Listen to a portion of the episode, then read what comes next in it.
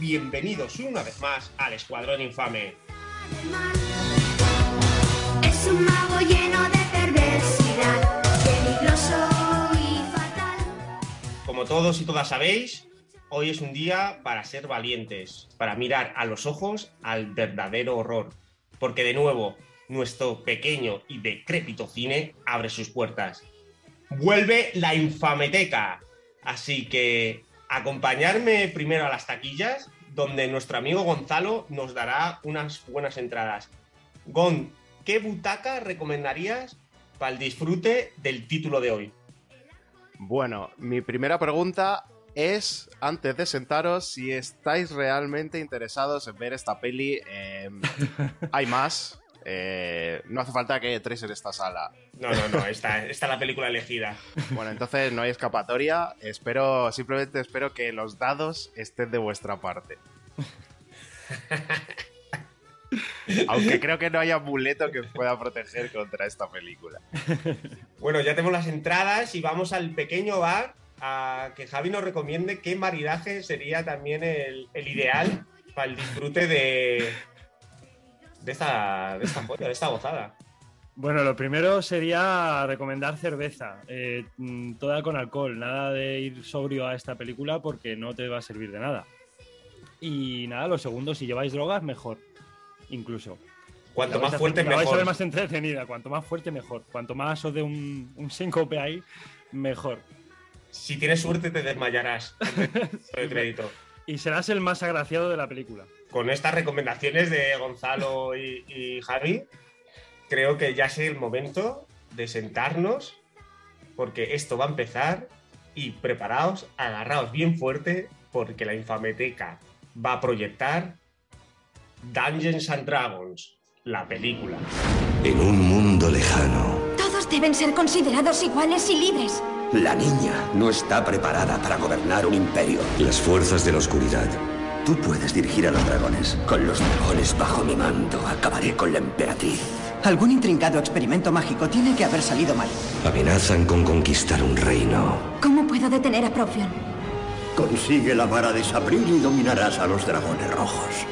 Escondámonos hasta que pase todo esto. Después volvemos y listo. Hay un pequeño problema. ¿Un problema? Me, me he comprometido a encontrarlo. ¡Que la sangre reine sobre nosotros! Cuando piensas que estás a salvo, Confía en mí.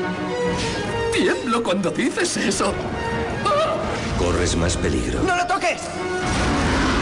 Mátales lentamente. Y cuando piensas que ya lo tienes claro, Si sales del laberinto, ganarás el premio. todo cambia. Tendrás que hacerlo mejor. Cuando ya lo das todo por perdido, Tienen que cumplir la misión solos. Me encanta cómo rastreas. encuentras el camino. Yo cogeré a Morina, tú coge el mapa. ¿Por qué tú a la chica y yo el mapa? Y si cambiamos de planes. Y cuando crees que ya conoces las reglas, Quiero que los encuentren. ¿de veras crees que puedes robarme mi destino? Te das cuenta Ten cuidado. ¿Tú también? de que esto es más que un juego. ¡Contigo! Ahora te toca morir a ti. Dungeons and Dragons. ¿Quieres jugar? ¿Verdad?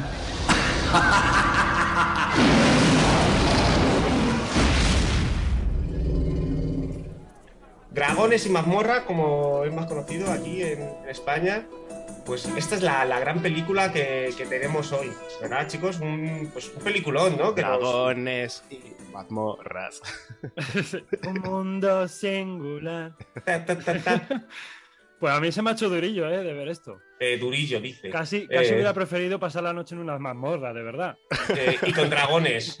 con, dra- con dragones y orcos y lo que fuera que me estuviera torturando. Sería mucho más divertido. Sí, total. Aunque es verdad que hoy eh, sí estoy un poco contento porque hoy sí podemos utilizar esa famosa expresión de esto lo hizo un mago. Eh, sí. Eh, creo que es una aplicación para las múltiples lagunas argumentales que tiene que tiene Es la, que- la- la Es que hoy nos viene al pelo, o sea que. Lo hizo un vago, sí. eh, es que yo creo que esta, no sé si estáis de acuerdo, creo que es la peor película que hemos visto en la Infameteca, pero como si juntaras todas las cosas malas que tienen el resto de pelis que hemos visto las juntas, es que están aquí todas. No lo sé, ¿eh? No lo sé yo, ¿eh? Pues es que no sé, a mí de hecho yo es que según la estaba viendo, eh, en todo momento estaba pensando que estaba viendo una parodia de, de Dragones y Mazmorras. o había veces que estaba dudando si era una de Scary Movie, en plan Scary Movie 13 o 25. Es que sí, es que total. Es que, de verdad, Que ¿eh? todo esto lo vamos a analizar más detalladamente, pero antes de meternos a hablar un poquito, ¿no? De, de, bueno, del equipo técnico, el equipo artístico, ¿no? Y, y el mundo que rodeaba cuando se estrenó esta película, vamos a recordar un poco a nuestros oyentes dónde nos pueden seguir, ¿verdad, Juan? A ver, tomad nota porque podéis seguirnos en Instagram, Escuadrón Infame. Estamos también en Twitter con igual la cuenta de Escuadrón Infame. Estamos en Facebook. Eh, esto en las redes sociales, porque si queréis escuchar nuestro podcast, bueno, es un poco raro que te diga escucha el podcast porque lo estarás Pero ya lo escuchando estás ahora. escuchando, pero bueno. Pero, pero bueno, Bueno. Esto, va, esto va en, línea con la peli que vamos a ver, así que no pasa nada. Podéis escucharnos en Evox, estamos en Spotify y en iTunes. Eso es, eso es. Y bueno, eh, la- esta temporada, la Infameteca, eh, pues ya hemos comprado las pelis que se van a proyectar, pero yo creo que para siguientes temporadas estamos buscando películas, así que si nos queréis dejar recomendaciones de películas en- que deberíamos de proyectar en Fameteca, ser libres de, de dejarnos vuestras ideas o vuestras opiniones, o si vosotros también sufristeis de esta película, de Dungeons and Dragons, en comentarios. Así que yo creo que vamos a ir ya al lío, ¿no? Era el año 2000, todo el mundo estaba acojonado, ¿no? Por el, el llamado eh, efecto 2000, Sí, sí, sí. pero claro, lo que no sabía que el efecto 2000 realmente era, era una distracción, ¿no? Que el verdadero mal era esta, esta película. Pero, ¿Cómo era el mundo, ¿no? En este 2000 tan apocalíptico. Pues si hacemos un poco de memoria, nos encontramos efectivamente con el efecto 2000. eh, la gente se le fue la olla, se pensaba que los ordenadores solo tenían dos dígitos y que al pasar del 99 al 2000 iba a, marcar 00 y todos los sistemas informáticos iban a colapsar, eh, que los camiones iban a explotar de repente, iba a haber un tornado y, y nada, tío, y explosión solar y todo muerto, ¿vale? La gente se le fue mucho la olla con el efecto 2000. Hubo un boom también, de hecho, de películas de este rollo, ¿no? Del fin del mundo y tal, por, por el tema también de, del 2000. Sí, también, claro, era como el año apocalíptico, ¿no? Donde algo iba a pasar y, spoiler, no pasó nada. Nada fuera de lo normal. Los mayas se equivocaron. Yo creo que el efecto 2000 también fue una, una treta eh, comercial, porque no veas si vendieron eh, CDs con el, la solución para el efecto 2000, no sé qué. Yo me acuerdo que lo vendían incluso en los kioscos. Pero no lo he entendido muy bien. ¿Que era, que era una especie de disco que te explicaba rollo el último superviviente o No, ¿no os acordáis? un kit de supervivencia o No, para el ordenador. Una lata de fabada ahí. una lata de fabada? ¿Cómo no tuviera nada que comer. Era un, ¿Dónde software, encontrarlas? era un software para el ordenador, para que supuestamente no se bloqueara. ¿Me Ah, entendéis? era como un protector o algo así, un, Claro, que le iba a instalar antivirus. como una especie de antivirus, sí, digamos. Ah, vale, vale. No, es que no tenía ni idea yo de eso, la verdad. Uy, qué poca memoria, amigos. Oye, Juanjo, pues qué bien que dices lo del antivirus porque hubo en este año 2000 un virus que a lo mejor te protegió eso eh, contra este virus, que era el virus I Love You. no sé si os acordaréis. Eh, no, pero me hace muy bonito. Pues por lo visto, mucha gente cayó en las garras del virus I Love You, que te llegaba un correo, un mensaje que ponía I Love You y un link. Eh, ahora estamos súper acostumbrados a no abrir links de gente random, pero pues en aquella época pues era el apocalipsis y le dabas y se te metía un virus brutal en el ordenador que, bueno, infectó, infectó a más de uno, ¿eh? Fue, fue bastante sonado lo del virus I Love.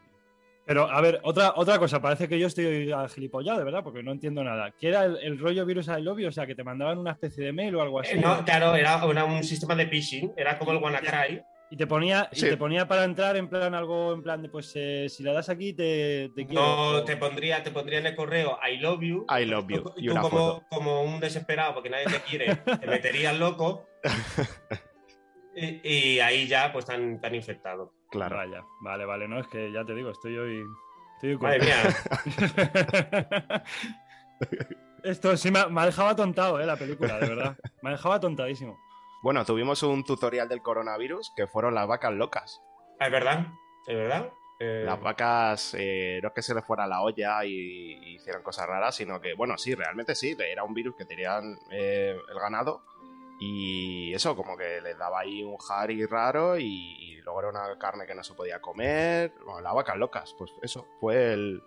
Como el, eso, para mí fue el tutorial del coronavirus, un poquito para que nos fuéramos acostumbrando a iba el rollo. Fue el año del boom del McPollo en eh, McDonald's, porque nadie quería hamburguesas normales, solo se pedían eh, McPollo. Y algún valiente el McFish, que todo el mundo sabe que eso es como una palabra clave para desatar una guerra nuclear. existe. Yo he llegado a comer McFish, lo recuerdo. Bueno, es- esto lo hemos hablado, que eres, yo creo que es la única persona en el mundo que yo he conocido que ha tenido los cojones de pedir un McFish. Y luego, y luego tuvo una guerra nuclear en el bate. Claro, seguro. Claro, porque te lo daban con el euro ahorro, este que te costaba dos pavos las patatas y la hamburguesa, y claro, era un McFish y según qué día, qué horas, pues te sabía gloria bendita. Pero bueno, podemos dejarlo ahí. y venga, un último acontecimiento más para futboleros. El Depor ganó la liga, Toma ya, Super Deport. el Super Depor. Si Joder. nos vamos ya... Ya el ya- está en segunda B, ¿eh? ¿Cómo, cómo, cambia? ¿Cómo cambia, eh? 20 años después. O en tercera, no sé dónde está. Es que ahora, como ha cambiado el, el sistema de la liga, está muy abajo el pobre. Sí, eh, creo que es segunda B, pero no sé si alguien nos lo puede confirmar. Bueno, Google, pero es que no estamos nosotros ahora. Claro. Eh, vamos a hacer un repaso muy rápido a, a los momentos musicales que nos trajo del año 2000. Vais a flipar si os digo que en 2000 se sacaron canciones como la de Stan de Eminem, Como ya. One More Time de Daft Punk o. In the End de Linkin Park. Eh, año 2000 ya, ¿eh? Son 21 años. Año 2000. Y esto a nivel internacional. Como digo, voy muy rápido. Pero aquí en España también tuvimos auténticos éxitos como Sobreviviré de Mónica Naranjo. Que sabía que iba a ser por ahí. Hace tanto que sueño su boca que la vida se me ha vuelto loca. Joder, de que Raúl. Sabía que iba por ahí. Ah, Raúl, iba a decir David Civera, siempre los confundo a los dos. Este, este era Raúl. Bueno, van, van por el mismo palo, o sea que tampoco te, te alejas mucho. Y por supuesto, la canción reina eh, de un verdadero king, el king de las bodas y de, las, de los guateques y de la fiesta de pueblo, que es King África con su bomba. Madre mía. Así estábamos en 2000, chavales. Joder.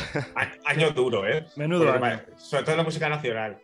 ¿Y, ¿Y qué teníamos en cine? Porque, bueno, sacaron Daños a Dragon, pero bueno, habría otras películas, ¿no? Había Eh, otras pelis. Hay gente, mucha gente que dice que 2000 fue un buen año para el cine, otra gente que no. Eh, vamos a hacer un, un poco el Yin y el Yang. Empezamos por lo bueno.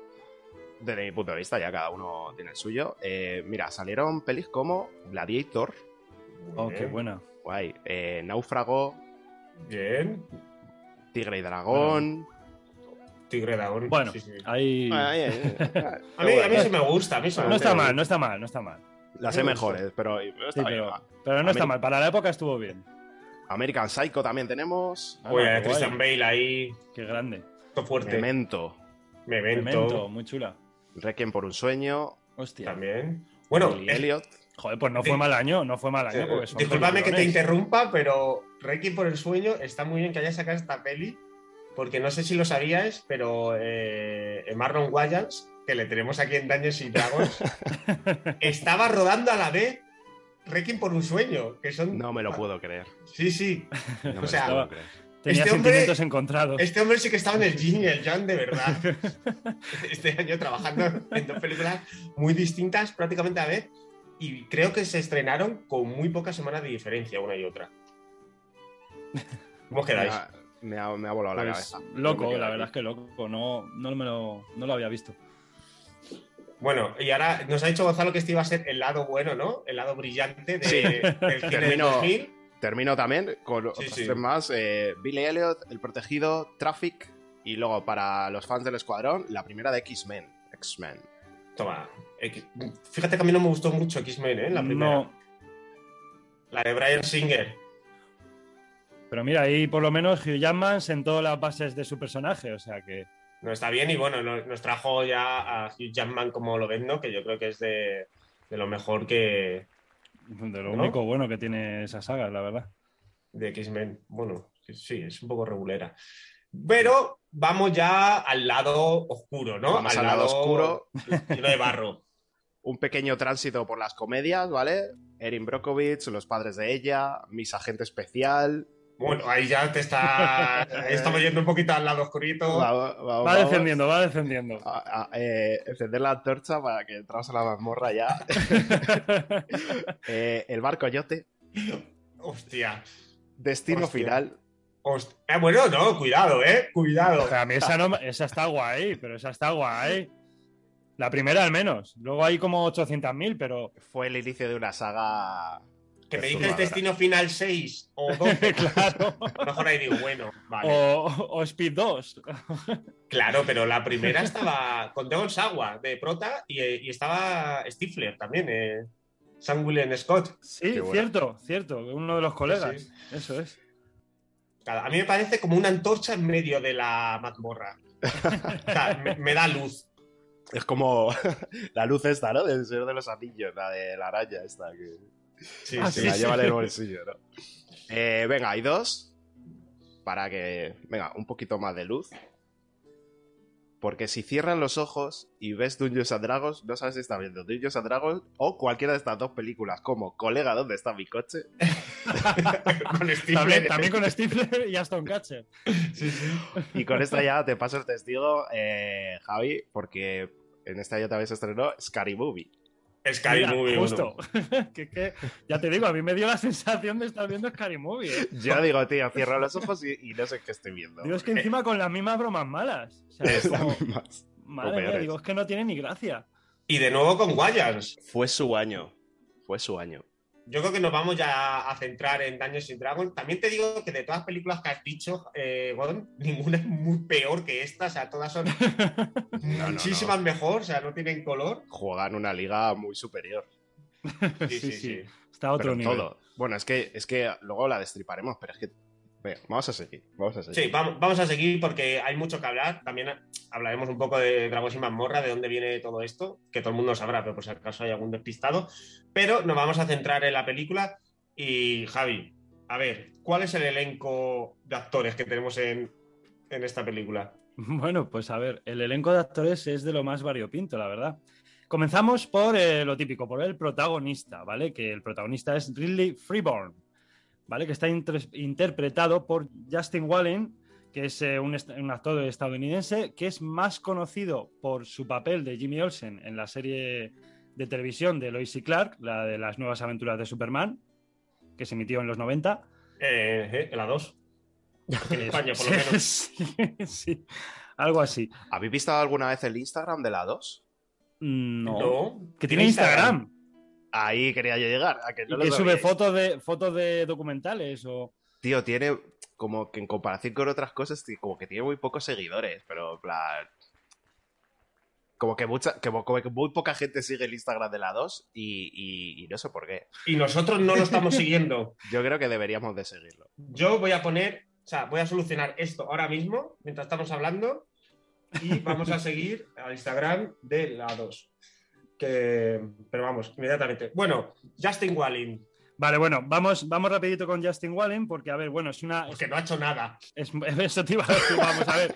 Es conocido por salir, por salir en varias series y películas, pero realmente no ha hecho nunca un papel relevante como en esta. Eh, Wallen trabajó como actor desde los 11 años, pero no ha tenido realmente trabajos muy, muy reseñables, aunque sí es verdad que eh, en 1993 eh, trabajó, eh, trabajó en un episodio especial de la CBS eh, titulado Other Mothers, eh, por el que ganó un Emmy por su interpretación de un hijo con madres lesbianas.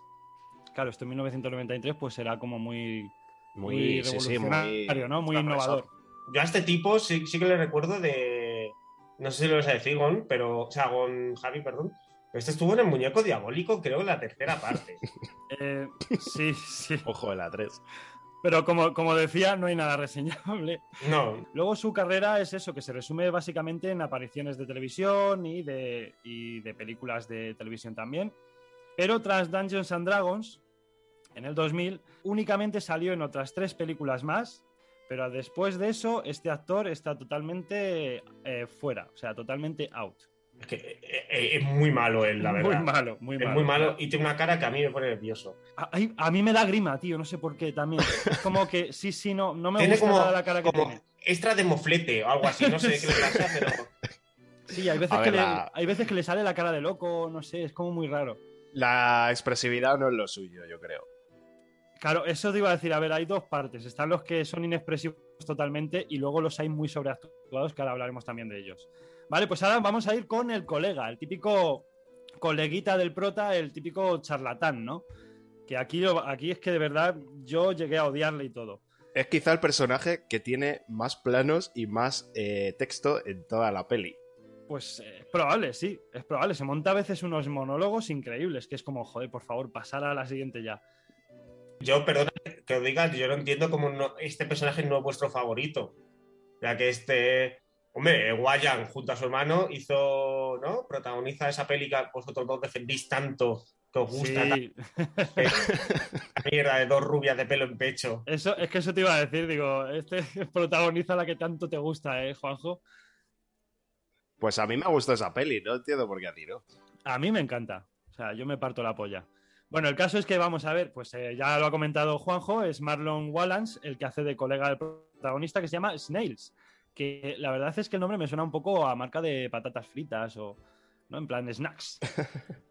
Digamos que de los que salen aquí, eh, Marlon Wallans quizás es de los que sí que tenga una carrera más extensa de, de todos los que salen, por no decir quizás la- el que más. Bueno, eh, ¿vale? Rivalizando con algunos otros que también, con algún que otro que también comentaremos. yo dejaría ahora. una parte, quitando a ese, sí creo que es el que tiene la mejor carrera. Es de lo, por lo menos de los que más, ¿vale? De los que más, porque eh, Marlon es actor, productor, comediante, escritor y director estadounidense. O sea, eh, el tío tiene todo. Joder, es un, es un hombre total. Sí, sí, no, la verdad que el tío, pero además, eh, tanto él como su hermano Sound, que es verdad que protagoniza, pues aparte de dos rubias de pelo en pecho, también protagoniza otras tantas. La anterior película que comentábamos era Batman y Robin. Pero yo no sé si os acordáis de Batman Forever. Sí, claro.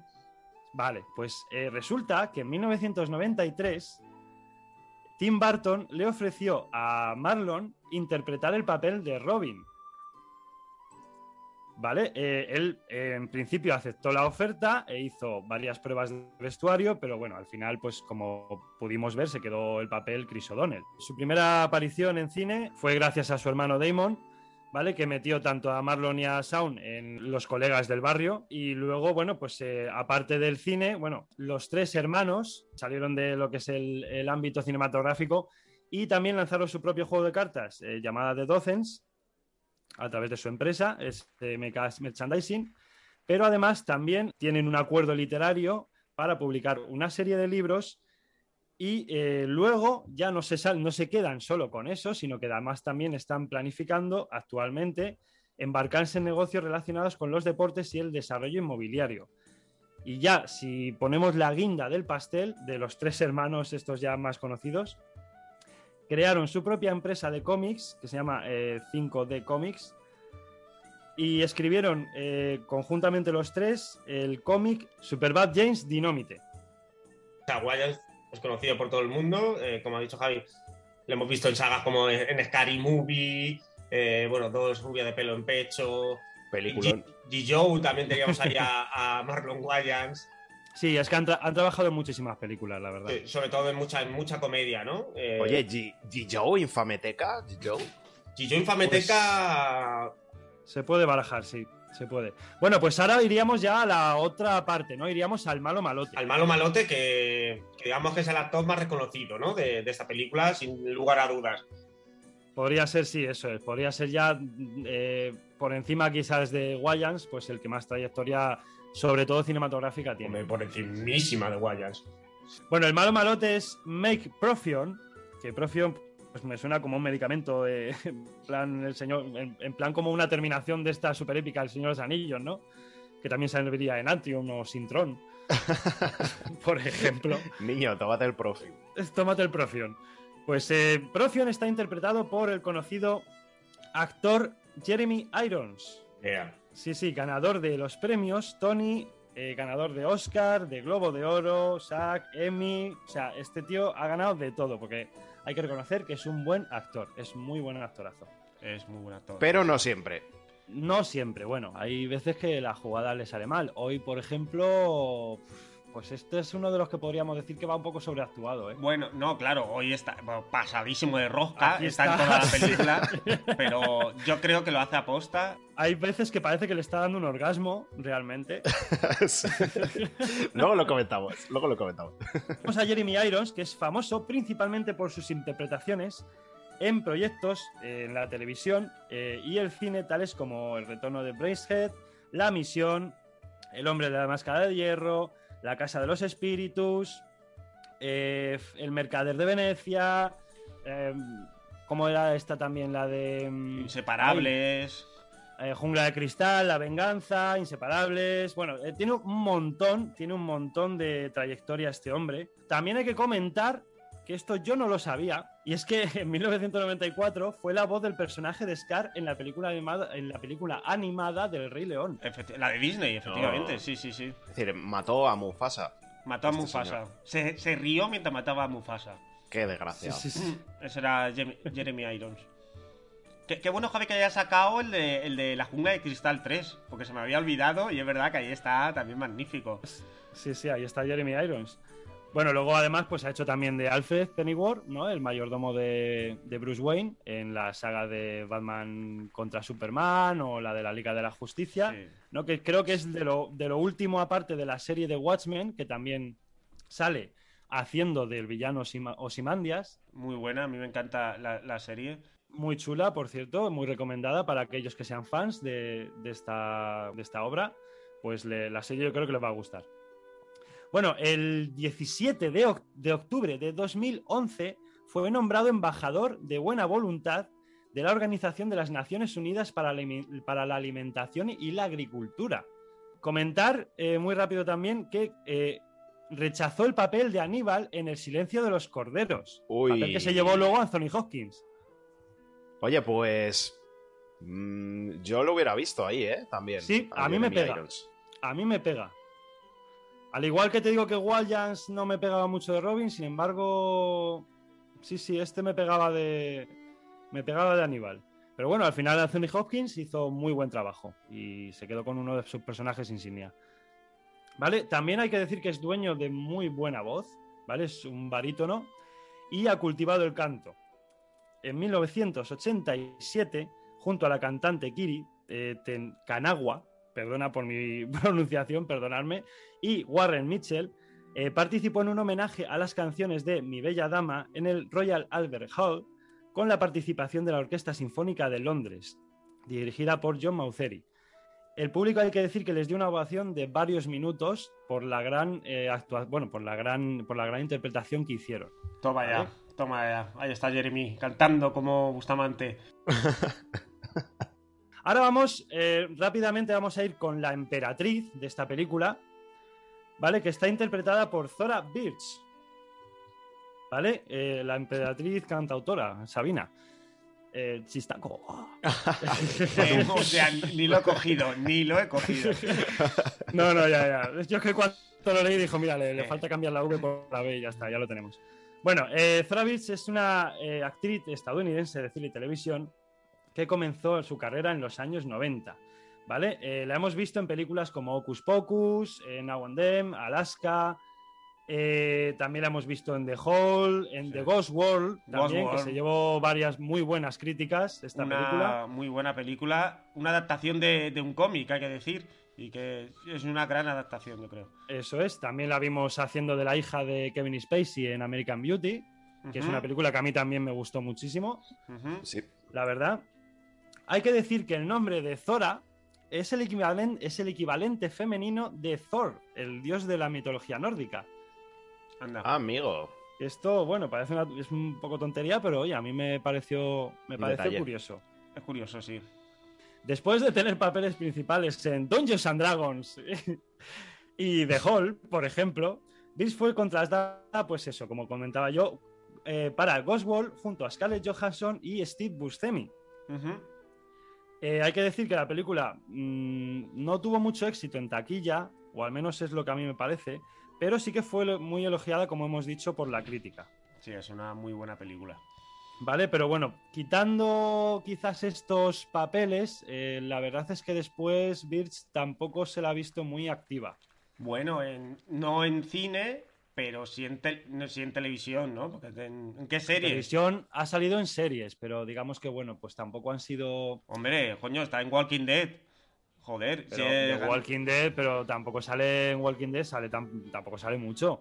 Hombre, pero está en Walking Dead, sale la... Quiero decir, no, no está perdida Al todavía. menos no los veo papeles muy, muy, muy, muy importantes, no, pra- no protagónicos. No está perdida, pero que tampoco es. Sí, porque, bueno, viendo el resto del cast, eh, vamos. Hombre, va mucho mejor mal. que el resto. Eh, eso eso, sí es, eso es. Sí, Ni en tan mal, no Zora está tan mal. Viendo, viendo cómo está el resto, hay que reconocer que sí.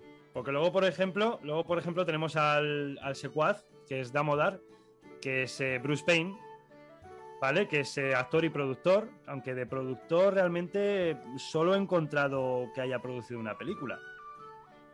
Nada, este tío, Bruce Payne, es- yo únicamente lo conozco por la del pasajero 57, con el amigo Wesley Sí, eso es. Y, pero ya está, es que siempre ha estado haciendo eso, de malo, malote, o sea, o, o de esbirro, o yo qué sé, cosillas así. Lo que quería comentar de Bruce Payne es que eh, hay algo que me pareció curioso, eh, que fue miembro del Britpack eh, de la década de los 80. El Britpack, para quien no lo sepa, el Britpack, perdón, para quien no lo sepa, eh, es un término que se ha utilizado para referirse a grupos específicos de jóvenes actores británicos que han logrado el éxito en Hollywood. ¿vale? Es decir, que, se han, que han salido un poquito de, de, ese, de, ese, de esa, bueno, de ese, de ese lugar y pues eh, han triunfado en otros, en otros continentes también. ¿Vale? Y se le conoce, pues eso, como decía yo, pues en sus papeles, como ha dicho Juanjo, de Pasajero 57, como, Jake, eh, como Charles Drain, ¿no? Que creo que se llamaba. También como Jacob Kell en Los Inmortales, eh, juego final. Que no, no me acordaba yo, pero es verdad que sale ahí también. Porque esa peli es una puta mierda, pero una mierda, un mierdolo que tiene Pues todos los puntos de salir aquí, vamos, en el escuadrón. En el escuadrón, en la infameteca. Como también ha salido en la segunda parte de Dragones y mazmorras, Haciendo el mismo papel. haciendo el mismo papel. Que me impresiona que después de esta película no haya, sino- no haya no solo una segunda, sino una tercera parte de Dragones y mazmorras. Pero ya O sea, por las risas. Y la, y la nueva. Que está en camino. Está en Ah, pero, camino. ahora- pero esta es un remake, o sea, es No. una especie de reinicio. Bueno, sí, pero es otra película de Dragones y mazmorras. Ya, pero no es la continuación de estas que es de la que vamos a hablar ahora, me refiero. Bueno, pues estas que no tampoco son continuaciones, yo creo. Son- simplemente le ponen un 2 y un 3 y para adelante, ¿me entiendes? Pero vamos. Bueno, pues eh, como comentaba, pues, este ha salido en numerosas películas, pero aparte de las que mencionamos, tampoco hay nada ni siquiera más destacable que, que esta mierda, ¿no? Que vamos a comentar hoy encima. O sea que el pobre no es que haya tenido mucha suerte en esto. Comentamos ya al enano que se llama Elwood, ¿vale? Que es eh, Lee Arenberg, que a este le conoceremos, por ejemplo, por haber salido en, en eh, Piratas del Caribe, por Eso ejemplo, que es. hace uno- de uno de los Yeah. piratas. Y en la serie de Érase una vez, eh, que hace de uno de los enanos, de Gruñón. Y luego ya tenemos por último a Marina, que es la maga, la, bueno, la maga eh, patosa, porque es que no puede ser más pato. Pero que bueno, que es, la, es Marina, que es la que acompaña también a este grupillo, que, se, que la actriz es Zoe McLinnan, ¿vale? Eh, es una actriz igual, eh, conocida por sus papeles eh, en series de televisión como Jack, o en, bueno, en películas también televisivas, como Jack, Dirty Sexy Money, en CIS Nueva Orleans, etcétera, etcétera. Pero bueno, quitando eso, estos son los principales ¿no? que queríamos conocer para ya entrarnos en la película. Bueno, ahora que Javi ya tenemos el equipo artístico, ¿no? El cast bastante conocido, vamos rápidamente por el equipo técnico. A los mandos de, de este coche sin volante, ¿no? Podríamos decir. Eh, De este tenemos- carruaje. de este carruaje sin caballos. eh, tenemos a Courtney Salomon. Pues, pues un tipo que en verdad ha ejercido más de productor que de, que de director. De hecho, siendo director, solo ha dirigido dos películas más: en Maleficio y Getaway en 2013. Dos películas que son una puta mierda ambas y que no sirven para nada, eh, simplemente para sacarlos aquí en la, en la infameteca. Como hemos dicho, de productor, sí que ya, digamos que destaca un poco más, aún produciendo pelis, tirando ya a la serie B o a secuelas de sagas más conocidas, por ejemplo, pues la tercera parte de, del efecto mariposa, ¿no? Que todo el mundo conoce.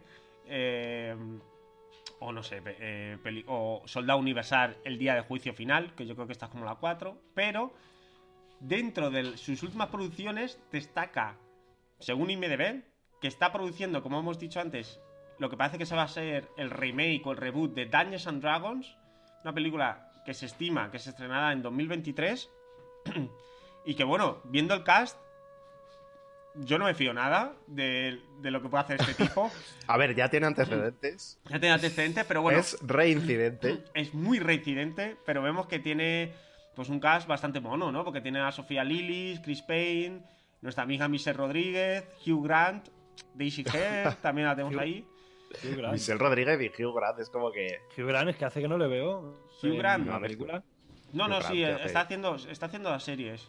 Ah, no me vale, acuerdo- Sí, sí, no, no, no está mal. Pero bueno, a ver qué pasa con esta peli, ¿no? Que también, bueno, veremos. Que a mí Michelle Rodríguez me gusta mucho, la verdad, pero tampoco es una actriz que sabe tiene mucho mierdolo por ahí suelto. De hecho, ha, trabajado con Uwe Boll, así que ya con eso digo todo. ya con eso. Le, da- le pega todo, le da igual. Y luego también tiene anunciado la producción de la peli de Red Sonja. Yo no sé si esto se llevará a cabo o no, pero bueno, estaría bastante gracioso, ¿no? Ver a Red Sonja, ¿no? Cambiar un poquito y ver a, a esta Bárbara, ¿no? Ahí dando mandobles como, como una loca. Espero que no los dé como en esta peli. No, la verdad que la- las peleas son bastante, bastante ridículas. En esta es como, como ver una función de un colegio. Eh, prácticamente. Del resto del equipo, pues poco podemos comentar. Los guionistas Topper Lily y Carol Cartwright, pues. Pues la verdad es que menos Carol Cartwright, que hizo el guion de ¿Qué hacemos con Mace? Que es una película que no está mal, tampoco ha hecho ningún trabajo destacable. Y en el resto del equipo, pues simplemente destacaría a Caroline Ross, que es la montadora, pero porque fue la montadora de Starship Troopers, que, que es una película que tenemos aquí en el corazón. Está en el altar Está en el altar. del escuadrón. Pero quitando eso, el resto del equipo tampoco ha hecho así trabajos muy, muy destacables. Y la gran pregunta, ¿no? Que se está haciendo todo el mundo. ¿Quién coño, eh, quién tuvo, quién fue el ingeniero o la ingeniera que dijo voy a poner mucho dinero en, en esta película porque Que me creo parece va- buena idea. que creo que va a ser un éxito. Pues bueno, son varias compañías productoras, pero por destacar dos, porque son las más populares y las más conocidas, tenemos a Silver Pictures y sobre todo a New Line Cinema, que al año siguiente sacaría, lanzaría otra película del mismo corte, pero con un éxito un poquito mejor, que se llama El Señor de los Anillos, la Comunidad del Anillo. Ah, creo que sé cuál es. Esa. Me suena. Eh, me suena. Sí, como de uno. Es un uno poco de nicho, ¿eh? persigue- le- sí, pero le persigue, ¿no? Que tiene un anillo y Sí, que tiene que que destruir. tiene como una deuda y le persiguen unos tíos que no Sí, tienen ropa tíos y se así, visten de- como con harapos negros. Sí. Sí, unos monjes eran. Y hay un notas que, tiene, que es como un Y- enano. Y, un Y se encuentran un yonki ahí en medio del camino, que les, Sí, que les sí. sigue a todas partes. Es, es- pues sí, bueno, pues esa película que tuvo dos secuelas también, ¿eh? Fíjate. Ah, Pero sí. bueno, tuvo dos secuelas. Pues y tres tuvo precuelas y todo. Y- sí, sí. Pues no entiendo, no entiendo cómo esa peli tuvo dos secuelas y Dungeons and Dragons tuvo que esperar ya para tener Tu- la suya. Tuvo que esperar.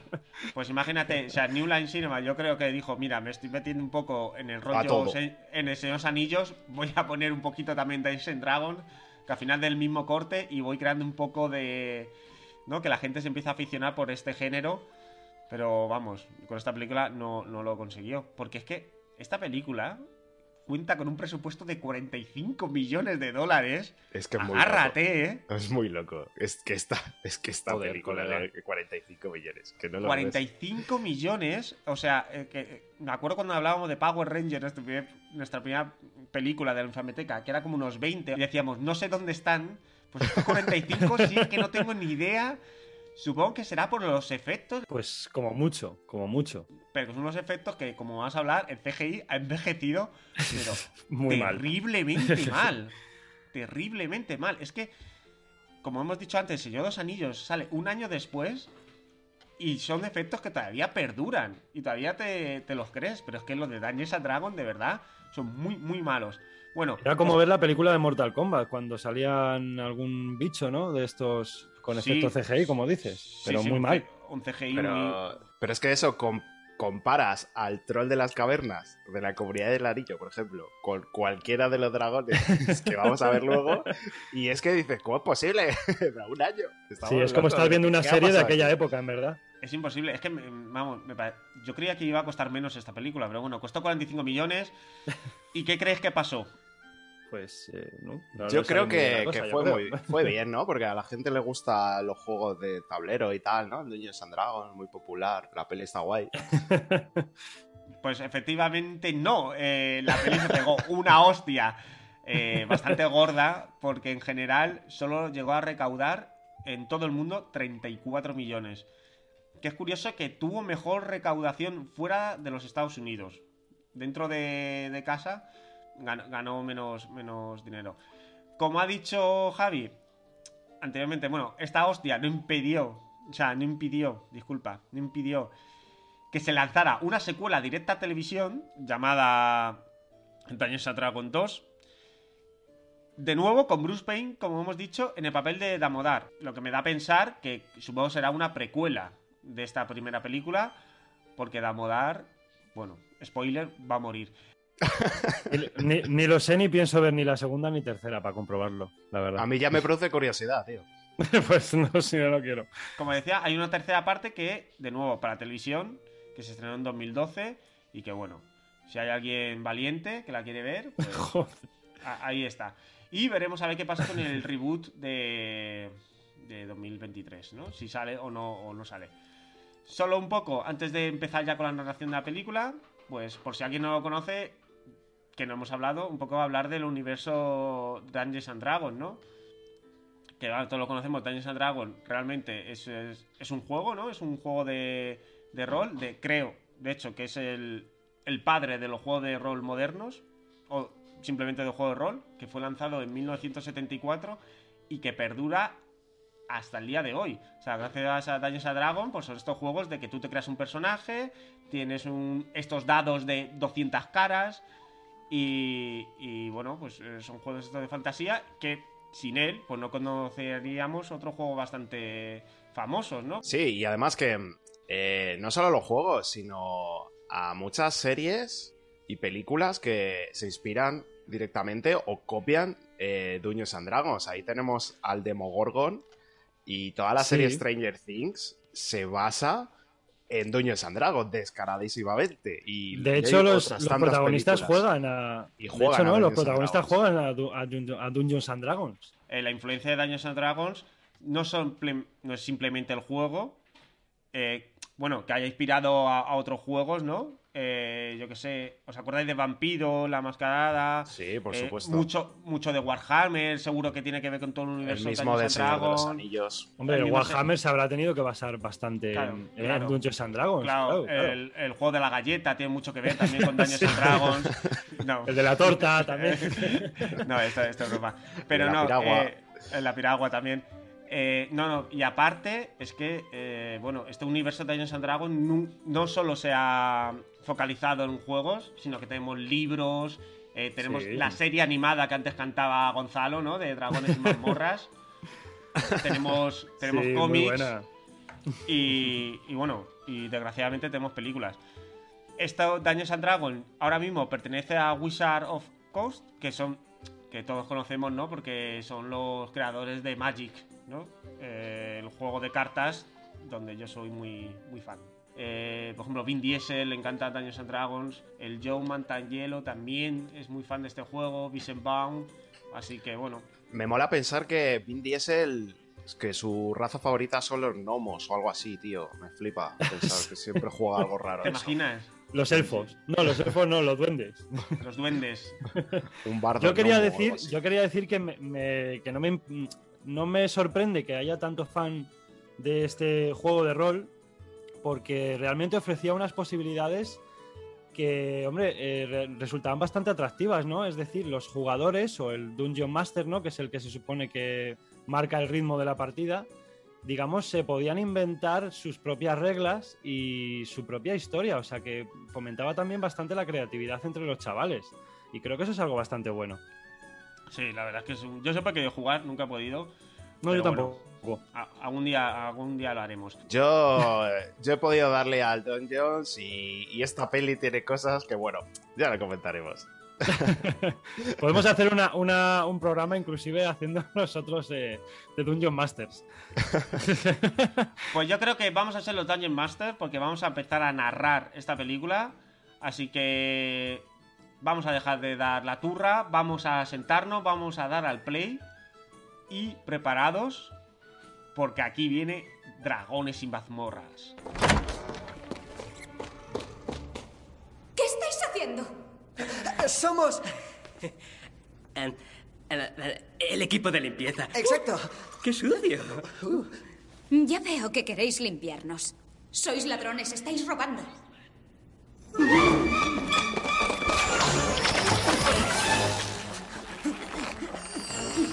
¿Tiene algún hechizo inmovilizador en la pulsera? Debe ser el único modo de llevarse algún chico a casa. Tendría que estar bajo un hechizo de debilidad mental para llevarte a ti. ¡Tiene gracia! Vais a ir a la mazmorra. Ya no la tiene. ¡Qué alivio! Te daré las gracias cuando me corten la cabeza. Estaría bien. Mejorarías mucho. ¿Esa es la inteligencia superior por la que sois tan famosos los magos? Sí, pues, hablando de inteligencia, ¿qué genio robaría en una escuela de magia? Hay que ser muy estúpido o... ¿O qué? En fin. Ha empezado la película Gon, que yo creo que empieza pues muy a tope, ¿no? La verdad es que no... Empieza a topísimo, como bien dices. eh, lo primero que vemos es una niebla, así, pues como muy densa. Y, y ya escuchamos una voz en off que dice, bueno, pues este señor que me habla no sé quién es, voy a dar por hecho que es el Dungeon Master, ¿no? Que me está contando la historia. Eh, spoiler, no le volveremos a escuchar nunca más. Manolito 23. Es, es narrador solo de principio. Solo de principio, solo de, de 20 primeros segundos. Y punto. Pero este señor cumple una labor muy importante que nos va a contar qué es lo que está pasando. En esta peli nos tenemos que acostumbrar a que la gente nos cuenta lo que pasa en vez de ser nosotros los que vemos lo que pasa. Pero esto Es, ya lo iremos. es increíble. Es Ya lo de iremos las películas que más verbalizan, que yo he visto que más verbalizan. Es una película que toma al público como si fueran idiotas, directamente. Como, como no lo vas a entender subnormal, pues te lo explico yo. E- Efectivamente, lo ha hecho Javi. Como tú no vas a entender nada, que el personaje te diga lo que siente, lo que hace, para que te quede clarito. Claro, para que tú sepas lo que está pasando. Y con esta primera frase de, esta voz en off, yo me di cuenta de que dije, hostia, tío, soy muy friki. Me saltó el escudo de virginidad a tope. Cuando este pibe dice que lo primero, eh, estamos en un mundo, en un reino que está gobernado por magos que son un grupo de hechiceros de élite. Y aquí ya te digo, me saltó la alarma friki y dije, tío, en Dungeons and o son magos o son hechiceros. No es lo mismo. Y entonces yo ya a partir de aquí le hice me la cruz y dije, no, mira, a mí no me jodas, tío, un mago y un hechicero no es lo mismo. Pero bueno, ya cuando, cuando me repuse de este ataque de friki eh, virginal que me dio, eh, seguí escuchando eh, a este hombre y resulta que estos magos tienen eso, una especie de, de grupo, digamos, como una tecnocracia, una especie así como de medio dictadura.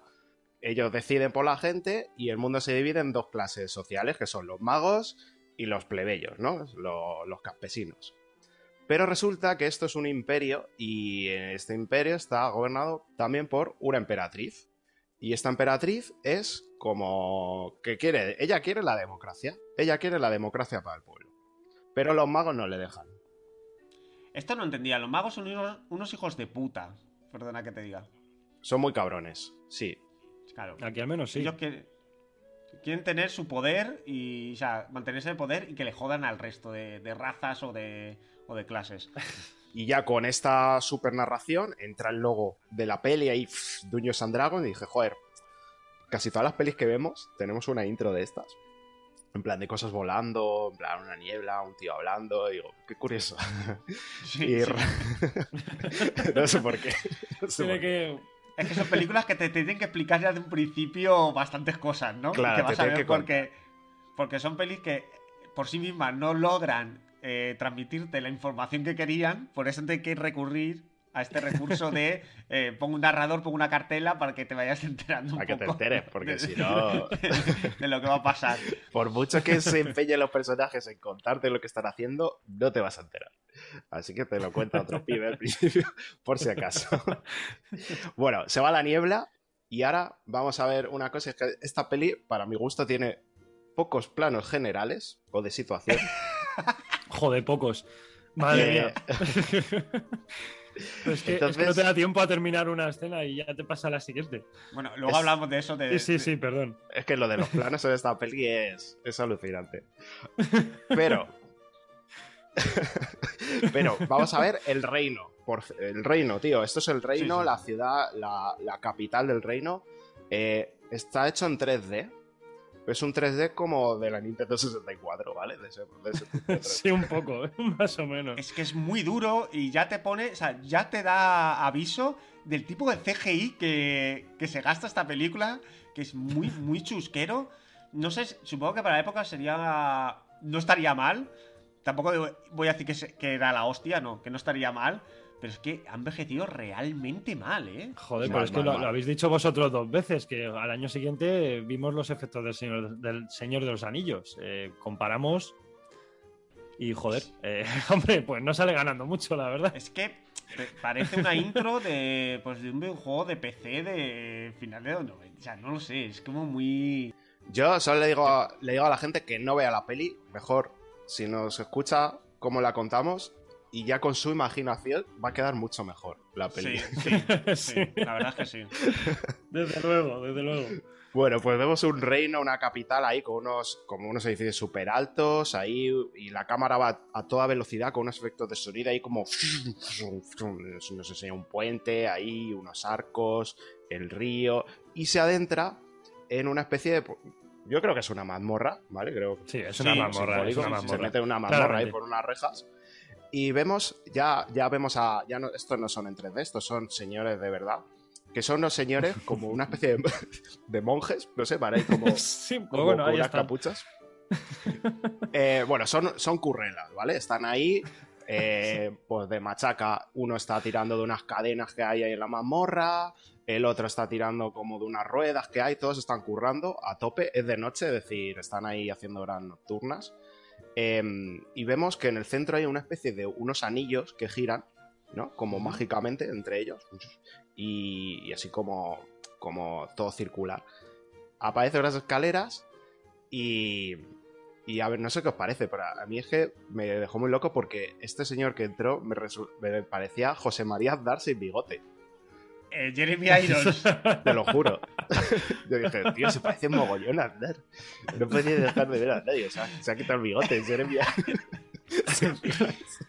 Bueno, Y eso es que ya- Eso- pues ojo, ojo que viene muy acorde para cosas que van a venir después, porque estos magos son muy del PP. ¿eh? eh, esta- eh, sí, sí, vamos. Estos magos son muy peperos. Y luego la emperatriz es muy del PSOE, pero bueno, eso ya lo vamos comentando Bueno, de- del PSOE no sé, pero bueno, no metamos tanta política, pero sí. eh, yo no sé, ahora Aznar yo creo que tiene como... me flipa porque tiene... No tiene bigote, pero sí. No sé si le Sí, se le ha quedado como ya la, la muesca ahí, ¿no? De, llevarlo Tiene tanto como bigote invisible, o sea, es algo alucinante. Jeremy Irons. Yo, si se me cola un Aznar de repente, hablo de Jeremy Irons, que es el, es el mago Profion, lleva su túnica roja y de repente le hacen un plano súper cerrado de los ojos, ahí como que está súper concentrado y no sé, dice unas movidas y le tira, le tira un rayo a los anillos esos que hay flotando, le tira un rayo ahí, como en, en- le- en un idioma mágico, hace un conjuro.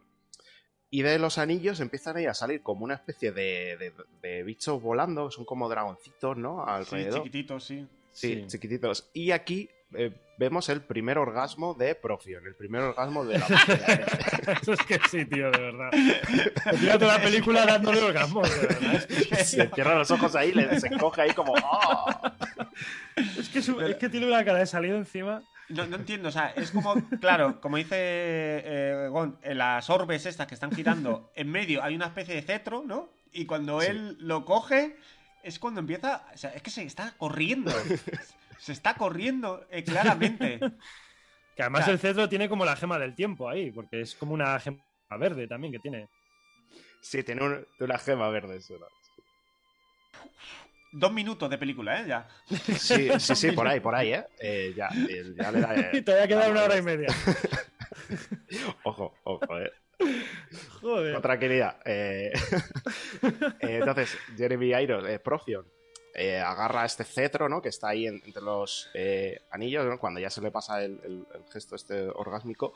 Y vemos que a su lado hay un notas, hay un señor calvo con los labios pintados de azul. ¿Por qué? Ah, ah, Pero como de azul, no- ¿no? En plan, es azul que oscuro. de verdad- Sí, sí, sí, sí. eh, azul Ya, se- pitufo. ya según empieza te han quitado todo el poderío a los malos.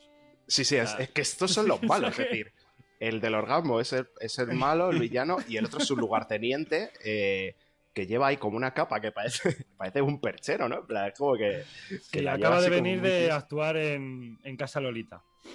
Es, es que es. eh, Una capa roja, no- sí. Claro, es que el vestuario también es terrible en esta película. Sí. O sea, el vestuario en general de todos los personajes es eh, un disparate, pero constante.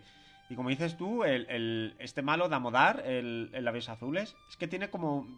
es casi una armadura, ¿no? Parece, con una capa. Sí, es una armadura.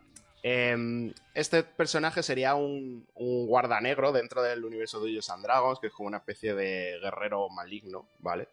Eh, entonces sí, va con su armadura y vamos a ver que este hombre se toma las cosas con mucha calma, pero eso lo vamos a ir viendo más adelante. Entonces ya, eh, es que tío, me ha puesto aquí Aznar, cada vez que hablo de Jeremy Irons y voy a poner Profion. Eh, Profion le dice a sus esbirros monjes eh, currantes, le dice, soltadle.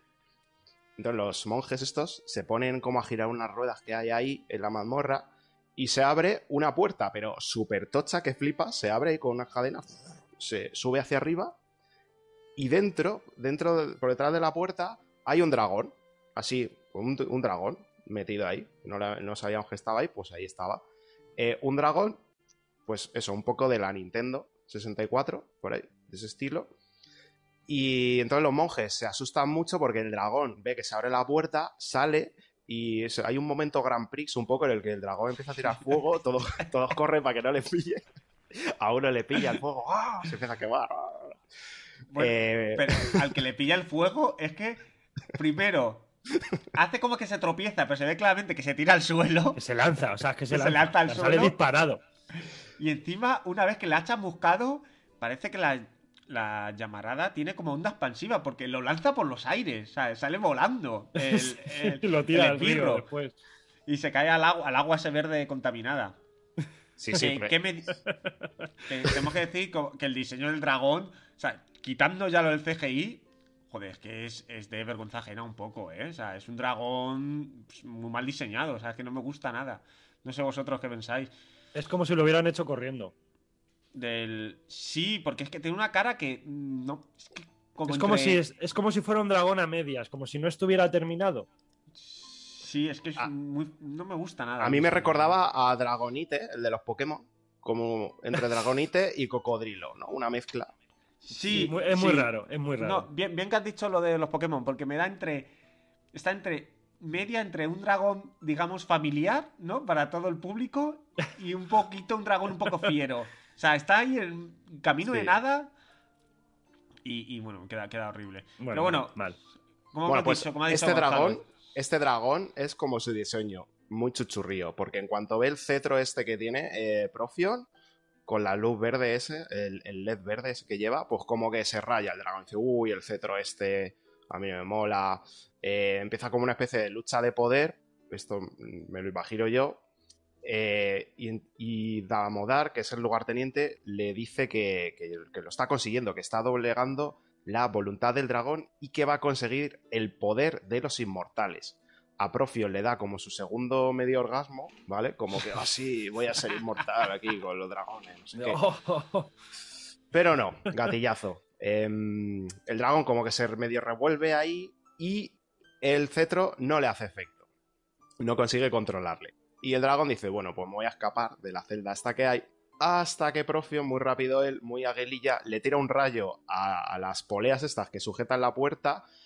La puerta cae a plomo cuando eh, convenientemente el dragón iba a mitad de puerta, entonces le trincha por la mitad, es decir, como, hay como unos, como unos pinchos arriba, la puerta se cierra sobre el lomo del dragón que se queda ahí como espachurrado el pobre contra el suelo, ahí pobrecillo, Hmm. y, y se muere, ¿vale? Se muere el pobre dragón, la sangre se empieza, la sangre del dragón se empieza a, a esparcir por el suelo. Eh, momento, momento resplandor un poco, ¿eh? Tenemos aquí eh, Bueno, eh, sí, sí. cascadita de, sangre. Sí, sí. Un reguero. Sí. Y después de esta pelea, no sé cómo llamarlo, eh, Profion dice, pues, dice, bueno, pues como no puedo controlar a los dragones con el cetro este, voy a convencer al resto de magos para que maten a la emperatriz. Así, o algo así, dice, dices. Sí, Bueno, sí. no me cuadra Eh, mucho lo que está pasando aquí, pero tú eres el malo, tú sabes lo que haces. La sangre del dragón entra en contacto con el agua verde esa que tienen, que no, que no, Joder, que es no que limpia la piscina. Es que madre mía. es que- Y esta película nos enseña una gran fórmula química, ¿verdad? Porque ¿qué pasa Sí. cuando tú mezclas a sangre de dragón con agua? ¿no? Sale un fuego que flipas de repente. ahí, Un pero- fuego, eso es. Pero boom, de repente. eh, pero que, pero sale un fuego tan, tan, tan grande que se expande por toda la mazmorra, sale al río que hay en toda la ciudad y se prende todo el río de fuego. Ahí de repente, en mitad de la noche, la gente ahí en la plaza del pueblo y está flipando porque el, el fuego ha prendido todo, todo el, todo el río. O sea que sangre de dragón más agua igual a fuego. Igual a Eh. fuego, fuego valirio. A fuego valirio, sí, porque es un fogote que, vamos, eso, se mantiene en el río. Y como dice Gonzalo, aquí tenemos pues a la gente, ¿no? Del pueblo, a la gente de la ciudad, ¿no? Contemplando esta gran esta gran belleza, ¿no? Esta, esta maravilla de la naturaleza. Claro, de repente dicen, anda, ¿y este fuego de dónde, de dónde sale? Y ya vemos al protagonista de la peli, que es Ridley, y dice, buah, esto seguro que lo han hecho los magos. Están ahí haciendo, están ahí haciendo la suya. Ya nos deja entender que no le caen muy bien los magos. No es amigos, no. Tamariz no le cae bien. El mago pop, Mago Pop no, le- no le gusta, no, no quiere. No paga la entrada el mago pop. Jorge Blas, Tampoco. O sea, él no, no, no le gusta, tío, no le gusta. El, el típico mago este que, que te viene a dar la turra cuando estás tomando copas por ahí a hacer truco de magia. No se ha pasado nunca. Joder, sí, mucho, mucho. De hecho, en verano tuvimos uno que tuvimos que tuvimos que mandarle a tomar por culo ya.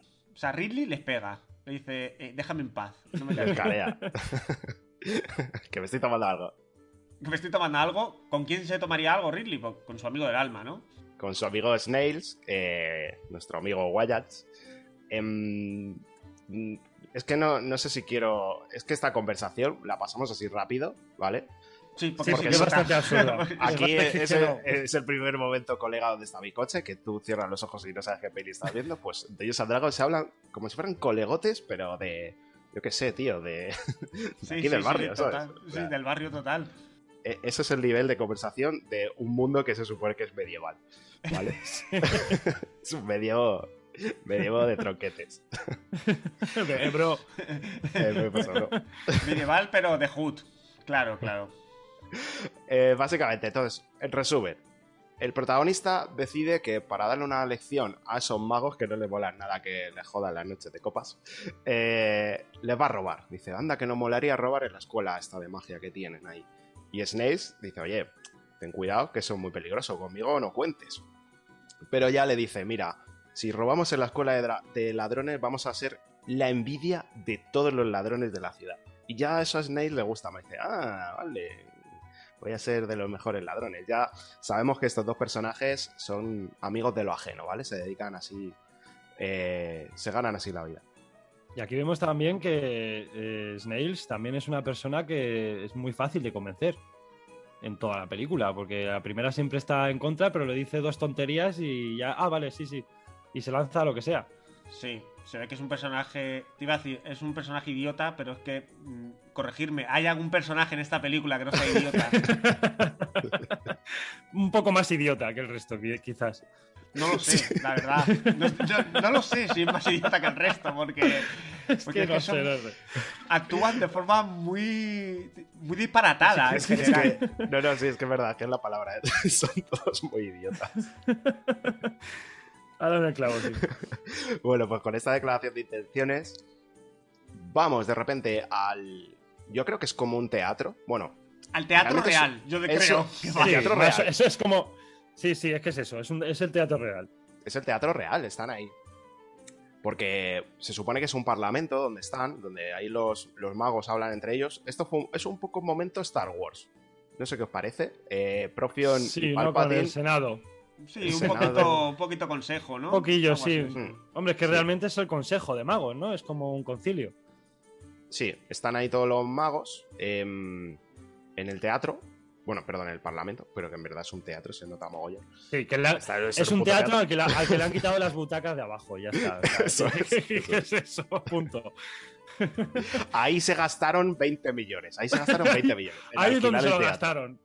Reformarlo. Entonces, Profion dice: Mira, chavales, eh, democracia no. Y la emperatriz, que es un poco roja y revolucionaria y quiere democracia para su pueblo, no. Es decir, esta no puede ser.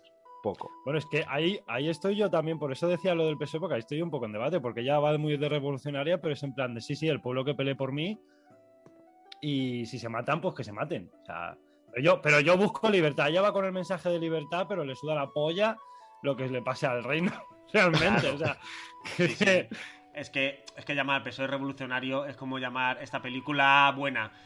Por eso digo que la emperatriz va de revolucionaria, pero en realidad no lo es. O sea, es como, bueno, pues eh, yo hago lo que me salga de los huevos. No, no, total. Pero voy con el Eh, mensaje de revolucionario, ¿sabes? Para que la gente diga, oh, sí, es muy, es muy Bueno, revolucionaria ella. Es que, muy campechana, eh, muy campecha, eh, como el rey. Muy como el rey. Eh, el rey antiguo, súper campechano. Eh, si ¿Eh? se te jode el coche, te, te viene en moto y te la Te arregla. viene- Eh, sí. Pero, pero cuidado con la cartera, ¿eh? Mientras te la- Eso te iba a decir que, se- que se exilia luego. A ver, a ver Pero- cómo vas a, a A los Emiratos ahí. a reclamarle que te ha robado la cartera. Claro, claro. 50 pavos no duran mucho en, la- en los bolsillos del rey. Eh, Que te iba a decir, eh, vamos a volver a Dungeons and Dragons. Como estaba hablando, Irons está, está. O sea, su plan. ¿Cuál es su plan? Es que es magnífico. Para destronar a la emperatriz. A ver, aquí esto va de, cet- de cetros y varas, ¿vale? El que no tiene un cetro, una vara o un palo, eh, un palo Es un de estos de mandar, es un mindundi. Y entonces lo, él lo que quiere, ahí dice, chavales, hay que quitarle el cetro a la emperatriz. Porque sí. Claro, porque sí. No, lo- es que mola porque Él- dice. Él dice que es por el reino. Claro, dice, a ver, hay que destronar a la emperatriz, ¿no? Porque va a coger el cetro este y se va a venir muy arriba y, y va a joder todo. Entonces hay que destronar- destronarla. Y le dice Básicamente uno, la llama tarada mental. O sea, Sí, prácticamente dice la- que está loca. la- dice que está como una puta cabra. Cuando tú ves la actuación de Jeremy, de Jeremy Irons, dice, no, el que está loco eres tú, hijo de puta. Que parece... Que te está dando un orgasmo otra vez. Los aspavientos. te estás corriendo aquí en medio del teatro. Pero eh, quitando eso, luego hay uno, ¿no? Que parece como la voz de, de la Hay un tío la voz de la cordura, que- sí. que luego. sí. No, que dice, no, pero a ver, a lo mejor no se viene arriba, ¿no? Y, yo qué sé, eh, actúa bien. Y dice, pues. Si ella no acepta que nosotros la destronemos, se pone en evidencia que se quiere venir arriba. Sí, ¿Vosotros como que nos está desafiando. Yo tampoco. O sea, no, claro. O sea, que no tiene salida. O sea, o aceptas que te destronen, o si dices que no, es porque te vas a venir arriba y por tanto te tengo que destronar también. O sea, este es el argumento. Este- Vamos, este- vamos, este es en el- plan, o, o tú abdicas o te matamos. O te piras, te vas Y o te vas. punto. Ya está. Claro, o No, te no. vas o te vas. No tiene muchas opciones. Pues con este nivel de argumento, el resto de magos, que están cada uno en un palco del, del teatro real y que, y que van, van vestidos, tío, que parecía un concurso de cosplay de Saruman. Todo- todos vestidos igual, pero de colores. ¡Ah, Todos qué iguales. grande, ¿verdad? Con su barba, su pala y su túnica. Y, son y todos iguales. Rádagas. Son Y Saruman y, y y Rádagas. Rádagas, ahí sí, ¿no? Plan, Como parece manto de cosplay. Eh... pues dice, sí, sí, es verdad lo que dice. Sí, vamos a quitarle el cetro. sí, es verdad. ¿eh? Es que no hay ni un vago que se ponga en contra, ¿eh? Todo, No, no. Todo, venga, pa- ahí a tope. ¿Dónde va Vicente y dónde va la gente? Ahí. Sí, sí. Bueno, ¡Ay, vamos a ay, quitarle. ¡Matadla! Y, tío, con esta peli me pasa al revés que con Catwoman. ¿Os acordáis que había planos que, dura, que duraban un segundo? Sí. O, o dos, que era como Sí, sí. muy rápido. Como videoclip. Pues, pues aquí es al contrario. Eh, Hay planos que están como 10, 15 segundos el tío hablando y dices, tío, qué, qué insulso, qué, qué, qué poco, qué, qué- qué- dame algo, dame otra cosa más. ¿no? Hay el tío ahí hablando, parece que le están grabando, tío, en, un- en una grabación de una boda, ¿sabes? No Sí, sé, claro. obvio. Dame un poco, un poco de ritmo, ¿no? Bueno, es que el ritmo de esta película también es, que- una cosa de... Pues es que, que bueno. pa- para hablar. En fin. Bueno, tenemos este consejo. Al final, Este consejo. lo que acuerdan es Jeremy Irons. Vamos a joder a la emperatriz. Eso es. Y, y creo que ahora es cuando vamos a conocer a la emperatriz. La conocemos, eso es. Em, ella está en el. Bueno, tenemos un plano aéreo por CGI del Castillo Eh, Imperial. po- po- Podemos hablar ya de esto, por favor. Eh, que sobre todo al principio de la película, cada cambio de escena viene precedido por un puto plano general de CGI de un Es como- edificio. Es como ver cosas de casa. No como un capítulo de cosas. es, es verdad. Eso tío, es. verdad. Es, es un plano, plano cosa de casa. ¿No? Recordáis que casa, Es cosa de casa, antes de meternos en el interior de la casa, siempre tenemos el plano del exterior. Sí. Le falta la típica música de introducción, ¿no? Y luego la escena siguiente ya sale Joey. eh, de, de Friends. Sí, es el típico plano de sitcom, de que se usaba, pues eso, en Friends, cosa de casa, Príncipe de Belén, donde siempre vemos el edificio primero y luego nos metemos dentro. Pues es que esta película, sobre todo al principio, es que lo hace en cada que puta sí. escena. Sí, sí, sí. Y encima, edificio random que tú no sabes ni qué cojones te está Es mostrando. O sea, dice, otro edificio. En fin. Pues, ¿este qué edificio es? Yo creo Pero que es el palacio donde vive la, la princesa esta, la Creo que, es, creo que es la escuela de magia y hay una como una especie de catedral. Están en una, en una catedral, pero creo que es la creo que es la escuela de magia. La pregunta es, ¿realmente importa? O sea, da igual, porque nunca sabes dónde estás. No, pero yo lo digo. no, no importa, no importa realmente. Sí, sí, es que sí, pero aquí da igual, da igual dónde están. Da igual. No- que ya pueden estar en Albacete que aquí al lado. Sí, total, como nos va a contar lo que van a hacer, porque lo dicen de viva voz. eh, aquí en este caso, la emperatriz dice que ella quiere liberar al pueblo, que quiere que Ilner, creo que se llama así, el, el reino o donde sea, donde Sí, viva, que, que sea democrática. Ilner. Bodo, Bodo Irne. Bodo, Bodo Ilner, Bodo Ilner. Gran jugador, mejor portero. Entonces su mentor barra mayordomo, no sé muy bien, eh, le dice que, dice, mira tía, lo que tienes que hacer es conseguir la vara de Sabril que controla a los dragones rojos y, y por lo visto es una vara que está más chetada que, que el cetro imperial que tiene ella. Bueno, que luego veremos la vara también. Que ya, ya Sí, hablaremos de eso. Vamos a ver muchas varas. Yo, yo hubo un momento en que dije, mira, no sé de, de qué me estáis hablando, en plan... Es que no sé, y- el total, total. la piedra, en- el mapa, el pergamino. Digo, mira, vale, lo que tú digas. eh, vale. Haced lo que queráis. Pero yo voy a, bu- voy a dejar de buscarle sentido a todo. Que no que no, que no, que es que to- en todo momento estás perdido como diciendo, pero ¿qué coño estáis haciendo? Es que es eso, es lo que dice Javi. O sea, la, la narración es tan mala que en 10 minutos tú no te enteras de lo que está pasando. ¿Qué ni-? ¿Pero, pero por qué? no sabes ni, ni, ni por qué el otro quiere destronar a la emperatriz, ni quién coño es el dragón rojo, qué cetro, qué mierda me estás contando. ¿Dónde estoy? ¿Por qué me han salido en 10 minutos 200 personajes? ¿Qué coño es esto? ¿Dónde estoy ahora? Está muy mal narrada esta película, muy mal Muy narrada. mal, muy mal. Pero es que, ah, no, es que, no, no, es que no quiero hacer spoiler, pero quedaos con esto, por favor. La emperatriz tiene una vara. Que ya veremos qué hace ella con la vara. Pero este señor, su mayordomo, le dice: Tenemos que conseguir la vara de Sabril que controla a los dragones rojos, porque Profion también quiere la vara que controla a los dragones rojos. ¿Cómo sabe él que Profion quiere esa vara? No lo sabemos. Ni idea. Pero él lo además sabe. Profion tampoco lo sabe. No, no ha dicho nada, profe. No, Solo dice no que hay ha que quitarle nada. la vara a la otra. No ha dicho nada de los dragones. Nadie ha Claro, dicho claro, nada. No ha dicho nada. Nadie ha dicho nada. No sabe ni el propio Profion, pero el otro ya se lo huele. ¿Cómo es? Bildan se llama el pi- el Bildan, sí, Bildan. Bildan. Eh, joder, menos mal que lo. Que no Entonces, mucho. Aquí los personajes tienen un poco de telequinesis, es decir, Bildan sabe que Profion quiere la vara y de repente, en, en otra escena, así muy rápida, Profion le dice a su lugarteniente que tiene que matar a Bildan.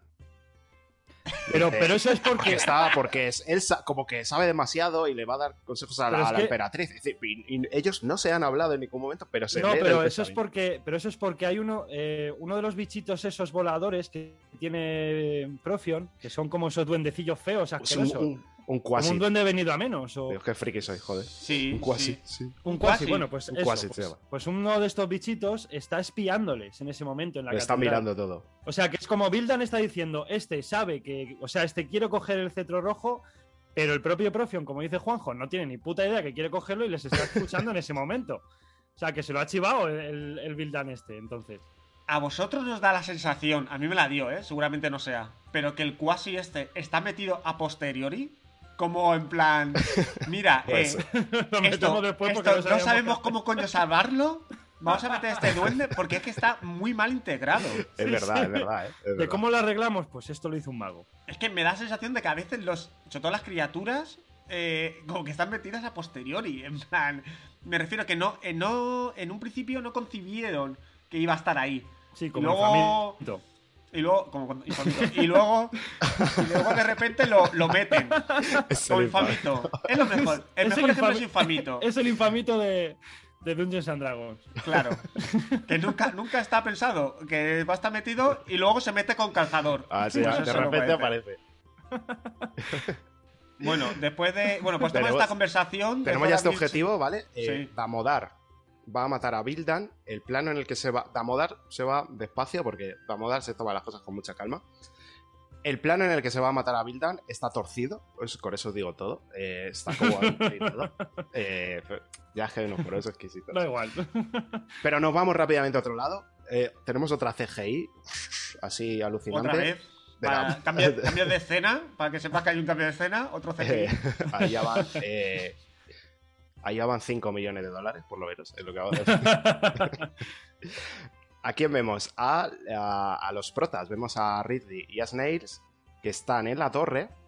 Eh, otra vez, momentos Scary Movie, colega, ¿dónde está mi coche? ¿Vale? Eh, Joder, qué tío. Se pega, una, se pega una hostia cuando está bajando por una cuerda, que dices, pues peludo ladrón, de medio pelo. Eh, total. Primer golpe de humor. Y dices, oh coño, que los chistes van a ser de, de esta De este rollo, sí. Sí, de- sí. Este es una nivel. cáscara de plátano y me resbalo y me caigo, ¿sabes? Por ahí Es que, están. madre mía. Es que sí, es que le faltan los efectos estos de... Uh, rollo Grand Prix. Bueno, es que es que no me quiero parar en esto, pero los planos medios, tío, de esta peli me parecen fatal. En plan, es como son muy feos todos, tío. Es como grabado todo con el móvil. eh, bueno, están ahí, Sí. están ahí en un museo, empiezan a robar cosas, se empiezan a llevar eh, eso, cosas que encuentran ahí, pues esto para la saca, esto para la bolsa. Mientras tanto, en una habitación muy cercana, Vilmar y Marina, Marina es la ayudante maga de Vilnar, están buscando, es que esto es muy loco, tío, están buscando, acordaos que había que, la, había que ir a por la vara que controla a los dragones rojos. Bueno, pues para llegar a esa vara, primero hay que buscar un pergamino, que el pergamino está en la biblioteca de ahí de los magos, y lo están buscando. ¿Vale? Quieren, quieren dar un poco, ¿no? Como la sensación de comenzar un quest, ¿no? Empezar una misión, Sí. ¿no? Como, como en el juego. que Como una búsqueda, una búsqueda del tesoro. Eso que es. para llegar al objetivo primero necesitas otros ítems, otros elementos, ¿no? Que te vayan acercando a él. Eso es. Pero muy mal llevado en la película. Muy mal llevado porque Fatal. de repente nadie nos había dicho nada, pero menos mal que viene Vilnar a decirnos que hay que nos tenemos que dar prisa porque en tres días le quitan el cetro a la princesa, a la emperatriz. Dices, En, tre- "Venga, en tres días, se- enterar". en tres días hay, hay elecciones y ya se convoca nuevo, el nuevo gobierno. nuevo gobierno.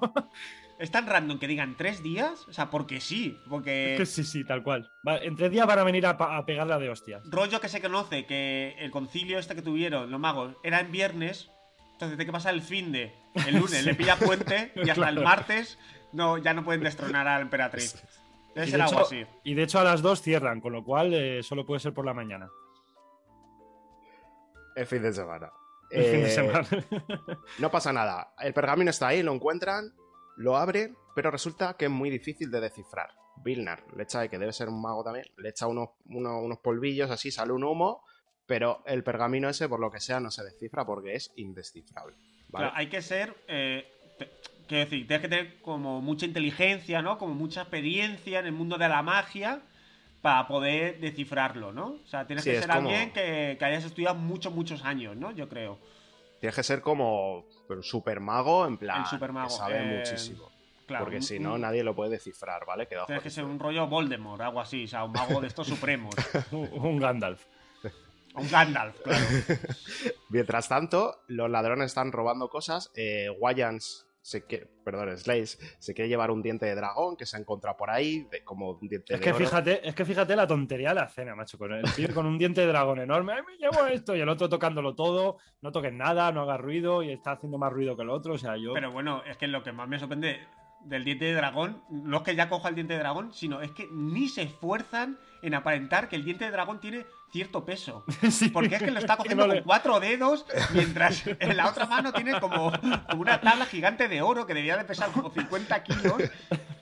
Y se nota que es un trozo de madera y goma espuma. Madre Claro, se nota que es un corchopán que han hecho ahí de decorado y el tío lo levanta, oh, pues como un corchopán. Eh, Pues guay, tal cual, tío. tal cual. Esfuérzate un poco, coño. No, el acting, el acting no, el acting no. Mientras siguen robando cosas, em, una de las cosas que roban resulta que es una caja, em, que de ahí sale una, como un dragón de hueso, que como no, ataca a Snails y ahí nos pone sus caras de, ¡oh, me están atacando! Qué asusto. Hasta que Ridley le dice que no se preocupe, que es una ilusión. Pero el ruido que ha hecho esa especie de, de dragón ilusión hace que eh, Marina y Vilmar se les conecte la antena de la alarma y eh, Marina va al, pues a la despensa esta que tienen a ver qué es lo que está pasando. Y encuentra a los ladrones en mitad de, de sus robos. Sí, sí, sí, sí. Eh, discúlpame, Gonzalo. eh, no es una, antes de pasar a la siguiente escena, quería comentar una de estas escenas. ¿No da Sí. la sensación que cuanto más cosas se mete Snails en la bolsa, más vacía la tiene? sí, no parece que se llene nunca eso. O sea, que no se llena nunca esa bolsa. Está todo el rato Ya. metiendo movidas. Es verdad que siempre se está metiendo objetos y, y movidas, y además no objetos pequeños precisamente, y la bolsa Que- nada, que sigue no igual. se llena esa bolsa. Es, es el bolsillo de Doraemon. Debe ser como la bolsa del Resident Evil o cosas así, ¿sabes? Sí, que sí, no es, parece, es el, es baúl de Resident Evil. nunca. Tú La metes cosas ahí que, que no pasa nada. Oh. Vaya tela. Bueno, en este encuentro vamos a descubrir que Marina es maga, ¿vale? Quedaos con este detalle, por favor. Marina Sí, es maga, hace magia. se hace supone. magia. Se No supone. siempre. No siempre. No siempre, no siempre, aunque ella no siempre se acuerda de que es maga. Creo No, que sería mejor definirlo. Es verdad, es un poco Dory, ¿no? Que se le olvidan las cosas. A veces parece que se le olvida y a veces parece que se le olvida hasta andar. Sí. Luego lo Sí, la- veremos. La coordinación es, es como trici... Es como un poco raro. sí.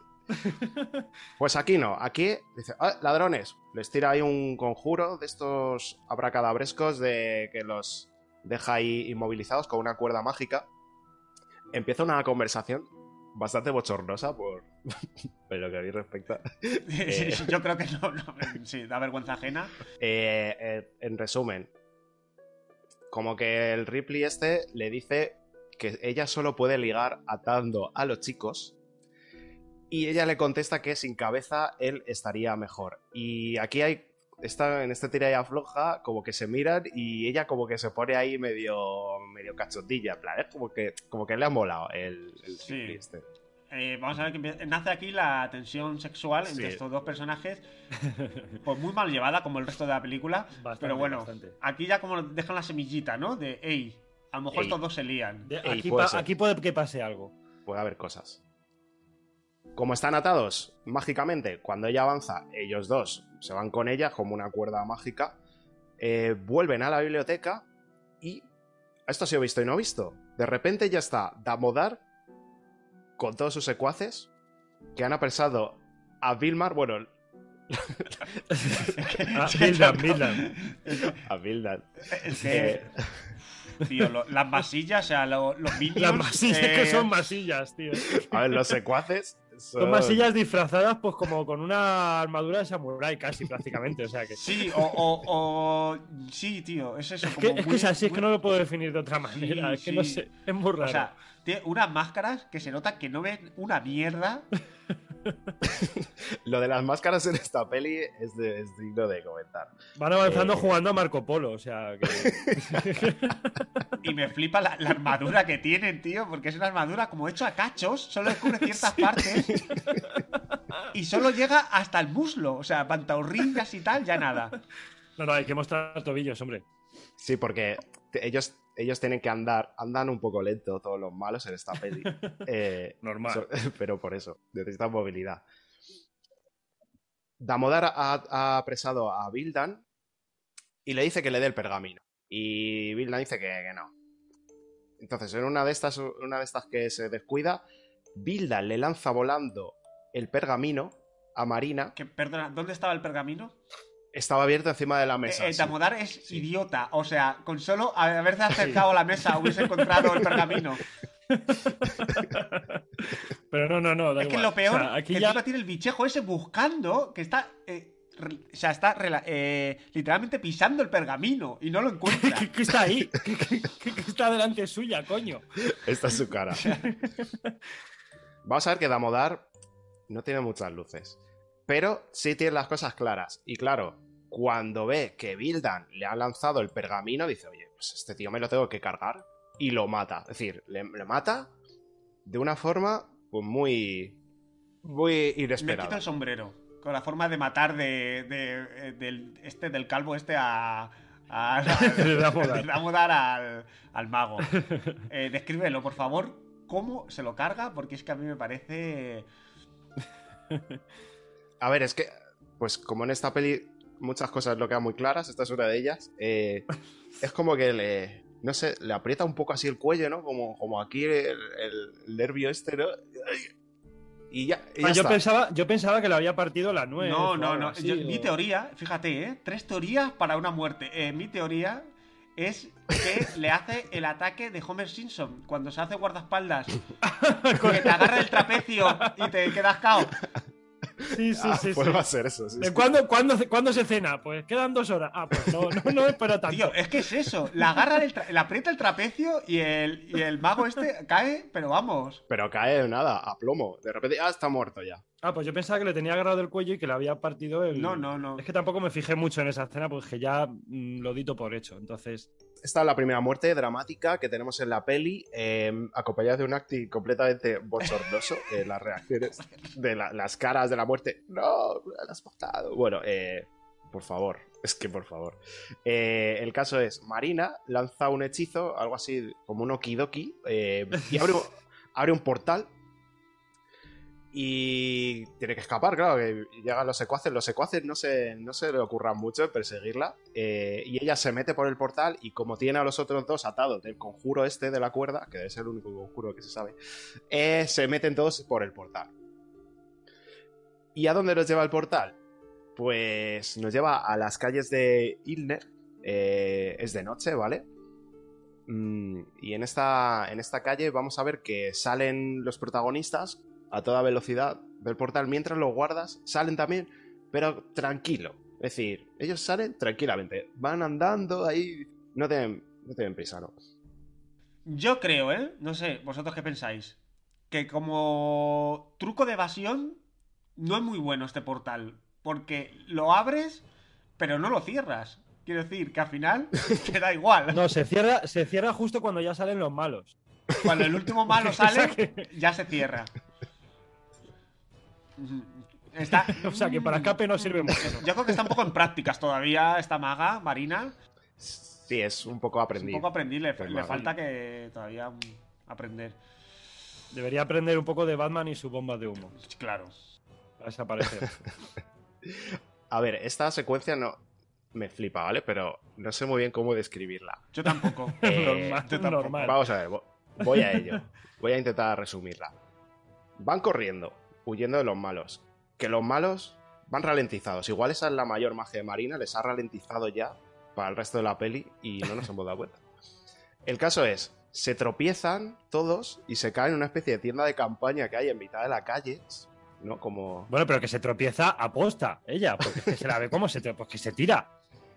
Es que se tira, es que no se tropieza con nada, es que directamente se tira en plancha. Sí, sí. Digamos que es una, una casa de, de alguien que vive en la calle, ¿no? Casi. Alguien que vive, sí, en la calle. eh, Una chabola. Una chabolita, una, chabola. Eso es, una chabolilla que hay ahí. Eh, sí, claro, como se han caído todos contra, contra la chabola esa, ya los malos se les echan encima y la pelea es inminente. Ridley consigue convencer a Marina para que les desate del hechizo en el que todavía estaban inmovilizados. Y cuando va a comenzar esta pelea, eh, vamos a llamarlo pelea, eh, de la chabola aparece un enano pelirrojo con una barba postiza y muy enfadado porque dice que no le dejan dormir.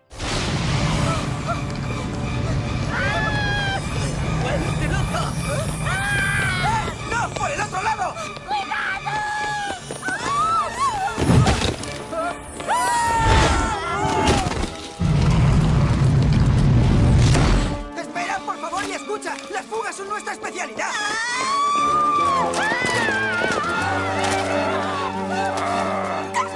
¡No lo sé! ¡Deshace el hechizo y me ocuparé de ello! no le dejarán a uno descansar en paz. ¡Oye!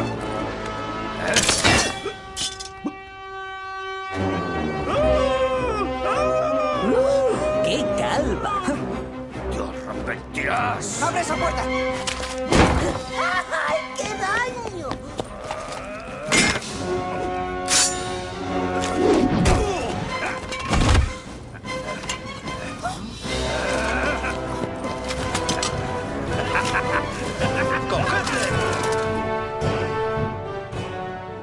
Es Gimli, Gimli en paro. Es Gimli en paro, eh, porque efectivamente es, es un enano homeless que. No sé qué pensáis. Que para ser un enano no es muy enano, ¿eh? No es muy bajito. Mm, No, no De mucho, hecho, bueno. Más adelante vemos que en verdad mide igual que la maga, más o menos. Sí, es un enano bastante es alto. un enano sí, sí. bastante alto para ser un enano, pero bueno. Sí, sí, sí. Bueno, pues este enano enfadado, eh, que por cierto, yo creo que el que le dobla la voz, eh, al menos la versión en castellano, es el vivo de Ghibli, o a mí me dio esa Sí, es el mismo, es el mismo. Es exactamente tenía- la misma voz. Es que es Se hizo- exactamente. Se hizo, dos enanos en uno. Eh, bueno, pues Damodar de repente tiene una ballesta, le pega un virotazo en la cabeza al enano, le quita el casco que lleva, que es como una especie de casco de vikingo con un cuerno, y le quita el casco del virotazo que dices, lo ha matado. El, bueno, el casco absorbe toda, todo el impacto y se, y se cae. Bueno, pues el enano se enfada mucho y se va él solo con su hacha a por el comandante este de la guarda con todos sus esbirros. Y aquí, en el, en el vaivén así de la pelea, el enano le mete un barrido al Damodar que se cae al suelo, pero es decir, le mete un patadón de Street sí, sí. Fighter que un lo Street Fighter de. Vamos, de tomo y lomo, ¿eh? Pero bien, ¿eh? Sí, sí. Pero bien, bien. Bueno, pues Damodar está en el suelo. eh, y el enano dices, remátalo. Es decir, ya lo tienes. Bueno, pues ¿qué hace el enano? El enano dice, Sí. se- es decir, con, con el- su enemigo en el suelo, se va atrás, recoge su, su hacha, recoge su casco y se va corriendo. Y se pira. Dice, "Ala, yo ya he hecho lo mío. Y, claro, yo, yo estaba flipando, digo, ¿pero por qué te vas? Mátalo. No, bueno, pues él se vuelve. Y los esbirros están ayudando a Damodar a que se levante del suelo. Y ya Damodar le dice, cogedle, ¿sabes? Y ya los dicen, ah, vale, que tenemos que pelear nosotros también, el resto de guardas. y ya se van a por los protagonistas. No sé, los guardas como tal no son muy proactivos, ¿sabes? Como que tienes que estar detrás de ellos diciéndole que cómo tienen que hacer su curro. Todo Si no rato. tienen iniciativa propia. Sí, la verdad es que es- están. Son estáticos, ¿no? Son guardias. Sí. Están parados. Bueno, eh, como dice Gonzalo, eh, se escapan, pero se tiran como una especie de alcantarilla de repente, que res- Sí, Yo como creo que- Una cloaca. una cloaca. Sí, pero se, no se, se meten, a mí esto no me quedó muy claro, ¿se meten dentro de la chabola otra vez o cómo? Sí, sí, sí. En la chabola, la chabola debe ser como un túnel. La chabola es un túnel. Sí, es que no sé, yo ya pensaba que vivía él ahí, pero resulta que a lo mejor es como un túnel solo. Porque él se mete y se mete en plancha también, se tira en plancha y el resto pues le siguen. Y ya es cuando entran al conducto este que lleva a la, a la cloaca, pero es que creo que la casa consiste a lo mejor en eso, nada más. En ningún momento vemos la casa del enano. Yo ya voy a decir que el enano creo que es el personaje que más asco me da de toda la película. Eh, Eh, yo, yo estoy contigo. No, yo, yo creo que no, yo creo que no. como, está, como está dibujado el personaje es que da asco.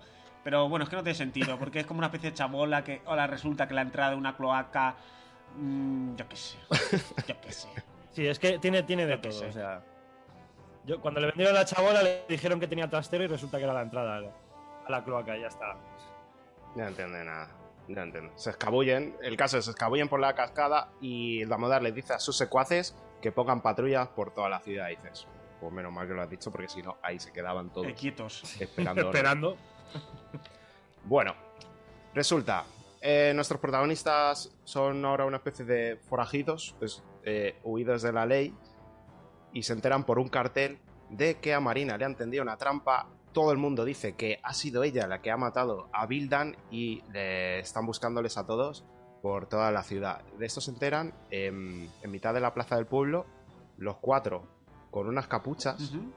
Imagínate, en la plaza del pueblo de gente normal. Bueno, pues cuatro, cuatro pibes. Cuatro con ahí, capuchas, que no hay nada más sospechoso. Detrás de una Dentro carreta. de una carreta agachados, murmullando detrás de una carreta. A plena luz del día, encima. A mí me flipa siempre en las pelis cuando alguien quiere pasar desapercibido que siempre se pone capucha aunque haga un solazo que te cagas. Claro, es que se van ahí al lado de unos guardas que hay. Bueno, claro, los guardas si es que no se enteran de nada. Da igual. Estar ahí. Y, y todo el mundo dice, bueno, pues muy desapercibidos no pasaría. Pero bueno, el caso es que les funciona. Cuando se escapan ya de, la ciudad, eh, esta peli tiene una cosa. eh, bueno, ya lo hemos contado, que en, en vez de los personajes te dicen lo que pasa. Es decir, la peli, en vez de contarte lo que pasa con acciones, son los personajes los que te dicen lo que pasa. Entonces, tenemos una conversación entre Profion y Damodar en el que Profion le dice que la mejor rastreadora de la emperatriz está buscando el pergamino. Y dices, tío, dímelo, muéstrame a la rastreadora hablando con la emperatriz y que le diga, voy a por el pergamino. No, pues es Profion el que te lo dice, ¿vale? Eso sí. Y luego eh, te dicen obviedades como Damodar le contesta, la estudiante se ha escapado con el pergamino. Y dices, vale, tío, ya lo he visto. no sé, es como que... Que, que- no sé, es todo muy. No tiene sentido. En plan, Sí, como por- todo. recalcando lo obvio. Es Otra muy vez. redundante todo y, y- y eso es lo que hace que la acción se estanque. Por eso tiene, un- tiene un- unos fallos de ritmo muy, muy jodidos. Aquí, sin embargo, vamos a tener una especie de momento impactante. Profion no está muy contento porque a Damodar se le han escapado el pergamino. Y para que no vuelva a fallar, le mete. Le hace un conjuro y le mete como en las orejas. Como algo muy chungo. En plan, le, a- le da una movida ahí que, que se le hincha la cabeza ahí. En plan, la vena de la frente se pone rojo. Y dentro de la cabeza, por las orejas, le salen como unas antenas, ¿no? Eh, una especie de planta ahí con dientes. Sí, Bastante desagradable. Como raro, unos sí. parásitos raros, sí. Sí, una especie de parásito. Y eso lo lleva metido ya en como en el cerebro, ¿sabes? Ya es como que, que está jodido. Y a partir de aquí, Damodar va a tener las orejas rojas siempre, ¿vale? Según va pasando las- eh, la película, más roja las tiene. Además que es un actor con Sí. las orejas muy grandes. Joder, es que da, da hasta grima verlas así todo el rato también, ¿eh? Tú, Gonzalo, que conoces mucho mejor el mundo de Dungeons and Dragons, esto no existe en el, digamos, en el juego de mesa, ¿no? O- Yo no sé, no sé, porque al final sí que es verdad que el, el Dungeons es tocho y tiene mogollón de hechizos. Pero esto, este será una especie de control mental, no lo sé. El parásito este no, no, no lo conocía yo, la verdad. Vamos, fijo que Si alguien lo conoce, pues que nos, dé- que nos, que nos explique cómo funciona. Por, y por qué se te ponen las orejas tan rojas como si te hubieran dado tobitas. El caso es que tenemos a otro nuevo personaje por ahí, que se llama una tal Norda, que es la rastreadora. Pero todavía no sabemos quién es. Mientras tanto, los aventureros han llegado a una taberna llena de gente. Y esto fue otra vez un poco Star Wars, Sí, ¿no? sí. ¿Qué os parece? Sí, es como la taberna de Star Wars. Eh, Eso tengo es. apuntada. Posada de Tatooine. Es, sí, que es, es que es calcado. Tatooine. Pero calcado. Le falta la típica música de. Total. Totalmente. Yo también, yo también. Total, vemos ahí a, a mogollón de criaturas. Tengo que decir que a mí este plano secuencia me pareció bastante interesante, ¿no? Ese barrido ahí por la, por la posada de Star Wars, ¿no? Eh, No está mal. Cuando, cuando transportan la jarra, Eso. la- se la van pasando hasta el piso de arriba. Ese juego con la jarra, eh, dices, bueno, está- no está mal. Hombre, lo, lo comparas con el resto y dices, coño, Sí, sí. este era el día bueno de Sí, rodaje. Lo pasas con el resto y todo es mejor, ¿no? El único día bueno, sí. vale, pues aquí en la taberna, eh, aquí es cuando yo dije, el enano da puto asco. Da puto asco, o sea, a mí me da mucho asco como come. Joder, y es que encima, hablando encima, o sea, está, está como comiéndose, creo que es un pavo, un muslo de pavo o lo que sea, o de cerdo, y está hablando y escupiendo perdigones, el, el asqueroso, tío. Pero es que tiene las manos no sucias, sino negras. Directamente negras. Pero tronco. Madre mía. Hombre, lo de maquillaje se le fue un poco la olla ahí. Joder, déjasela un poco con roña, pero no negras, total.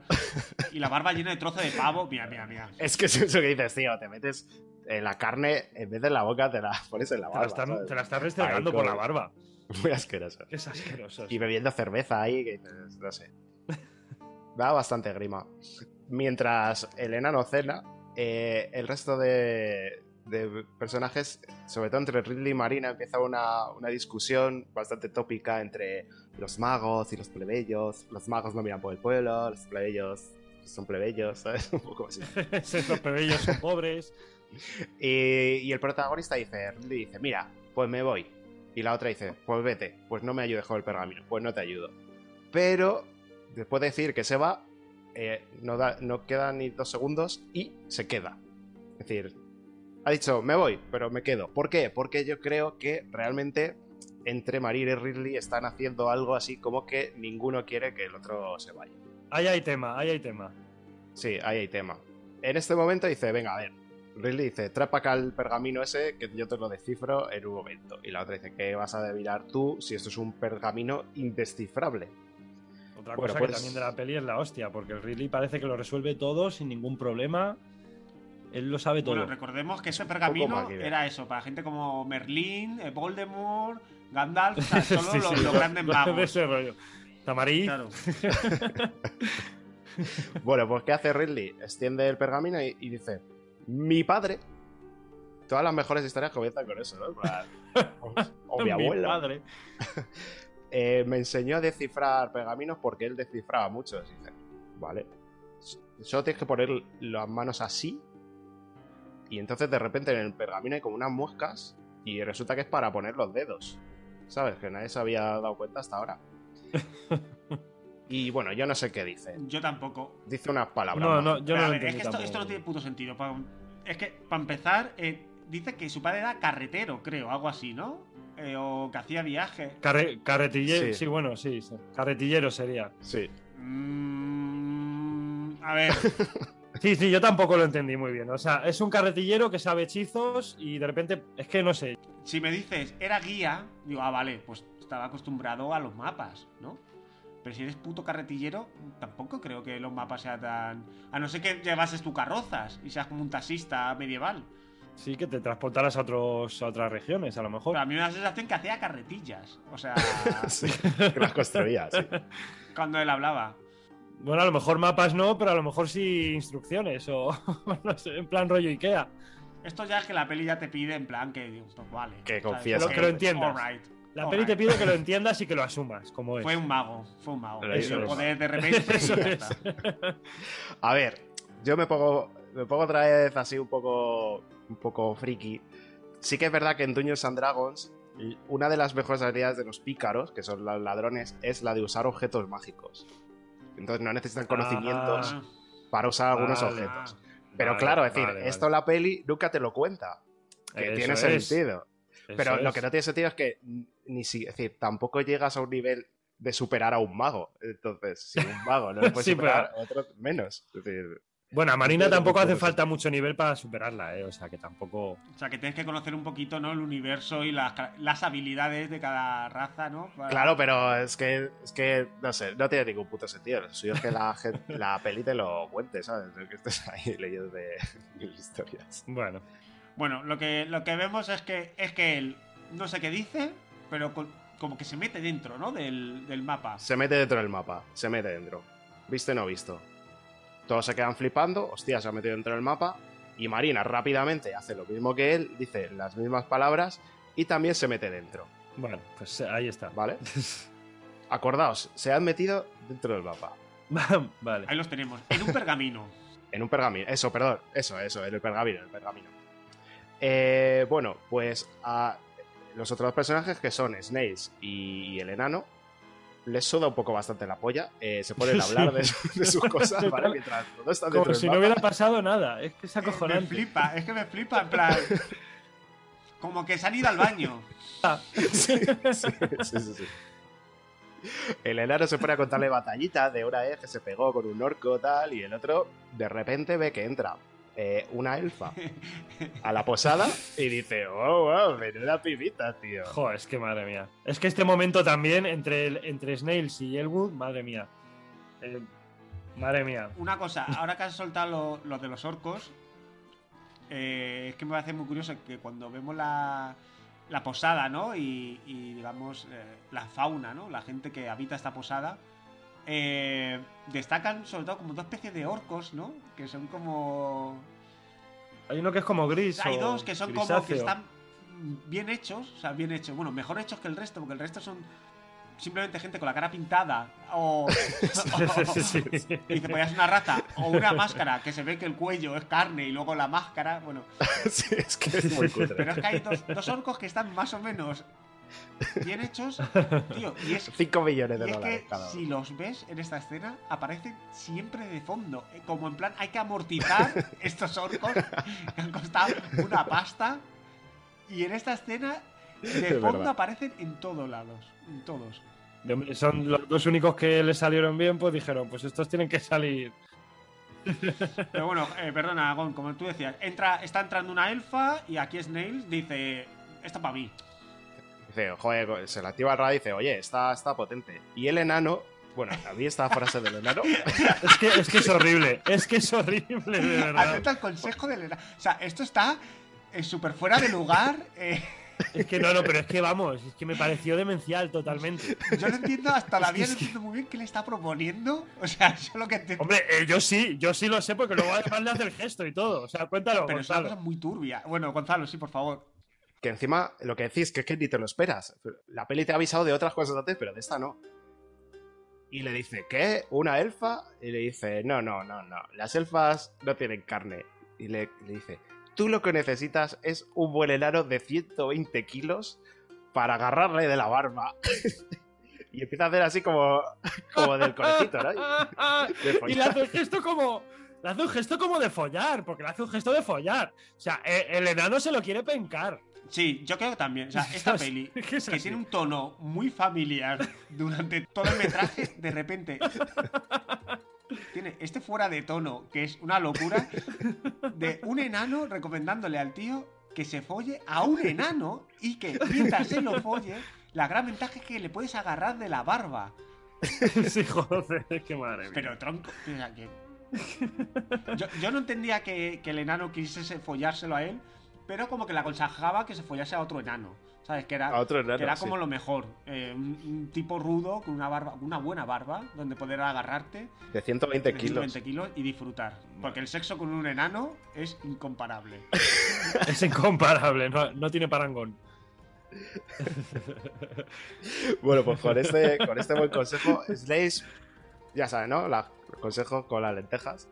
Eh, no, yo creo que va a lo suyo y se va a meterle fichas a la elfa. De nuevo tenemos otro momento, colega, ¿dónde está mi coche? O, de Scary Movie. Baboso, pero baboso, baboso. En plan baboso, pero asqueroso. Eh, Sí, sí, sí, total.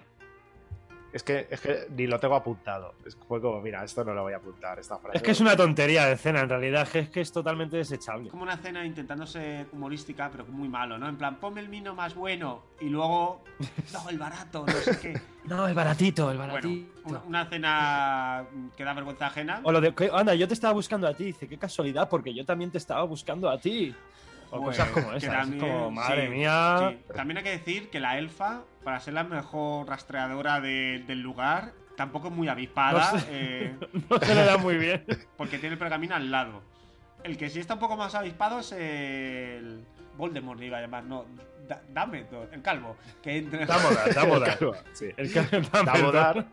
Yo dije, menos mal, menos mal. Me pasó un poco como con Batman y Robin, cuando entra el Doctor Frío a la fiesta, que dices, menos mal que ha entrado alguien a contar esto. Menos mal. Que alguien ha Sí, parado, por ¿eh? favor. Menos mal que alguien ha detenido esta escena. por Mi favor. héroe. Hostia, eh. Nuestros héroes son gente sin pelo, eh. Porque ahí también Mr. Frío no tenía, no tenía pelo y nos salvó de una. ¿Has visto? Y aquí. Los calvos, los héroes. damos- Calvo siempre ahí Es verdad.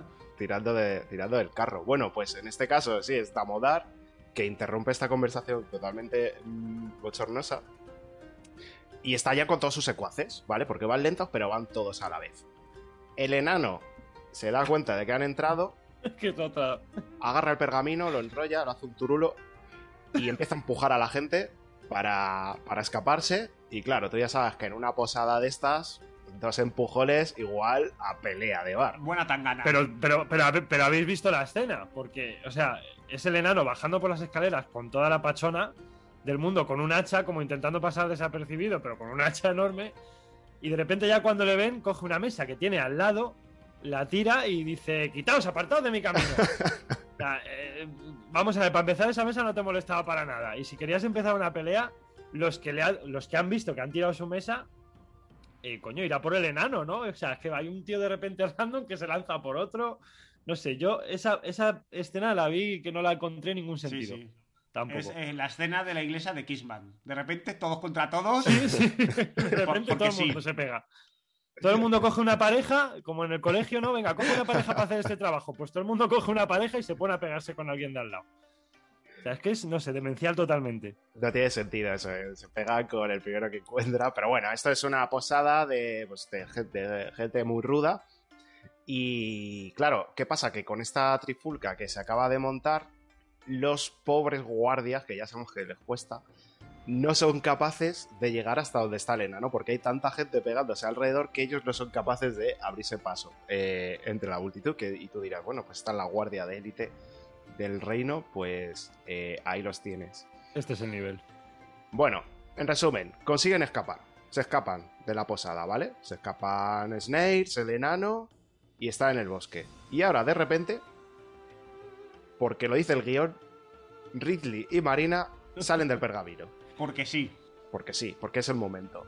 Eh, Puede ser que era porque el pergamino antes está enrollado y al desenrollarlo le permite salir. Ya es como que, como que sale todo, ¿no? Claro. Pues no lo había pensado, pero oye, pues a lo mejor se podía dar explicación a Eh, eso. son estas películas que te obligan a ti como espectador a crear, eh, ¿sabes? A rellenar esos huecos que te dejan.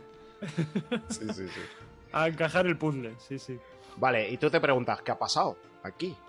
Bueno, pues están hablando como de un fantasma, sí, que le deja el fantasma. tal. Bueno, eh, no nunca, nunca vamos a saber lo que ha pasado ahí dentro. No lo sabremos jamás. Eso es, nunca, nunca, no se ve nunca La película no dentro. lo contarás. Yo tengo una teoría y es que han follado Sí, Marina y Ridley porque Yo- salen con mucha complicidad entre ellos. Es decir, yo creo que también ahí lo creo. ha habido tema. Sí. Pero están, están como enfadados un poco. Yo creo que Ridley no ha cumplido bien. Y están como un poco enfadados porque de repente, no sé, porque están discutiendo. Eh, todo esto porque creo que al final, ¿qué es? Que tienen que ir a por otra cosa, ¿no? O... ¿qué era? Claro, porque no sabemos lo que ha pasado dentro del pergamino, pero no pasa nada porque como siempre los personajes nos van a contar lo que está pasando. Entonces, de repente nos suelta una charla de que hay que eh, hay que ir a por la vara.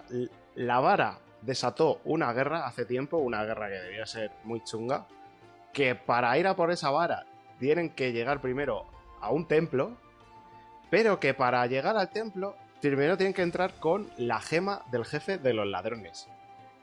Así, ¿eh? Pero venga, rapidito, chavales, enteraos. enterados que nos tenemos. Entonces, eh, volvemos a Snails. Que Snails dice que, mira, que él pasa de irse al templo, a la, la- a la gema, eh, la vara, que él pasa. No quiere irse. Que, va a acabar muerto al final. Con tanta tontería. Ya sabemos que, que Ridley conoce muy bien a su amigo, sabe cómo convencerle y intenta ahí a, a- a- intentan están discutiendo, ¿vale? Porque uno quiere ir, el otro no, entonces a ver si se ponen de acuerdo. Bueno, los planos de reacción de Marina en esta, en esta conversación eh, es como de...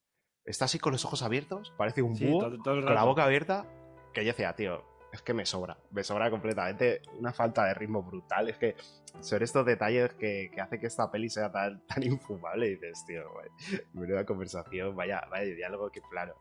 No, es que esta Eh, peli además tiene muchos planos que, que sobran totalmente, que es lo que dices tú. Es que no, no pintan nada en ese momento. Bueno, y es que aquí, ¿cómo cierra esta escena? Porque cierra con un plano que de verdad yo flipo, que es la mirada a cámara del, del enano. Es verdad. Y Sí. que rompe la cuarta pared, porque de hecho habla con el espectador. Diciendo, Es no sé qué dice, en plan, "Mm, creo que no me fío, o no sé qué. De que no le gusta Claro, sí, sí. así. Es que al final deciden irse todos juntos, ¿vale? Dice, venga, vale, vámonos, que, que va a haber mucho oro. Dice, venga, ah, pues si hay oro, sí.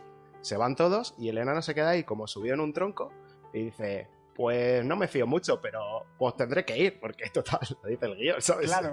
Yo estoy aquí de pegote, no, no se sabe ni cómo me llamo, porque no he dicho ni cómo se llama en toda la peli. de Es que yo no sé cómo se llama el Y- enano. ¿Tiene nombre? El, Elwood. Elwood. Lo que pasa es que en la peli no lo mencionan nunca. No lo mencionan. Igual que, bueno, Bildan sí lo mencionan, pero es que Elwood no lo mencionan nunca. Siempre le llaman el enano.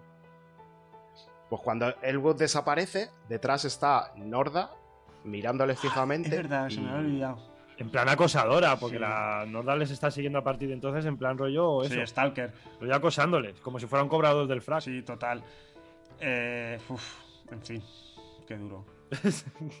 Muy duro, muy duro. Para que no se pierda nadie, el- lo que tiene que ir a hacer ahora es ir a por la gema de los ladrones, que es lo que les abre el templo, que es donde está la vara que controla a los dragones rojos. Para ponernos en contexto. No, no, está bien, está bien que lo, que lo digas porque es bastante lioso.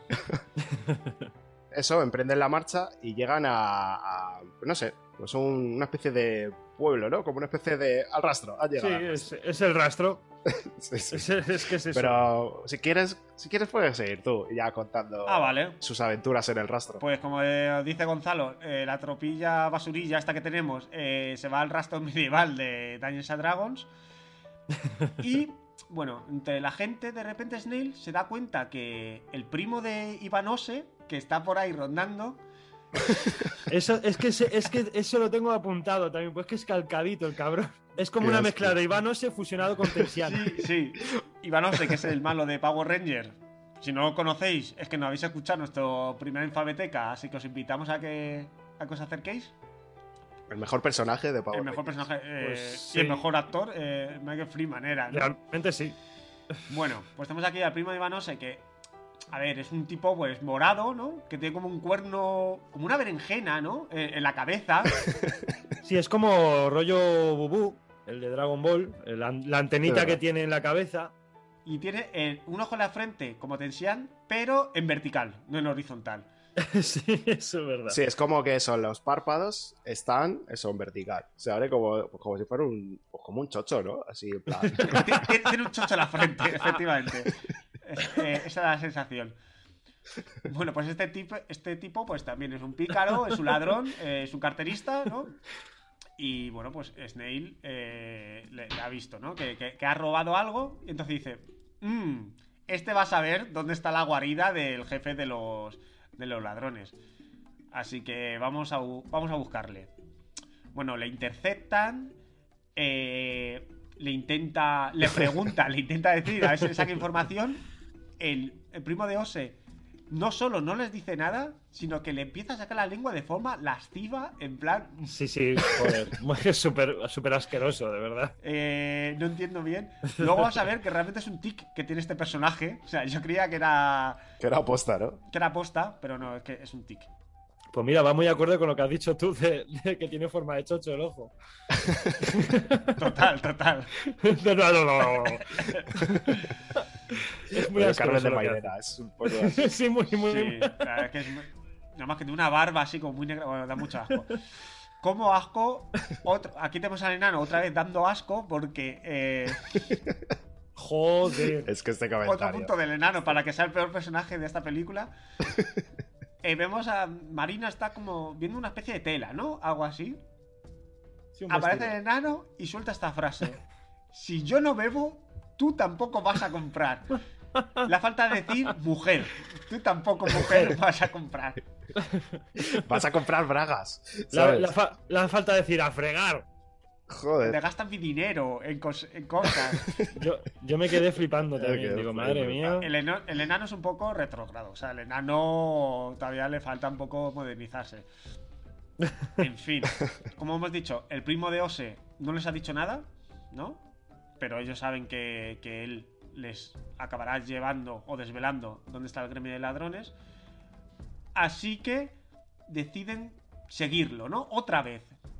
Deciden seguirlo, pero oye, Snails, que es un tipo eh, que sabe pasar desapercibido con buen ladrón, pues eh, con, dos, con dos botas de piel se las pone en, en la cabeza para intentar ocultarse, porque la forma de pasar desapercibido es tener dos botas en la cabeza, y empieza a robar cosas random, ¿no? De hecho, llega a robar hasta un gato disecado, cosa que es que... Sí. Sí, sí, no Eh, sé. no. Sin ningún tipo de valor. Ya es cleptomanía pura y dura. eh, Winona Ryder.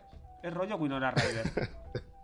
Eh, también, eh, antes de irnos de al rastro, solo decir que los orcos de la posada también aparecen en el rastro. Eh, amortizaron hay que amortizar eso. esto. bueno, aquí también lo tengo en fondo. Bueno, siguen a Primo de Ose, consigue llegar al gremio secreto. Que de secreto yo creo que tiene poco, porque una vez dentro del gremio hay más gente que en el propio rastro. O sea, eso parece Sí, un puto mercadillo. Eso está petado. Y este gremio, no sé si os da a vosotros la misma sensación, se parece sospechosamente a la posada. Muy sospechosamente. Es como muy, muy parecida. Como que me da a pensar que a lo mejor reciclaron escenarios, no lo sé. Cambiaron, cambiaron la silla de sitio un poco. Es porque es clavada. Es igual, es que es la- el mismo escenario. Amortizaron también el, el escenario, sí. Mientras están buscando al primo de Ose entre, entre tanto gentío. Ah, ¿qué ha, pa- qué ha pasado? Que el primo de Ose aparece por las espaldas y los apresa. Porque está Ose con sus esbirros, ¿no? Con, con gente random. Y son, Sí, aquí todo el mundo tiene Sí, esbirros. son, son apresados. Eh, un detalle, eh, no todos están en la posada porque el enano se ha quedado a la puerta a vigilar. Del enano no vamos a saber nada más en 20 minutos de película y va a aparecer de nuevo como por arte de magia. Total. Debe ser que a- al actor esos, esos dos o tres días de rodaje no le pagaron y, y no actuaba. Bueno, como hemos dicho, eh, Ose, eh, el primo de Ose, captura a nuestros amigos y decide, "Mm, eh, vamos a separarlos. O sea, juntos no, no puede estar. Así que, ¿qué hace? Snails lo manda, pues no sabemos dónde, a un lado, Nunca lo sabremos. y a Marina y, y a Ridley, pues los lleva al de los, del gremio de ladrones. Eh, bueno, pues ya estamos aquí en los aposentos. Aquí es donde hemos descubierto que el primo de se tiene el tic de sacar la lengua. Y eh, vemos a Silas, ¿no? Que es este, digamos, rey de ladrones, ¿no? Un tipo delgado, calvo. Es Fito. Es, es Fito, efectivamente. Es, Es Fito, sí. Es, es que es verdad, es, es verdad. Es Fito total, hasta los aros. con los aros. Le falta el, le falta el gorro nada Es más. verdad, es que es Fito, tío. Bueno, pues está, está Fito. Después de. Entre, entre disco y disco, pues eh, le tenemos aquí. eh, en el gremio de ladrones, ahí con sus, con sus concubinas, de puta madre, tal. Y ya vemos que este tío no es un tío de fiar, ¿no? Porque lo primero que hace, después de presentarse, es eh, pues tocar el culo a Marina. O sea, en plan, en plan, "Mm, eh, apetitosa o algo así. O sea, con un comentario. Sí, como, como que le ha traído otro tesoro o algo así. Dice, no, me interesa más otros tesoros y le toca el culo. Sí, sí. Le dice, tienes que ser muy buen ladrón cuando llevas un bocado tan precioso. Ah, eso, eso. y le Eso. pega ahí... eh, una cachetada. Madre mía, madre O sea que mía. ya. Eh, Fito, Fito da un poco de asco. Bueno, eh, Es que dan todos mucho asco. Da mucho asco y mucha vergüenza ajena. Bueno, Ridley le dice, oye, eh, Ya, pero es que perdona, es que los otros, sus secuaces, dicen, sí, sí. Sí. Claro, claro, sí, que- toca el culo, tal. Claro, y luego tenemos a las tres concubinas ahí de fondo, en plan. En fin. Eh, este pibe es un hedonista total. Bueno, eh, Ridley eh, le dice a Silas: Oye, vengo a por el ojo del dragón. Perdona, tío, pero es que cuando ella le va a contestar, Ridley le tapa la boca, ¿sabes? Dice, Sí. no, tú no hables, como dice la calla. ¡Ay, es verdad, es verdad, es verdad! Ah, no le contestes, que voy a hablar Pero yo. además súper cantoso. O sea, es como, no, no hables, no. No, claro, no hables que vas a decir lo mismo que yo, pero bueno, yo soy hombre y puedo hablar mejor. y yo puedo hablar. Porque en verdad, ¿qué le dice? Le pide el. Creo que es el ojo del dragón, ¿no? Le pide el ojo del dragón, Sí, el ojo, el ojo del dragón es como se llama la que piedra. es la piedra, ¿no? Que necesita para. Bueno, para todo lo que ha dicho Gonzalo, ¿no? Sí, para entrar al, para entrar al, Para ir al templo, ese, que tiene la vara, que controla los dragones. Etcétera, etcétera. Le pide el ojo de dragón y, y Silas, atentos a esto, porque le dice, no, si yo te lo doy. Lo pasa que lo tengo en el centro de mi laberinto. Quiero Sí. que os quedáis muy con la palabra laberinto, ¿vale? Lo tengo Sí, en sí. mi laberinto. Esto es puta coña, tío. Dice laberinto, sí, sí. De su laberinto. Que si lo quieres, cógelo.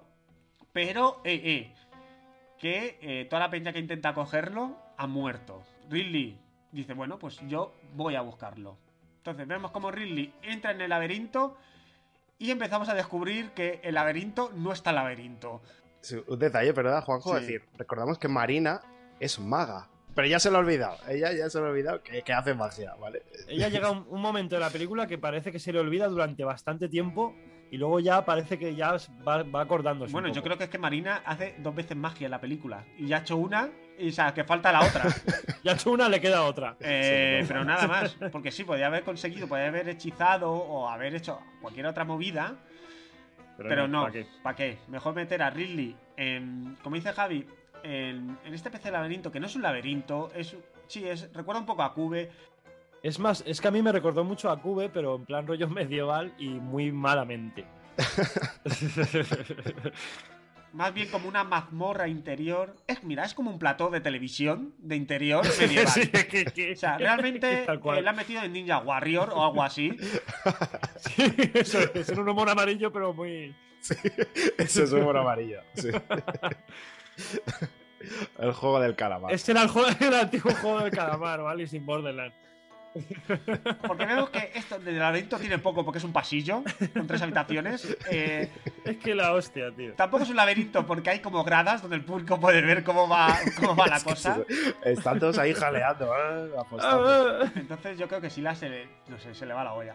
Bueno, este laberinto pues son tres habitaciones con distintas pruebas, ¿no? Con distintas trampas. Que tampoco me voy a parar en ellas. Digamos que las supera porque sí. Que, es que además es muy malamente como la Sí, soluciona, eh, porque. Madre es que mía, no, no sea, la pena quedarse aquí, la verdad. No sé, no. Tres No. trampas mortales, no sé cómo el resto ha muerto, supongo que eran sus normales o eran peor que él. Eh, pero bueno, él, él- él las pasa. Ridley, que no es un tipo muy listo, consigue pasarlas. Eh, llega a la habitación final, donde aquí, donde tenemos el ojo del dragón. Y esto es un plano Indiana Jones, tío. Es el plano Indiana Jones. Sí, Cuando sí. coge el tótem, Yo, total. yo estaba esperando que cogiera el cristal y, sali- y saltara alguna trampa, por lo menos. Ya no, la pelo- ya no la típica bola, pero alguna trampa o algo. Por lo visto es un homenaje, ¿eh? A Indiana Jones. En plan, pero reconocido. reconocido. Hombre, claro que, hombre, es que es, es obvio. Vamos, que, que diga, como diga el otro que no. No, no, este plano. Claro, embustero. me yo. Mentira, cabrón, pero es lo mismo, con el mismo zoom, la misma cara. Te falta el sombrero y el látigo. Pero claro, vamos, como bien dice Javi, eh, mientras que Indiana Jones se activaba una trampa, aquí lo que se activa es otra trampa que es que la película sigue, ¿no? Porque cambiamos de escena. la película sigue. Bueno, eh, el tipo este, eh, Ridley ha conseguido el, el ojo de dragón. Eh, sale al, de nuevo a la posada barra eh, eh, gremio de ladrones barra cualquier otro escenario que seguramente se utilizará de nuevo. Taberna. Aparece en el centro, ¿no? Triunfante, porque lo ha conseguido. De hecho, vemos como ya de nuevo está Snails en escena, está Marina. Y atentos a esto, por favor, necesito que me lo expliquéis porque yo no lo entiendo mucho. Bueno, llega con el ojo de dragón y de repente Silas, que recordemos que es el dueño del ojo del dragón, que recordemos que él dijo que está en mi laberinto, en el centro de mi laberinto, que supuestamente yo he construido, que yo he puesto las trampas. ¿No? Porque alguien la habrá construido. ¿O qué? Bueno, eso, eso se, se supone, porque dice que es suyo, pero tampoco sabemos si lo ha construido Bueno, él a lo o- mejor lo compró ya, ¿no? Así, no lo sabemos. Claro, que lo compró hecho. Claro, Claro, él y el primer día piso, puso la piedra y ya se Claro, él lo alquiló y ya venía amueblado. Entonces, Como tampoco sabemos por qué de repente Silas le dice: Es que llevo muchos años esperando a que alguien cogiese el ojo de dragón para poder tenerlo yo, para robártelo. ay, Dios mío. Y yo digo, pero a ver, amigo Silas, si este ojo dragón era tuyo, si tú lo pusiste en el medio del laberinto, si el laberinto de hecho también es tuyo, ¿cómo que no podías cogerlo? ¿Cómo que, cómo que no lo tenías? Vamos a ¿Tú ver. no sabías las trampas que había? Eh, ¿cómo- ¿Qué es esto? O sea, ¿qué? Yo creo que sí, que cuando, cuando compró el gremio, que venía amueblado, le dieron el mando de las trampas, pero yo creo que se le perdió. Y entonces ya no sabía cómo desactivarlas. Ya no tenía ni idea. No, le- no, le- no se acordaba del pin. Y ya no sabía cómo desactivarlo. Entonces, claro, ya él, le saltaba el PUC y tampoco sabía. Entonces, ya el pobre, el pobre ya se liaba. Oye, está muy bien, porque mira, es una película que te mantiene activo, ¿no? Porque te mantiene, como hemos dicho, tienes que pensar el porqué de las cosas, inventarte tu propia historia, hace ser el Dungeon Master de la propia película y rellenar esos huecos que, que te dejan. Joder, pues yo ya estaba agotado, ¿eh? De, la- de la película. Pues vamos por la mitad, no ya ni la mitad. Eh, No, ya, ya. por- estaba yo ya agotadísimo. Bueno, eh, total, que Silas le dice, eh, o me das eh, el ojo de dragón o te rajo, porque tengo aquí a mis dos esbirros, que son dos seres humanos, uno con la cara verde y otro con la cara azul, como si fuesen dos razas diferentes. Todo muy cutre. Pero cuando está a punto de empezar la pelea, aparece nuestro amigo Damodar, de nuevo, caminando muy lentamente, con sus esbirros reclamando el pergamino. ¿Vale? Cosa que no hace gracia a Silas. A Silas no le hace gracia, ¿no? Dos calvos en el mismo lado, no. Uno. O sea, no- Solo puede haber un Solo- calvo. ahí choca, al ahí choca. chaval. o sea, Fito dice no. O sea, no puede ser. No quiero volver a Platero. O sea, yo quiero tocar solo. Eh, entonces, ¿qué hace Ridley para intentar ganar tiempo? Joder. Eh, comienza a quemar el pergamino. Que, si no me equivoco, el pergamino ya no vale para nada. Y le dice al, al calvo, ¿no? A- al calvo número. Bueno, a Damodar. Para, para, número para uno. que no haya confusión. O me deja pasar o dejo que el pergamino se queme totalmente. El calvo accede. Ya han pasado como 40, 50 segundos. Es, es- es un pergamino ignífugo. Pero es que ese pergamino, ¿de qué coño está hecho? ¿De vibranium o, o qué Porque vemos Ridley que pasa el pergamino por el suelo y la apaga. Y es que se ha quemado muy poco. Como si fuera un piti, así, la apaga por el suelo. Aquí vamos a ver que en la película el pergamino, aunque parece que es muy importante, lo tratan como, vamos, como les, como una mierda. O sea, no tienen ningún cuidado con el pergamino ninguno. Corrígeme, es que el pergamino ya no sirve de nada, ¿no?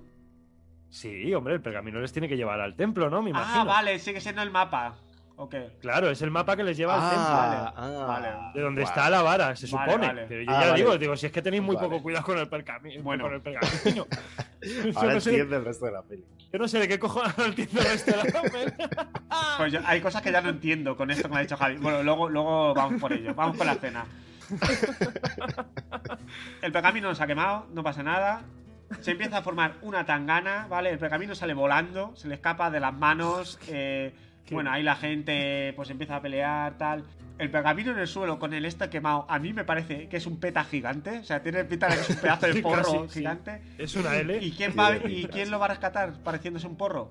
Pues quien va a ser Marlon Wayans, ¿no? Que siempre hace pelis de. Siempre está fumado o hace de fumado en las pelis. Como en Scary Movie su personaje. Entonces, bueno. Van a recoger el pergamino, pero. Cuidado. El calvo se adelanta.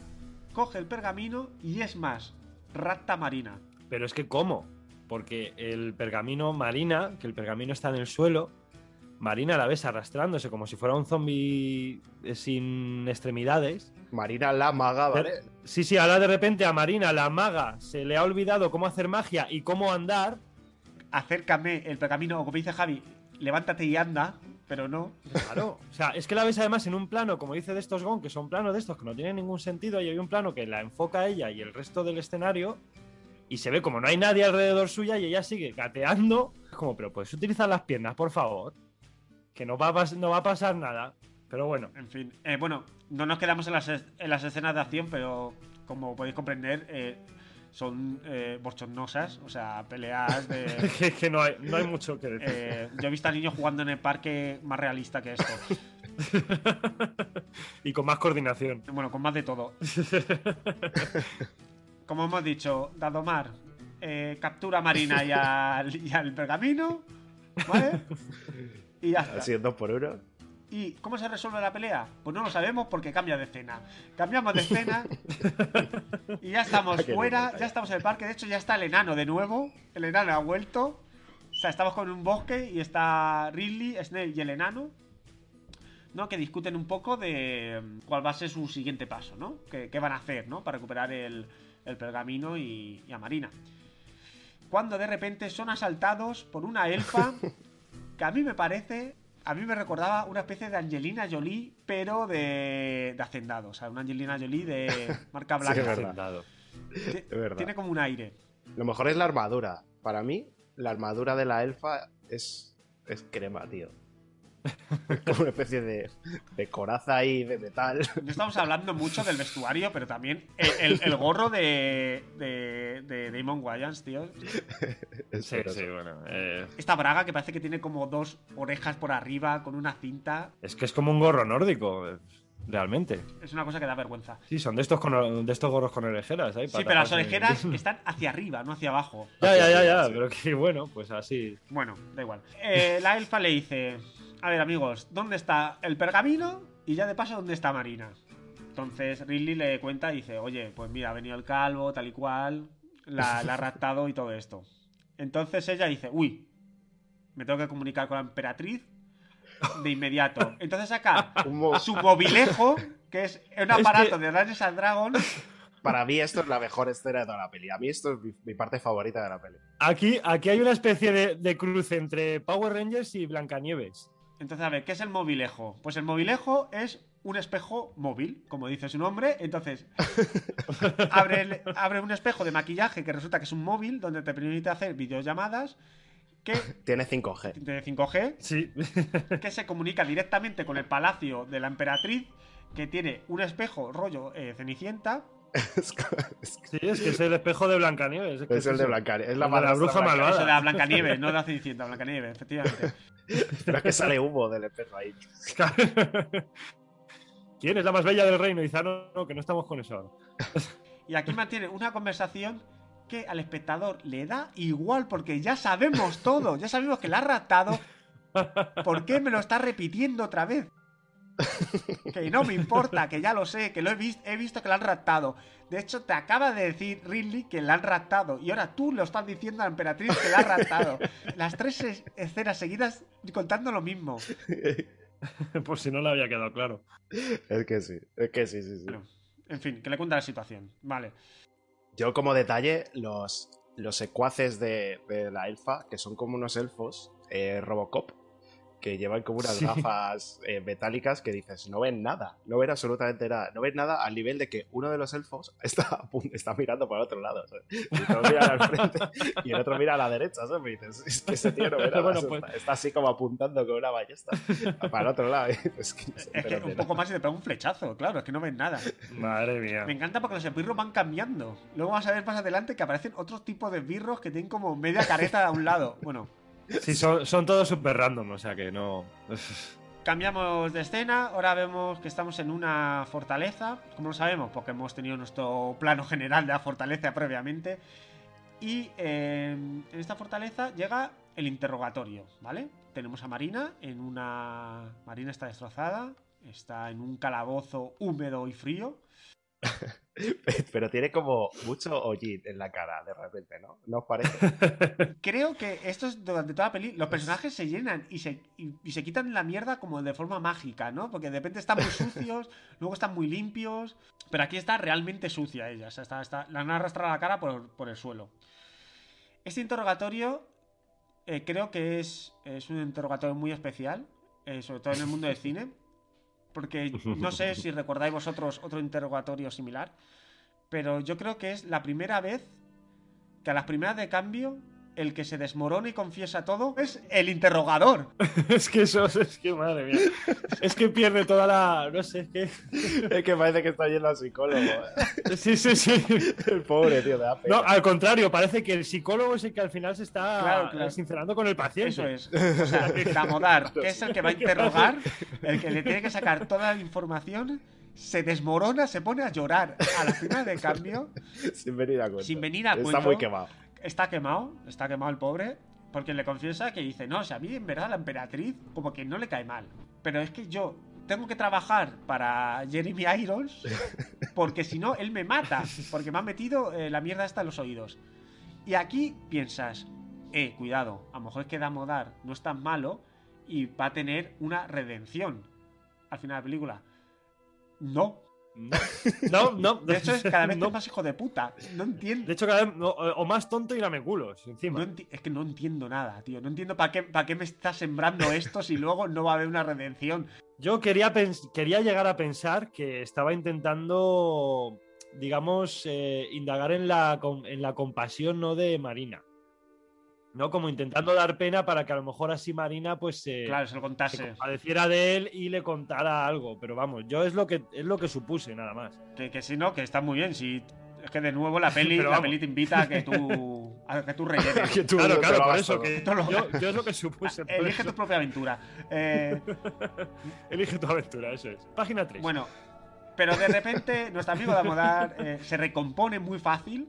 Eh, saca los bichos que tiene ahí, los parásitos de las orejas.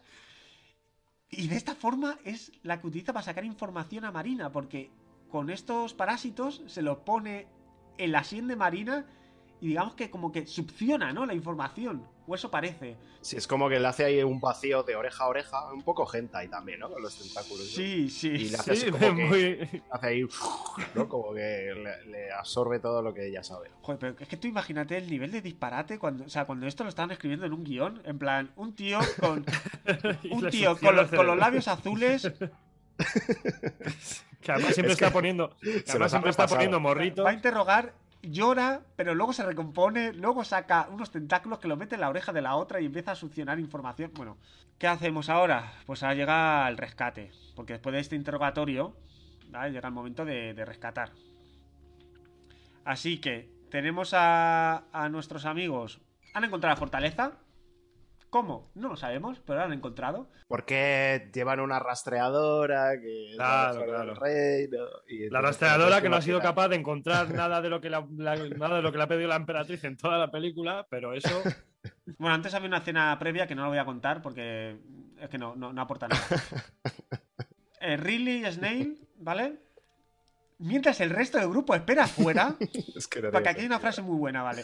Ridley y Snail consiguen introducir en la, en la fortaleza y aquí tenemos una escena donde vemos al enano diciendo a la elfa, oye, ¿por qué no vamos nosotros también?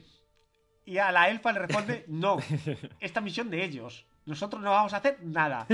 Nada, absolutamente nada. Nos vamos a tumbar en el césped. ella lo resuelve todo para, para evitar tener que trabajar, ella lo resuelve todo así, no, no, esto es cosa suya. Pero es que recordemos, tío, que el enano ha sido el único que le ha metido un barrido a- al Damodar al principio de la peli que le ha dejado rotísimo. Es decir, le puede vencer el enano.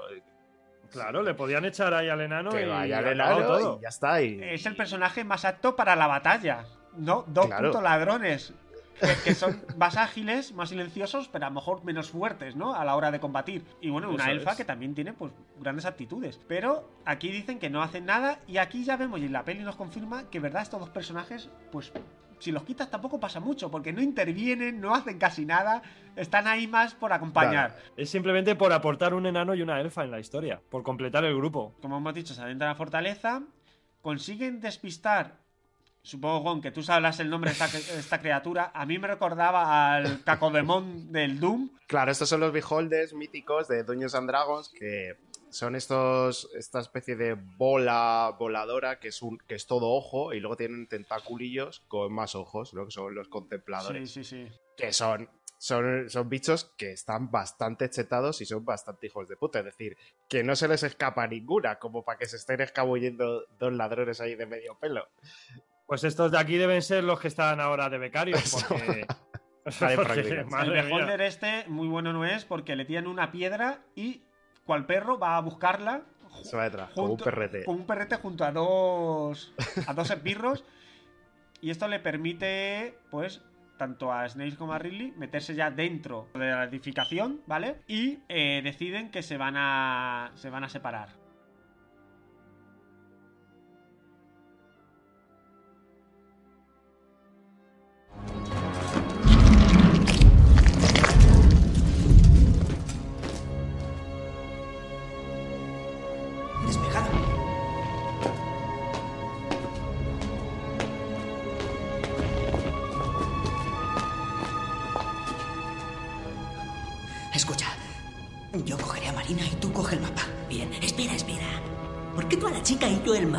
No me gustan esos planes. ¡Muévete!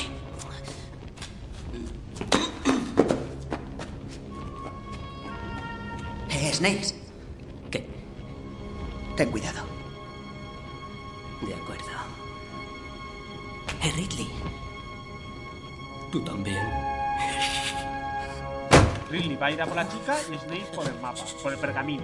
Snape entra en los aposentos de, de Namodar y tras hacer un poco el, el gamba, ¿no? El gamba con una armadura que está en una estantería puesta. La armadura de él, del Damodar, está en la estantería puesta. Buen detalle, es un gran Es un detalle. detalle, ¿vale? Está, De hecho, él como que se la pone. Oh, mira Claro. me queda. eso es, Está ahí la armadura. está la armadura puesta, colgada en la percha. la percha, sí. Pues hace el gamba con la armadura tal y cual. Se roba unos polvos mágicos, no sé, una bolsa de polvitos se lo, se lo guarda porque al final es un ladrón y bueno, la cleptomanía lo que tiene, que al final pues, te, Claro, te- tiene te- que tienes que robarlo robar todo. cosas. Encuentra el pergamino y cuando lo va a coger, ¡ay! De repente el suelo se convierte en arenas, como una especie de arenas movedizas, ¿no? Es como ver, es como una masa de pizza, ¿no? Hay una, Sí, de, sí, sí, una bechamel. Algo así, sí. Muy, muy, muy del rollo. Sí, como sí. si hubiera un montón de queso Sí, ahí fundido. Da como un poco de asco y queda atrapado.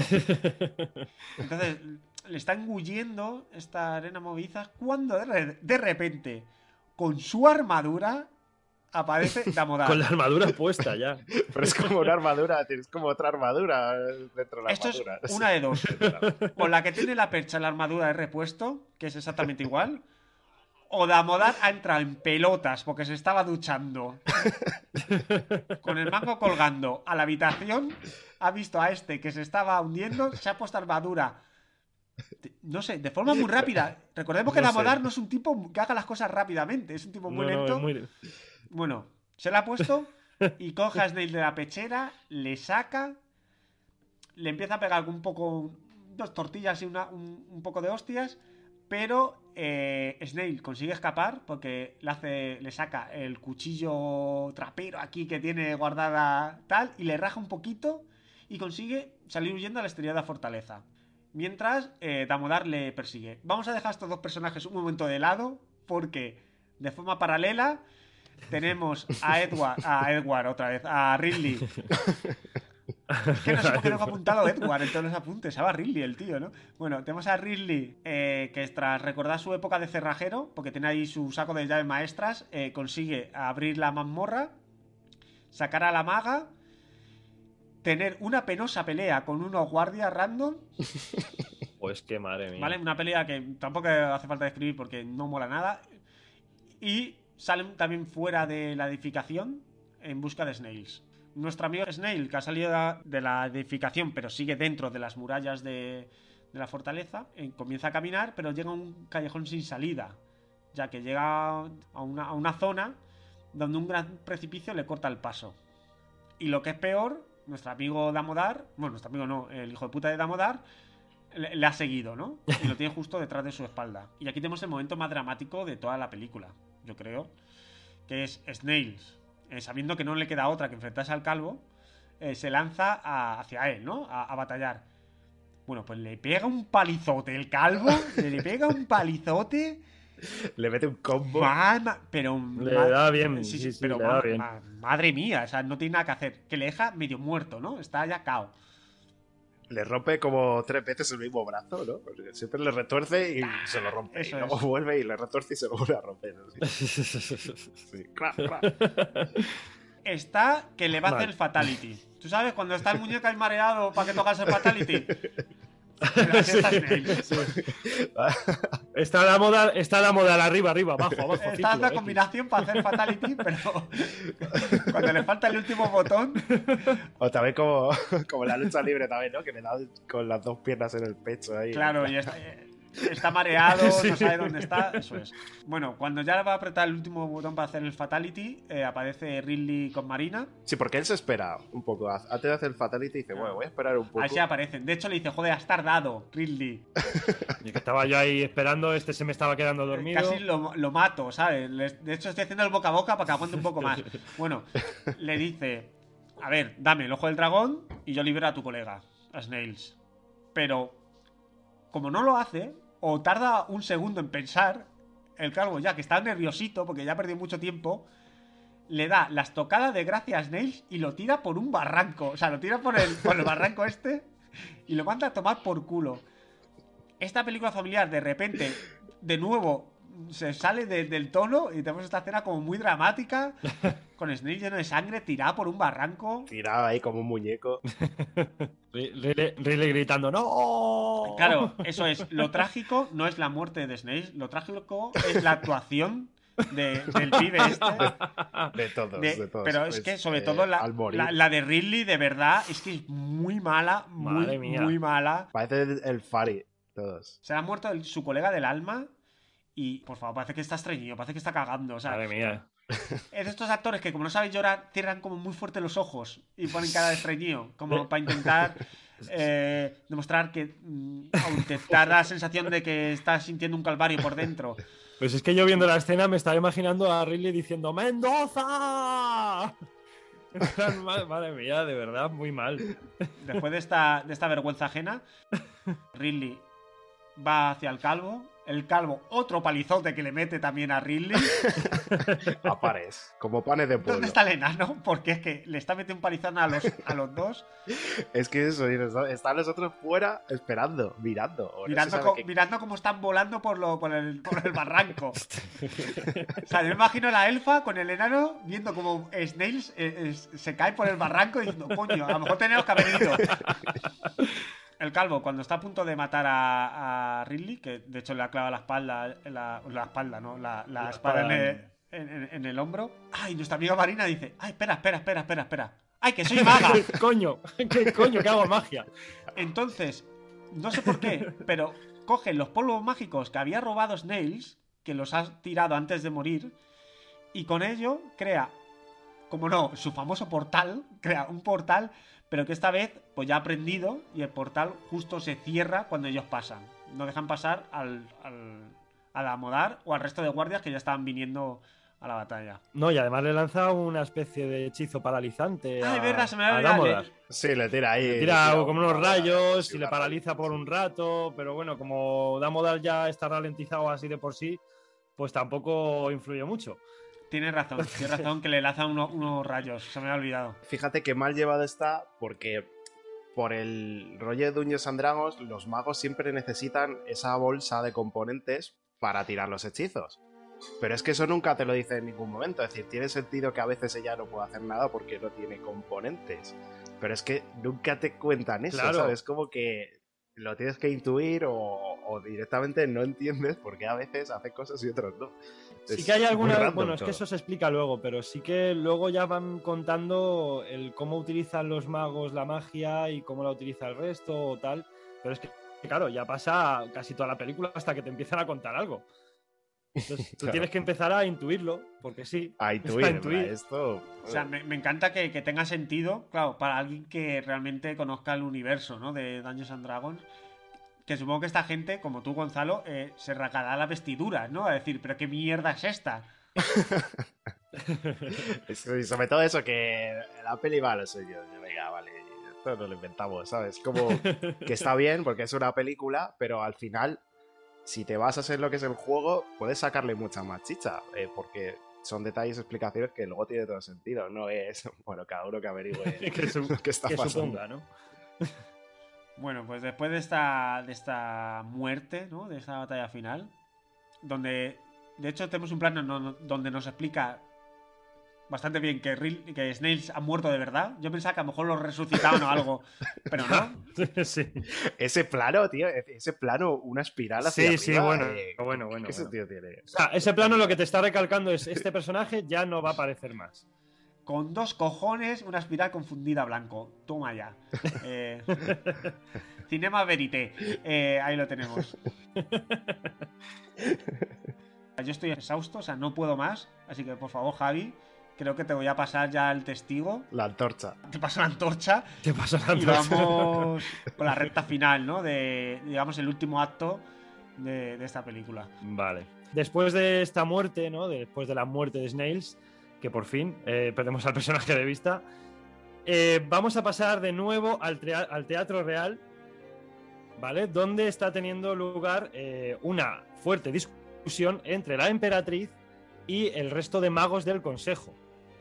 ¿Vale? Aquí, bueno, pues la emperatriz les está diciendo lo imprudente que es eh, que ellos utilizasen la vara. Está ella dice, entiendo que lo veis como un desafío, pero es que no os puedo dar la vara porque me la vais a liar.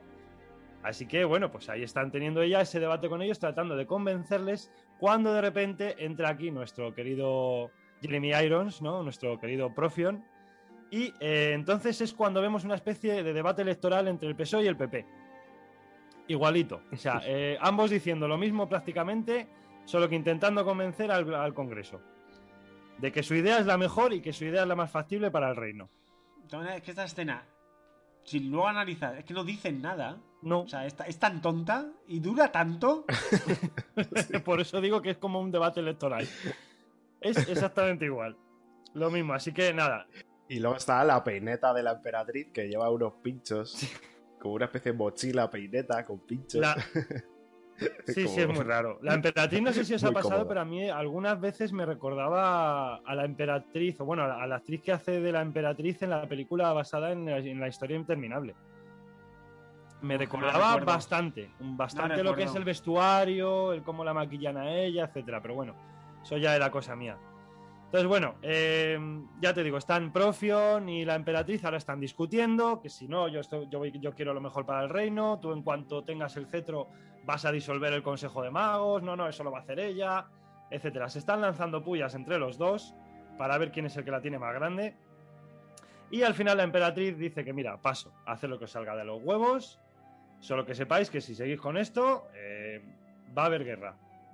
Así que eso, Profion, lógicamente, ya lo ve como una declaración de guerra, lo que facilita convencer al Consejo para ponerla en su, contra. ¿Vale? Y Así que al final, nada, ya te digo, Sabina les dice que hagan lo que les salga de los huevos y se pira de la cámara, ya para prepararse para la batalla. Así que ya sabemos que aquí ya se ha declarado una guerra. Aquí, Aquí va a haber, va a haber. va a haber hostias. Va a haber guerra, guerra que no entiendo contra quiénes son. No, o sea, yo los tampoco. magos contra la emperatriz y. Magos contra la emperatriz y los dragones. Y, y Y, sus dragones. y ya, es decir, la emperatriz y ya. Quiero decir, claro, la emperatriz no tiene gente, o sea, gente humana. O sea, no, no hay nadie. Porque la emperatriz que es una maga. Porque está, es que no entiendo nada. No, no lo sé, no lo sé. Yo ahí tan. Es que traté de dejar de La entenderlo, va o sea, sola. Es decir, ella va sola a la guerra, ella sola. Pero ya está. Es ella, ella, solo. es ella contra los magos y el resto de la gente comiendo pipas. En plan, o sea, el resto de, la- de las razas. rollo como que no tiene. ¿qué, qué pasa aquí? ¿Qué está pasando? El resto de la gente está en la ruta de la caña ahora mismo. ¿Qué, qué es esto? Están de Están de eh. sí, Claro, es que me flipa que no. Que el resto de razas ya no es que no tengan ni voz ni voto, es que no tienen ni presencia. es que no aparecen. nada. No aparecen directamente. ¿Vale? Entonces, bueno, ya ahí saltamos de la cámara y volvemos con este grupo eh, tan pintoresco, eh, ¿vale? Ento- que en el que se encuentra Marina, Norda Elwood y el resto de soldados élficos que se están dirigiendo eh, por el bosque a un sitio donde pretenden curar las heridas de Ridley. A Rivendell. A Rivendell. Ese mismo pensé yo, van a ver a Elrond. ¿Vale? Bueno, cuando ya llegan al sitio es como un árbol con un montón de farolillos, o bueno, yo creo que eran farolillos, no sé, porque Sí, había un no- montón de no luces. es feo, ¿eh? Dije, No, uy, no es- no uy, está mal. Me gusta. No está mal. está es un bonito, escenario curioso. bonito, es un escenario curioso, hay que decirlo. Bueno, eh, al final llegan al hogar de dicho elfo. eh, dicho, elfo, dicho elfo está interpretado por Tom Baker, que, está, que es muy conocido por eh, ser la cuarta encarnación del Doctor Who, ¿vale? Papel que interpretó durante bastantes años. De hecho, es de los que más eh, prolongado ha visto su actuación en este personaje. O sea, de los que más tiempo lo han interpretado, la verdad. Decía, este pavo me suena, claro. Sí, Ahora sí, no, sé es, que- es Tom Baker. Bueno, el, el elfo cura la herida de Ridley, eh, que se levanta. Además, esta escena tampoco la entendí yo muy bien. Vamos a ver. Ridley, Porque, ¿para qué, pa- pa' qué te lo voy ¿Para a qué te lo voy a enseñar cuando enseñar? te lo puedo? ¿cuándo te lo puedo decir? O sea, Claro. Nosotros tenemos que entender que eh, Ridley está soñando algo. Y es algo importante, se supone. Muy Que luego importante. realmente tampoco. Sí, es muy importante, pero que luego. Que luego no es tan importante. Luego no es tan importante, que es lo que te iba a decir. Digo, luego es como que pasa desapercibido y ya De está. hecho, luego no importa. O sea, da igual.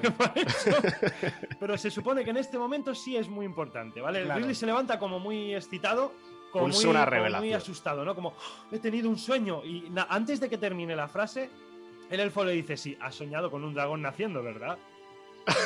Hijo de puta, ahí te está jodiendo esto. Que ya me estás jodiendo, coño. Que lo iba a contar yo. Joder, que lo iba a decir yo, hostia, que me acabo de levantar. Vale, aquí ya es cuando por fin en la película deciden explicar un poco cómo funciona la magia en este mundo. ¿No? Que dicen que, claro, a la, a la maga le sorprende que el elfo esté utilizando la magia sin pócimas y le pregunta, dice, anda, ¿tú puedes utilizar la magia sin, sin ningún hechizo ni nada? Y dice, claro, es que nosotros, dice, a diferencia de los humanos, que vosotros utilizáis la magia, nosotros somos parte de ella. ¿Vale? O sea, que ellos como que se mimetizan con la magia. Perdona, ¿esto, Gonzalo, es canon? ¿Esto es verdad? Sí, sí, sí. Se supone que este señor es un druida. Eh, entonces, eh, se- la- el uso de la magia se divide un poco en dos: eh, la magia arcana y la magia divina. En este caso, él como que reza al- a la naturaleza y la naturaleza le da los hechizos y los conjuros. Ah, vale, vale. Este tipo de. O sea, que esto sí que es más o menos Sí, correcto. sí que está ¿no? bien. Entonces, Sí. Sí, sí, Vale. sí, sí, está bien. Está El bien. caso es que eso es que haberlo explicado se, antes. Se pierde la riqueza. Claro, eso lo cuentas antes y es decir, realmente es un mundo muy que tiene muchos detalles, está muy bien. Pero claro, si, si, si dices, pues vete a ver el centro, que te abre el templo, de que coges la mano, es así. ¿Y qué has soñado? Digo, pues no sé lo que has soñado, pero yo te lo voy a decir. Claro, Claro, no es que la película, hasta, hasta que te empiezan a explicar un poco más, ya es un, es un suponer todo. Totalmente. Es un, es un yo Sí, supongo y ya veremos. Y ya está. Bueno, al final el elfo les explica que la magia y los dragones mantienen el equilibrio en el mundo. ¿Vale? Y que si esta guerra tiene lugar, eh, provocaría un desequilibrio en ese mundo y, claro, lógicamente el caos. ¿Vale? Y bueno, pues eh, ahí ya, pues, ya vemos cuál es el objetivo de los protagonistas, es evitar que esta guerra se llegue a producir, cosa que no, que no consiguen, pero bueno. Seguimos, entonces pasamos a otra escena, ya suponemos que todo va bien, y eh, vemos a Ridley que está muy apenado por la muerte de Snails. Y esta escena yo si queréis la salto un poco porque es que tampoco hay mucho que, decir. Es una escena en la que está, en la que llega Marina como para consolarle, pero lo primero que le dice en vez de consolarle es Snails ha muerto por una buena causa. Y claro, le mira al otro como diciendo, pero tú eres imbécil o tú eres tonta o qué coño te pasa. Entonces, claro, empiezan a discutir los dos porque que si los magos sois unos hijos de puta, que siempre estáis esclavizando a los plebeyos, la Marina le dice que no todos son así. Y de repente, de estar discutiendo, al segundo después empieza un momento CP, como nosotros, empieza un momento CP entre los dos, como venga, no, pero tú eres buena gente y tú para ser maga estás muy bien y tal, y ya ahí ya se empiezan a enrollar por fin. Sí. ¿Vale? Y ya surge la llama, surge el amor, De repente. y ya, digamos, pues ya, se, ya los dos se lían. Y se morrean. Así que, Un detalle solo, eh, me Dime. gusta mucho que estén en Rivendell, eh, pero no haya agua para limpiarse la puta cara porque están llenos de mierda. Sí, está lleno es, un- de- es una está zona secana. mierda, me encanta porque según el plano contra plano, las manchas cambian o están más sucios o menos sucios. Es, es, Es que es es eso, tío, acojonante. Y, luego el beso es muy incómodo porque se nota que no, o sea, como que se Se nota que no quieren. Se nota que ninguno raro, de los claro. dos quiere besar al otro. Eso, se nota que no quiere. Sí, como diciendo, como diciendo qué asco de tío, no quiero. sí, es verdad que es como muy forzado ese beso, muy forzado. Pero muy malo, muy malo. Pero, pero lo que dice es que son planos súper largos de- y luego plano contra plano, en plan, y queda todo tan como. Eso, le falta, le falta tanta chicha. falta Que a- es una escena dramática con un, sobre todo él, que se nota que se echa colirio en los ojos para soltar una lágrima, o sea, No, qué fatal. Sí, porque cara, porque cara de pena no Es pone. malísimo, tío. Este actor es malísimo. Pero es que, es que es lo que tú dices, o sea, es que esta película, el problema de las escenas que tiene o de los planos es que eh, no lo resuelven bien y encima lo poco que resuelven es innecesario.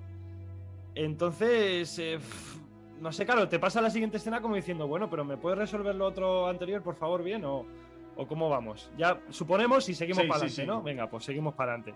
Así que ahora vamos a hacer lo mismo y suponemos y seguimos para adelante. A mí una cosa, perdona, Javi, eh, es porque como que Ridley le echa en cara a Marina que Snape ha muerto por su culpa cuando había sido él el que le había convencido de... Joder, qué hijo de- de de- puta, sí, sí, que sí, sí, qué hijo de total, puta. total. "Hijo de puta", que Total. pero si has sido tú el que le has O sea, convencido dos está veces echando piedras a que otro tejado, el el cabrón, pero totalmente. Pero siempre, se tira toda la película haciendo lo mismo, eh. De él nunca tiene la Una culpa. persona tóxica. Es una persona Echa la culpa a los demás cuando es él el que la está liando todo el rato. Total, total. Bueno, ya pasamos al día siguiente. Vale, que antes de partir, eh, pues un elfo random que aparece solamente en esa escena le entrega una especie de, pa- de espada mágica que tampoco nos explican muy bien el, qué, qué coño es esa espada, ni de dónde viene, ni para qué sirve. O sea, ya suponemos que es una espada mágica de Sí. la hostia. Vale, yo ya, yo ya dije, esta es la Excalibur de aquí. Por así decirlo. Yo, yo es, lo, es lo que supuse y ya está. Luego más tarde, ya eh, con la espada ya en su, en su poder. eh, Pero es que, es que me mola la conversación porque te la subtitulan, es decir, los, estos de la máscara, estos, est- esta gente, que, eso, que, que están hablando y bueno, no sé si lo ibas a sí, sí, no, contar. pero dilo, dilo, dilo. No, eso que. Que eh, otra vez no, nos lo cuentan todo. Y es, oh, este chico tiene un gran potencial. No sé qué, pero todavía no lo ha descubierto. Y claro, como hablan ese idioma raro, te lo subtitulan. Y dices, pues vale, gracias. Pero Gracias porque no, no había llegado yo a ese punto, claro.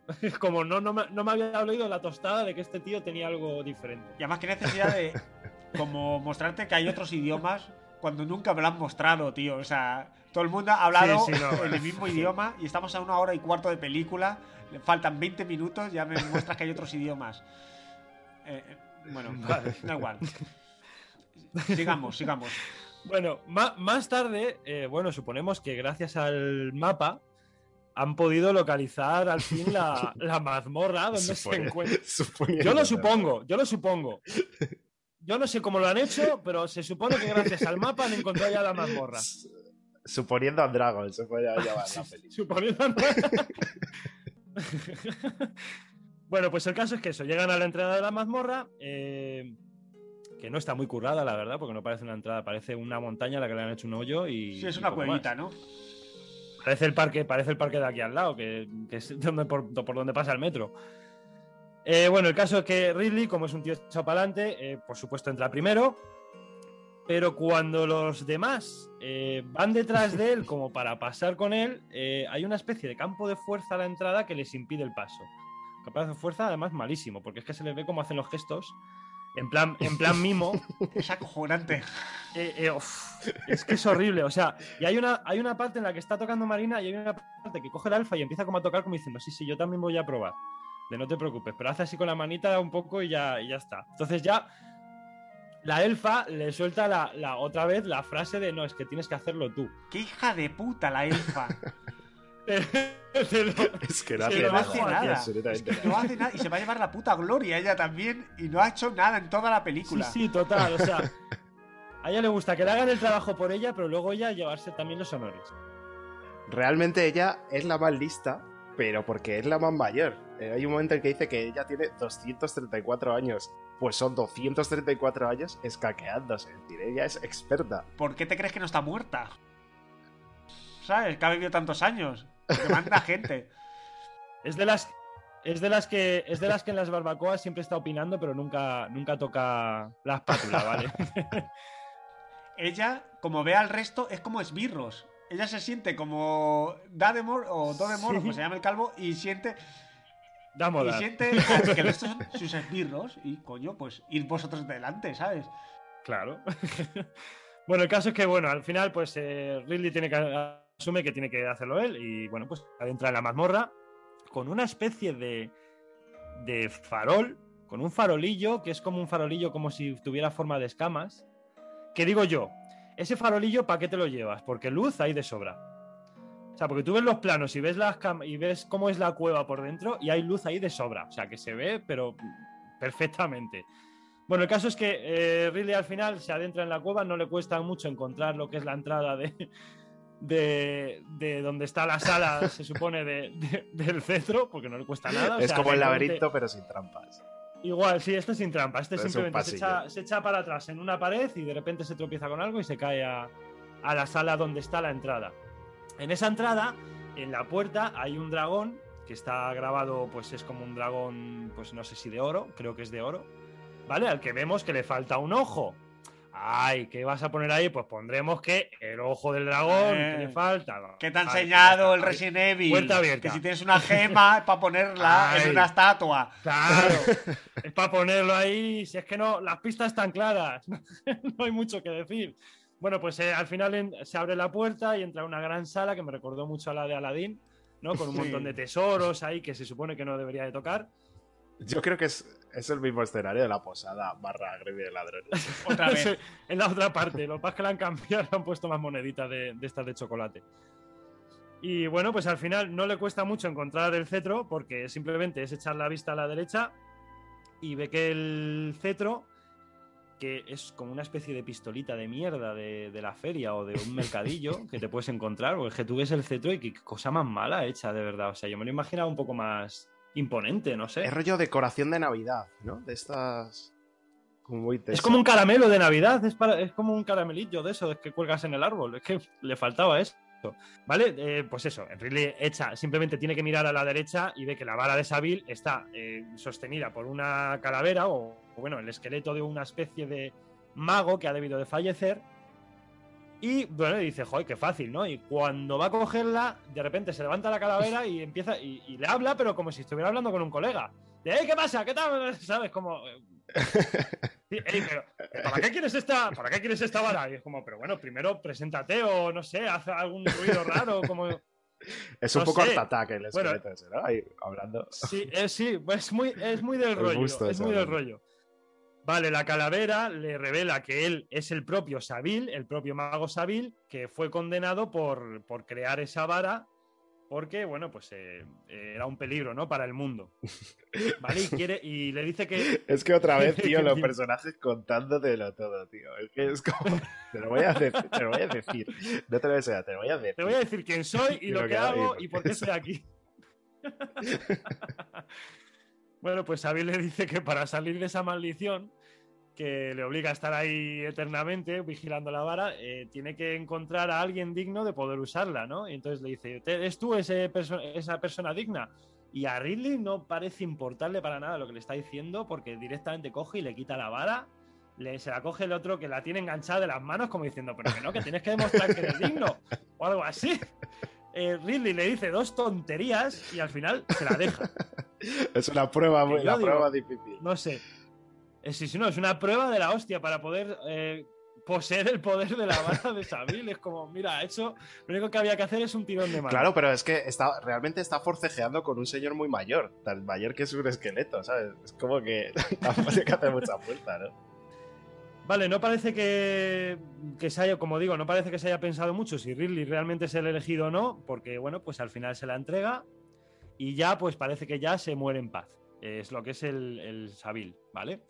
Bueno, pues te- tras un momento de reflexión en el que Ridley también parece que se está haciendo una paja mirando la, la vara de Sabil, porque parece que se está corriendo también, que aquí muchos les dan orgasmos así Sí. porque sí, Yo me imagino al director dando eh, las instrucciones de cuando tú toques una vara. es Que te dé un orgasmo. Claro, es un orgasmo. tienes que gemir, tienes que gemir. Porque es que no es normal que este también eh, tenga como orgasmos con la puta vara.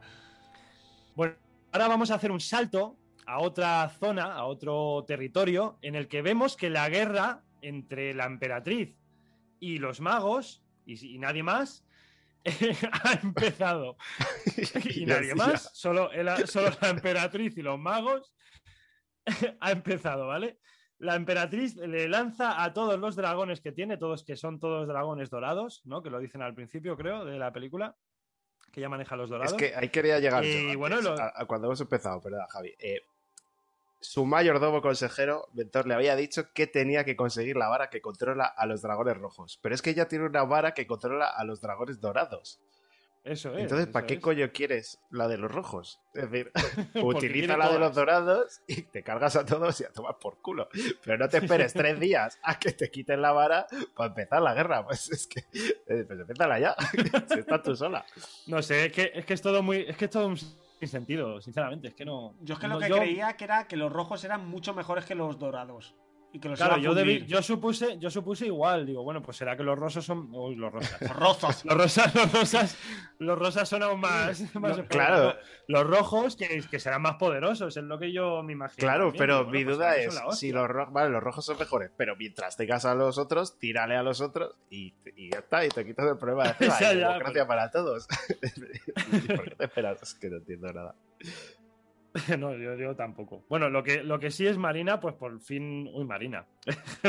la emperatriz, eh, ¿cómo se llama? Sabina. Sabina. Le lanza sus dragones dorados a los magos, estos, que los magos. eh, mira, yo no sé cómo describirlo. Le lanzan una especie de Hadouken cada uno. No, no, perdona. Es que, es que esto yo lo tengo apuntado.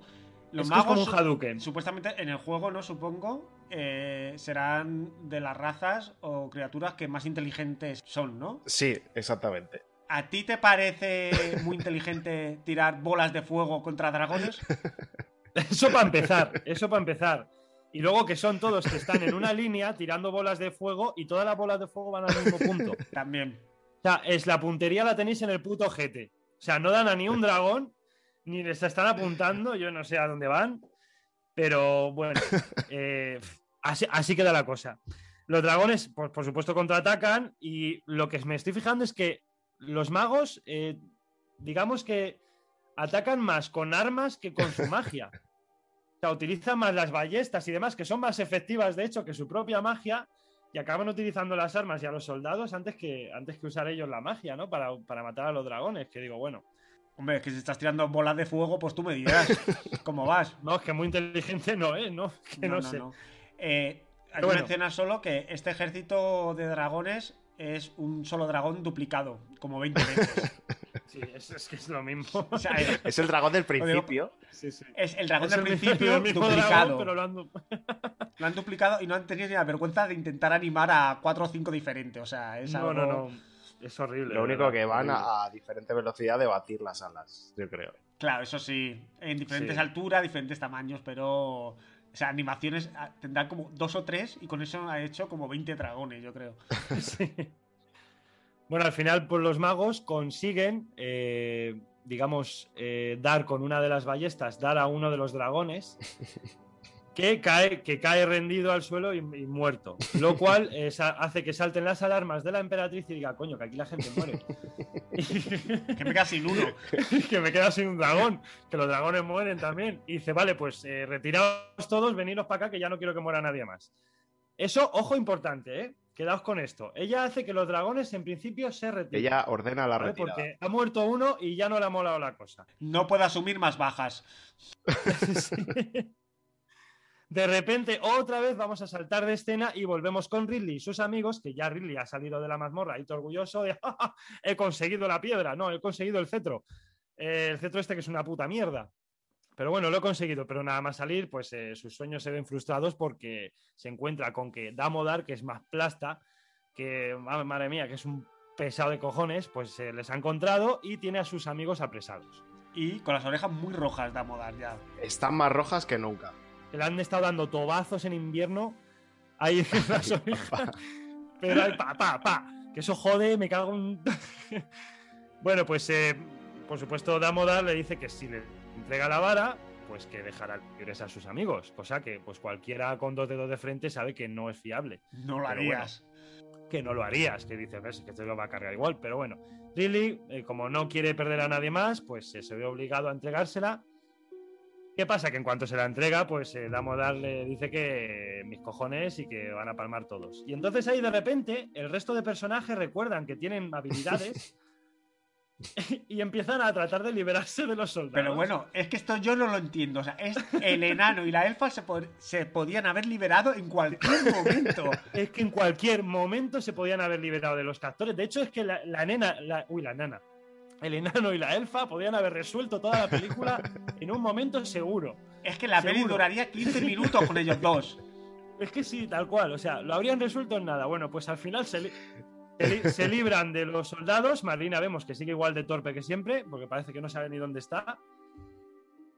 Y, eh, Dam- eh, digamos, Damodar consigue escapar, ¿vale? Abriendo uno de los portales. Un portal que no usa ni hechizo, ni usa ninguna poción, ni, ni nada. Eh, no sé Un cómo lo portal que tiene ahí el- para las Extiende la mano, emergencias. él extiende la mano y suponemos que él también puede. que él, él es, también es parte de la magia, suponemos. Esto es canon. eh, me encanta preguntar a Gonzalo como experto de Dungeons and Dragons de, del Es escuadrón. Que un guardia negro de estos, un guardia oscuro pueda hacer eso. hostia, me siento ya muy friki. Es decir, realmente sí, sí tienen magias, pero no ese tipo de magias. eh, de abrir portales. No es canon. No. que se la A no ser que tenga algún objeto que le, le permita hacer el portal. Por eso yo me imagino, pues como el niño de las emergencias de este del de Torrente 2, que llevaba el dinero de las emergencias y el silbato. Eh, me encanta. Me encanta que digas Qué buena. el, el niño es hombre adulto. El niño de Torrente 2 que era, era un hombre Bueno, sí, adulto. que, vale, sí, era el señor este. Que, pues que, que toca el pito y se abre un portal, pues pudiera ser. Pero, pero no, es- no lo vemos. Bueno, el caso es que Damodar se mete en el portal para entregarle la vara e ir, de- e ir directo hacia donde se encuentra Profion, ¿vale? Que está en uno de- en el balcón de enfrente de donde se están enfrentando la emperatriz y los magos. Sí, porque no lo hemos dicho, pero esta, esta batalla, como son con dragones, evidentemente, digamos que los dos bandos están en los torreones más altos de la ciudad. Están en las, en las zonas más altas de las ciudadelas donde se De encuentran. torre ¿no? a torre. Entonces, eh, Bro- eh, uy, Profion iba a decir, Damodar se, se mete en el portal para entregarle la vara a Profion y Ridley le sigue de cerca, o sea, se mete inmediatamente después, pega un salto y se mete en el portal también, que inmediatamente también se cierra. ¿Vale? Dejando al resto de sus amigos y a los soldados de Damodar ahí dándose de hostias todavía. A tomar por culo. ¿Vale? Quedaos con eso también. El portal O sea, se ha cerrado. A tomar por culo en donde el templo. Y el portal se ha cerrado. No está abierto. Vale, no está abierto. El portal se ha cerrado. Vale, llega Damodar a donde está Profion, que en cuanto Profion ve la vara le vuelve a dar otro orgasmo de esos suyos, porque le da ahí, ahí sí que le ha dado un, un orgasmo, pero... Para mí este es el mayor de todo, el mayor que le da de toda, de toda la peli. Yo, yo también. Yo, menos mal que no es un plano general, porque si no se vería gotear cosas en el zapato. O sea, como que se le resbala cosas por la pantorrilla de, de lo que se ha corrido este hombre. Bueno, ya después de todo eso, eh, claro, Damodar le exige a Profion que le quite de una puta vez al bicho ese de la cabeza. Y aunque a regañadientes, al final Profion se lo quita, ¿vale? Y ya vuelven a ser super amiguis los dos. Ujú.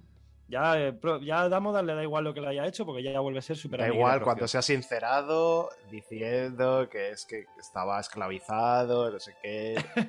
Ya le va dando un poco más No, igual. no, a él le da lo mismo. Le da igual al cabrón. Es su profi. ¡Eh, profi! Es, es que es, es acojonante, tío.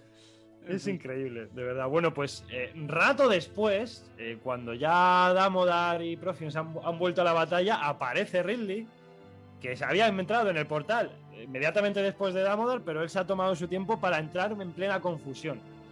¿Vale? Para que nadie, se supone, para que nadie le vea. Esa confusión la está provocando la emperatriz, que de nuevo vuelve a la carga con los dragones. Es decir, eh, vamos a ver, pero tú no habías mancha- ordenado una retirada con los dragones. O sea, ya la- lo que es la compasión por los dragones ya te la sopla, ¿no? Ya vamos a, to- a por todas. lo que hay que decir que cuando el, eh, Jeremy Irons consigue la vara, inmediatamente invoca a los dragones rojos. Y ahora hay como una batalla, ¿no? Entre dragones dorados Claro, pero y ahora es cuando ve, cuando ve que la emperatriz viene con los dragones dorados, es cuando ya Profion dice, venga, pues ahora voy a traer yo a los míos.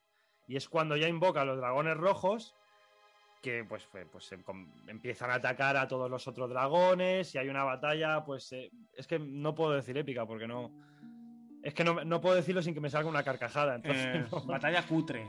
Batalla Sí, cutre por de, eso, de C- de CGI, batalla cutre de CGI de los dragones rojos contra los dragones dorados. Hay un momento en que dos dragones Vale. rojos le meten. Se chocan. Le meten. Se chocan, pero hay otro que, que cogen a un dragón dorado y le meten. Meten buenos viajes, ¿eh? Entre los dos, dos contra uno. Sí, ahí. sí, sí, le dan bien. Es decir, que Sí, sí. había intención de hacer algo así como. Como rollo que es, que es una pelea muy, muy cruel. Pero pasa. Que lo- esa- eso es lo que yo quiero pensar que cruel es querían verlo. hacer, pero. Lo cruel es verlo. Cruel es verlo. eso es, eso es. Eso es lo que más duele, verlo. Pero es interesante lo que has apuntado, porque como el primer dragón que muere, no es que le, le claven una flecha y el dragón caiga y ya está. No, no, no, es Sino que... que- cae y justo cae en un tejado de estos que es, que Que- Sí, como una es es una lanza. tal. Claro, que es, un- que es una lanza Eso. y se queda estacado el, el dragón, en plan agonizando. ¿Qué dices tú? Es que esta peli, eh, de verdad, que es familiar, no es familiar. O sea, no entiendo. Es que no. Llega un momento que no sabes si es una peli de humor, es una parodia, es familiar o, o es para mayores de 13 o no, no lo sé. Lo que dice No Gonzalo, que, que en verdad tenía pinta de. Como que tiene pincelada de que podía ser una batalla bastante. Bueno, dentro de. que es una batalla de dragones. Algo cruda, pero. Pero lo no, que, no, lo que tenemos es una. es cutre. Es más de risa. Más de, Es más, es más de risa que de, que de cruda. risa porque si no tu cabeza explota. La tienes que tomar con humor. Evidentemente. Bueno, vamos a ver ahora, vamos a pasar de, de dragones y mazmorras a Star Wars. Eso es, pasamos a Star Wars. Muy, muy bien dicho, muy bien dicho. A ver, la peli ya Vale. nos había puesto el sobreaviso. En plan, oye, Star Wars, hay Hombre, ya con la taberna, la taberna, el Palpatine este, ¿no? El, el consejo, bueno, sí.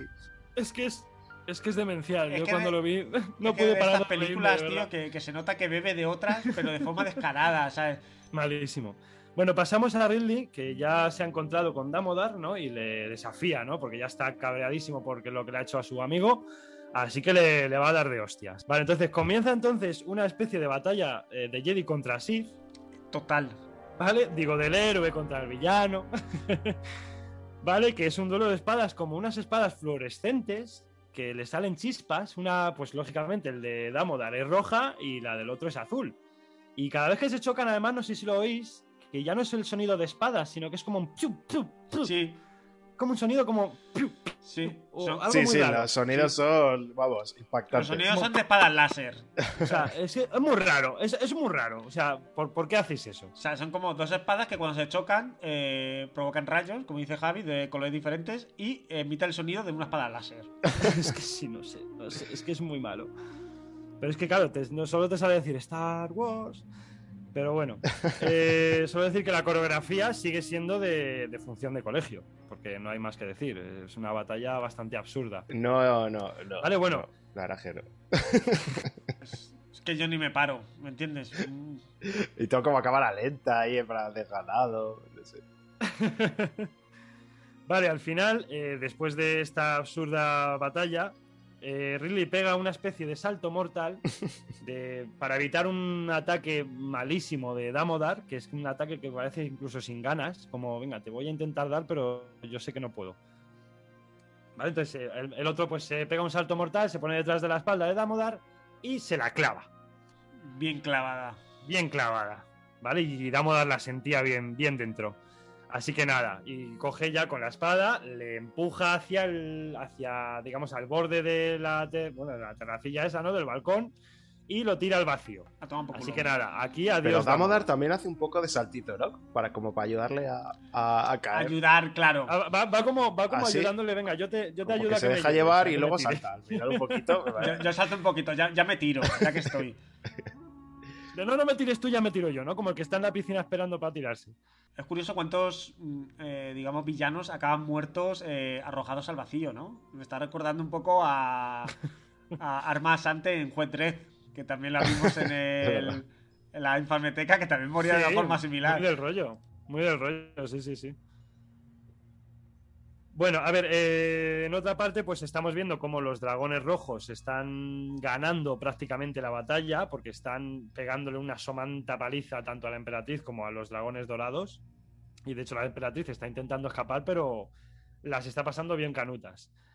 ¿Vale? Y bueno, pues eh, volvemos a saltar con Ridley, corriendo, que ya Ridley ya se ha cargado a Damodar, pero le queda el malo malote. Claro. Le queda el señor Profio. Que está ya, pero eh, en el cenit. Está, en el vamos. es decir, lo- se lo está sí, gozando sí. con la vara esa O sea, invocando de la Profe ahora mismo está, vamos. Nunca, nunca nadie ha tenido un Está orgasmo tan grande como el que está teniendo la Profio. Está que no puede, vamos. Ah, Está a punto de sacarse la polla y empezar a machacársela ahí en No, ya la No le hace ni falta. Sé que está en un orgasmo perpetuo. Vale. Hay una. Aquí hay otra escena también que tampoco la pude entender demasiado, ¿vale? Entonces, Ridley se encuentra con Profion. Eh, el típico debate entre héroe y villano, ah, que tú no puedes hacer una mierda, tal. Entonces, Ridley, con todo su mosqueo, se lanza a por, a por Profion, le empuja, le tira al suelo, pero en vez de coger la vara, se echa para atrás y le deja ahí. Que alguien, que alguien me explique qué cojones le pasa a este hombre, pero eso para empezar. No, pero la vara la tiene en la mano, ¿no? La vara roja. La vara roja la tiene Profion, ¿vale? Pero cuando Ridley se tira hacia él, Sí, es verdad que en vez de quitársela, eh, ¿no? la vara en principio, en principio la deja en el suelo. No, Y se echa no, para atrás y no se ve que la no, tenga. No, no, no, no, no, no. Él tiene la vara en la mano, la roja, y luego tiene Sí. a otra vara mágica esta que tiene que la hostia.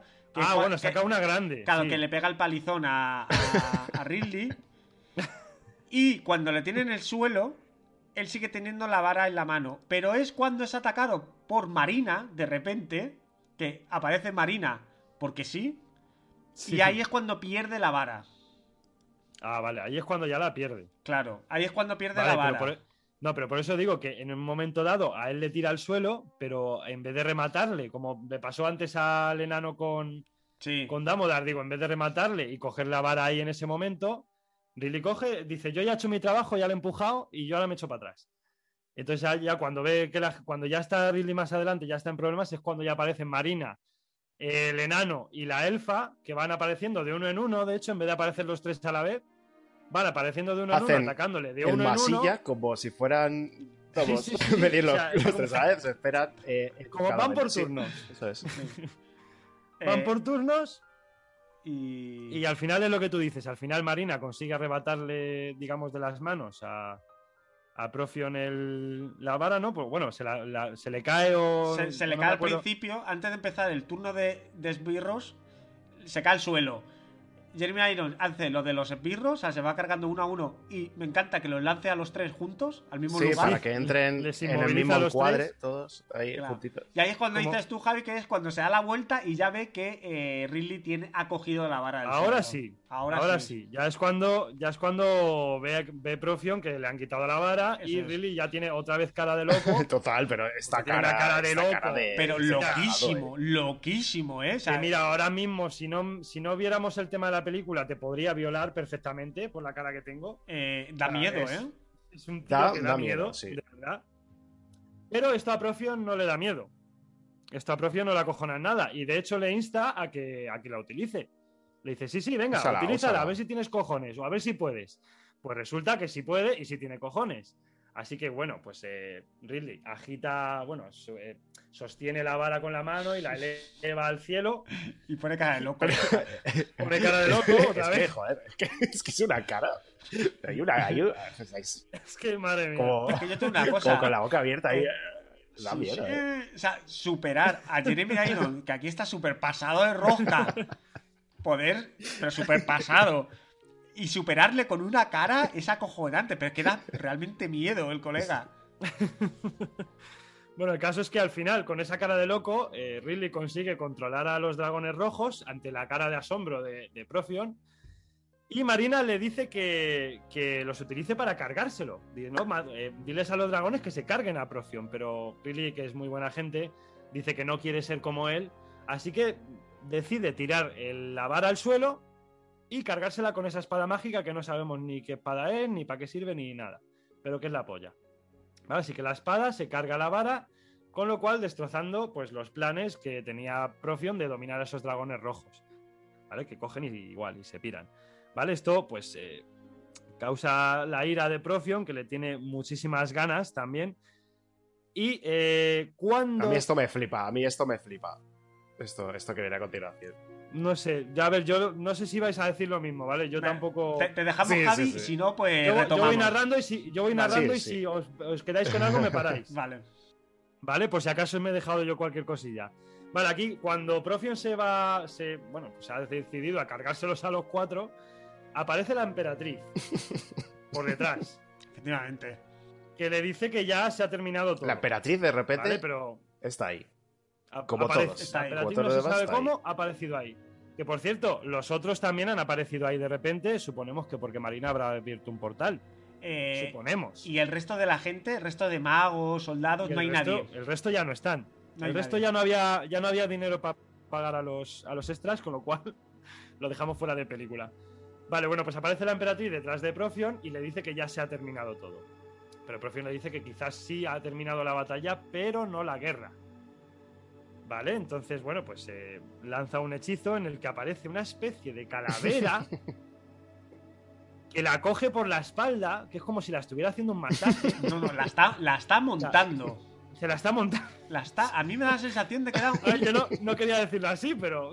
No, no, no, pero es que es así. Es que la ¿Qué culpa tengo yo que esta peli sea un puto Es disparate que se la está y- montando, sí. y, y saquen esto? Esta peli familiar, recordemos. Eh, saque esto. Bueno, ahí, ahí tenemos ese, ese otro detalle en el que dudamos de si es familiar o, o para mayores de 13 o... ¿A vosotros os dio esta sensación o es simplemente es únicamente mía? Yo, a mí, me, a mí me dio un poco esa sensación, ¿no? De que estaba como un poco acosándola. Como diciendo, hostia, es que, es que la, está, la está intentando, se la está intentando. Yo es que veía a, a- a la actriz ahí a cuatro patas. Es que era muy claro. raro. Con, Es que es muy, es es raro, es muy raro porque es como dice, como está diciendo Javi, ¿sabes? Es como un esqueleto de un mini dragón que justo está a la espalda de ella, que ella está en el suelo, tirada, eh, como a cuatro patas, sí, y el dragón encima suya. O sea, pero bueno, oye, Está haciendo un, un empuje que es muy raro. Y poniendo caras raras, ¿a qué, ¿pero ¿qué es esto, tío? ¿Qué es esto? Bueno, el caso, el caso es que parece que esa, esa- ese bicho raro está debilitando a, a la emperatriz. Debilitando. Me encanta Javi con eufemismos, ¿eh? ¿Cómo escribo, cómo describo yo esta escena? Con? Yo, es claro, yo intentaba describirla de una manera lógica, ¿no? O, intentándolo, por lo menos. Pero bueno, la emperatriz ve que tiene la vara suya ahí al lado, la coge y ya con la vara pues se deshace del hechizo y ordena a uno de sus dragones dorados que se zampe a, a Profion, que se lo come de un bocado. Y con eso también, igual, pues eh, se acabó Profion. Y bueno, pues eh, con eso se acaba la batalla y casi ya ha terminado también nuestro sufrimiento. ¿Vale? Porque ya más o menos, queda ya poquito. Bueno, pues al fin llega el momento de los abrazos y agradecimientos. La emperatriz les da las gracias por sus servicios, que todo muy guay. Y saltamos en esta escena a otra en la que van enfocando como una especie de cementerio. ¿Vale? Una. Sí, es como. ¿Es un cementerio? bosque en el que hay un cementerio, ¿vale? Y Sí. se escucha la voz en off de la emperatriz que ya ha declarado, digamos, una nueva era para el reino en el que todas las personas y seres son iguales ante la ley. Que eso me suena mucho también de otro rey que tenemos por aquí que se ha exiliado. Sí. Que, eso- que eso también decía mucho. Eso también lo decía mucho, pero bueno. Sa- saltemos a, a Dungeons and Dragons. Bueno, en este cementerio, eh, bueno, pues se encuentra a Ridley, que pues el pobre está pues apenado, llorando en, un- en una tumba malísima, porque hay un montón de tumbas que las ves que están mejor hechas. Es, es la peor tumba, pero con Es diferencia. la peor tumba que he visto en la. Vamos, con cuatro piedras mal mojón. puestas. A ver, puto rata, que era tu mejor colega y no has comprado ni una puta lápida. Ya no solo él, sino coño, no le podéis decir a la emperatriz que eh, os ha ayudado a salvar el reino y hacer una puta tumba decente. Joder, que Que Snail. no cuatro putas piedras mal puestas grabando su nombre ahí en una de las piedras. ¿Recuerdas que cuando el fin de pasado que estuvimos a la sierra, que vimos una mierda de estas que puso ahí una piedra sí, que es como los monolitos. eh. Dije, coño, así he puesto en una tumba. Eh, pues mira, a lo mejor era una tumba de, de uno de estos personajes. Pero es lo que dice es que, que no se han gastado ni un pavo en la tumba de esos Vigo y él va con una chupa de cuero que parece John Travolta en gris. Es que sí, tío. ahí, O sea, la tumba de tu amigo tiene cuatro putas piedras mal puestas y habéis tallado el nombre ahí con una navaja en una de las piedras y tú vas con y vais todos vestidos como vamos. vestidos de eh, gala. que tiene tres cinturones. Si te fijas en el traje, Sí, que pa- tiene ¿para qué como tres tanto? cinturones. Puto Ridley, que tienes tres cinturones y le has puesto una torre de piedras a tu colega Snail, que se ha jugado la vida. Mira, Bueno, el caso es que al final Ridley se despide de su amigo emotivamente, ¿no? Tenemos una típica escenita emotiva. Le cuenta que le van a nombrar caballero y que ahora es Ridley el Salvador, haciendo eco a una afirmación que Snails hizo al principio de la película en plan de, pues un poco de mofa, ¿no? De que se le bromeaba mucho como diciendo, ah, es que eres el típico que va de salvador por la vida. Pues ahora dice, pues mira, resulta que sí, como, ah, jódete. que resulta que sí. Coloca el ojo del dragón, que no sabemos por qué, cómo lo ha cogido otra vez. Yo tampoco lo sé. No, no se ve en ningún momento que lo haya vuelto a coger otra vez. Es decir, tú lo has colocado en la estatua, pero ahora te lo llevas otra Claro, vez. pero es que él ha vuelto al templo, co- ha cruzado el campo de fuerza con la espada otra vez, eh, se, se ha caído por el agujero ese Se ha vuelto a y caer. ha cogido el ojo, el de la derecha, creo que era, el, el ojo derecho, y se lo ha llevado para ponérselo en la tumba a su colega. Que encima lo pone ahí, que se lo puede llevar cualquiera. el ojo Que se lo van a robar. Que se lo van a robar. Cualquiera, cualquiera. Es que es, es que es acojonante. Es como el que deja florecitas en, en una tumba, ya está. Bueno, él deja la gema y algo sucede. Porque el viento empieza a agitarse por toda la zona, ¿no? Por todo aquel lugar. Y Ridley observa cómo las letras que hay grabadas en una de las piedras de la mierda de la tumba esa se empiezan a borrar. ¿Vale? Y la joya empieza a brillar de la hostia. Ridley, pues eh, no sabe lo que ocurre. Y cuando va a preguntar a Norda, que es la que parece que sabe todo, ¿no? Que, que nunca hace nada, pero lo sabe todo. Norda le detiene. Norda, Norda le detiene y le dice: No cuestiones tu regalo, que tu amigo te espera. Ahí ya suponemos que, bueno, pues Snails a lo mejor no ha muerto del todo. Sí, o yo pensaba, a lo mejor está dentro de la piedra. No sé. O a lo mejor está dentro de la piedra. Bueno, O el caso algo, es que eh, entonces el nuevo caballero, la maga, el enano y la elfa, porque fi- fijaos el grupo que hacen, que al final, eh, lo que decíais vosotros, no pintan nada el enano y la elfa en muchas ocasiones, pero es por completar el grupillo típico. De un caballero, enano, elfa y mago. O maga. Y en este caso, pues es así. Bueno, pues al final se miran los unos a los otros y juntan sus manos, sujetando todos el ojo de dragón, que los teletransporta mágicamente a donde imaginamos que pueda estar Snails, alejándose como si fueran estrellas fugaces que surcan el cielo en busca de su próxima aventura. Y ya con esto, fin por fin. Eh, a mí esto, eh, yo tengo eh, what the fuck. O sea, es lo que What tengo. the fuck. O sea, no- lo tengo apuntado porque no entiendo qué cojones es, es este final que, que- que han hecho. Se han transportado a otro mundo, se han suicidado, o sea, mueren. Mueren y se van al mundo de los muertos. Eh, pero qué mierda es esta. No sé, no sé. Pero qué forma Pero- más mala de cerrar una película. Bueno, que la película es una puta Joder, mierda. si es que, no sé, que no- ha sido ya malo, malo el inicio, imagínate el final. Pues, pues este así termina. Nos dejan con la incertidumbre de a ver qué cojones van a hacer. He leído, es que seguramente a lo mejor lo dejaban abierto para una segunda parte. eh, he leído en IMDB que habían rodado como otra, o tenían pensado rodar otro final, que era, de nuevo, volver a Star Wars, que era como el, el final este de la coronación, ¿no? De que le dan Ah, bueno, que le medallitas dan a las todos. medallas y todo el rollo, ¿no? Ahí- Pero que decía el director que no funcionaba. Que mejor funciona. eh, Joder, pues ¿cómo sería? Mejor funciona esta puta ¿Cómo fuera mierda. otro? No, ¿Cómo esto, no, que esto, esto otro es más convincente, ¿no? Yo aquí tenía mía. apuntado que se fueron a una peli mejor. Bueno, pues por desgracia, algunos actores a lo mejor sí, otros quizás no. Su carrera se desvanece, ¿no? Era, era una alegoría. Mi carrera de actor se va a la mierda con esto. Era, era una referencia, ¿no? A su carrera. es que es todo, todo muy profundo, muy simbólico. Madre mía, pero horrible, horrible. O sea, Bueno. esto- esta película sí que es un castigo, no las mazmorras que hay ahí. Madre mía. Algún día tenemos que hacer un ranking de la más infame a la menos infame de las eh, películas de Infameteca y a ver qué Sí. tal. A ver cómo A sale. ver cómo sale. Bueno, pues yo creo que el, el telón se está cerrando de nuestro cine. ¿Cuánto dura la película, Gonzalo? Eh, creo que era una hora y cuarenta, más o menos. Sí, porque luego están todos los créditos que son un huevo de tiempo también. Muy recomendables, muy recomendables también Sí. los créditos. Sí. Eh, 10 minutos de créditos, ¿eh? Cuidado. Para que veas quiénes son los culpables de. que joder, que es un huevo. Para que vayas a su casa a buscarles y reclamar venganza. Así que, bueno, chicos, vamos a, ¿no? vamos a salir de la sala y creo que nos vamos a ir al momento CP.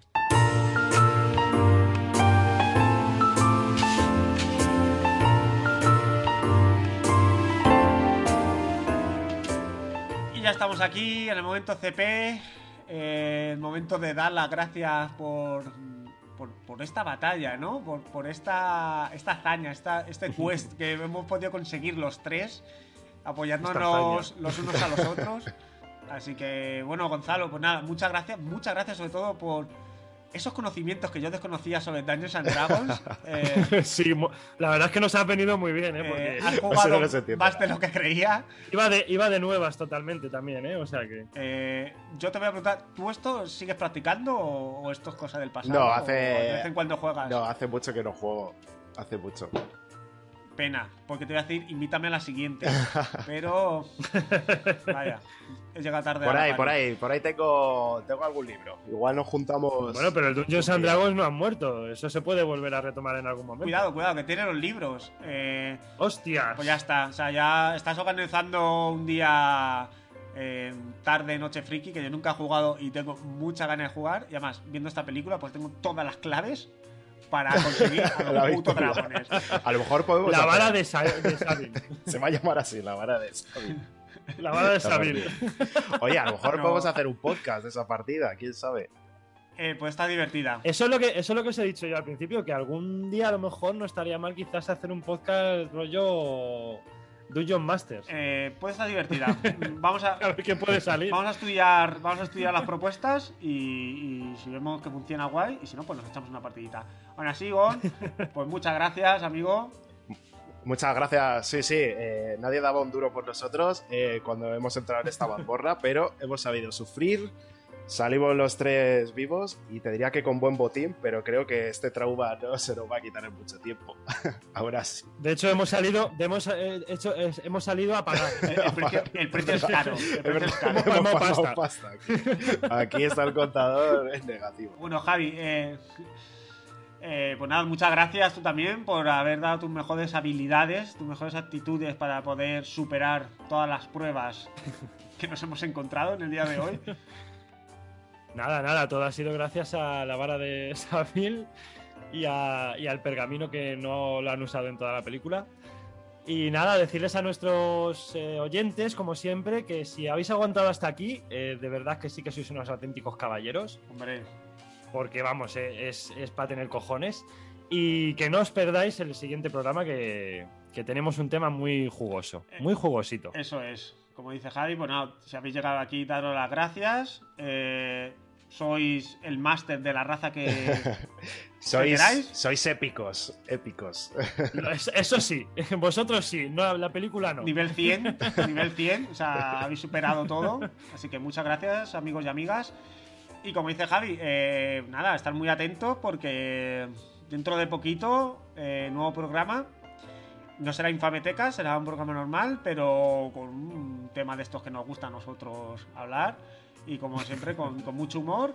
Y nada, pues recordados que, que si queréis dejar un comentario, un me gusta, sentidos libres, que a nosotros nos encanta leeros y, y la verdad que nos encanta ver que, que nos escucháis y que os hacemos gracia. Así que amigos, amigas, hasta la próxima.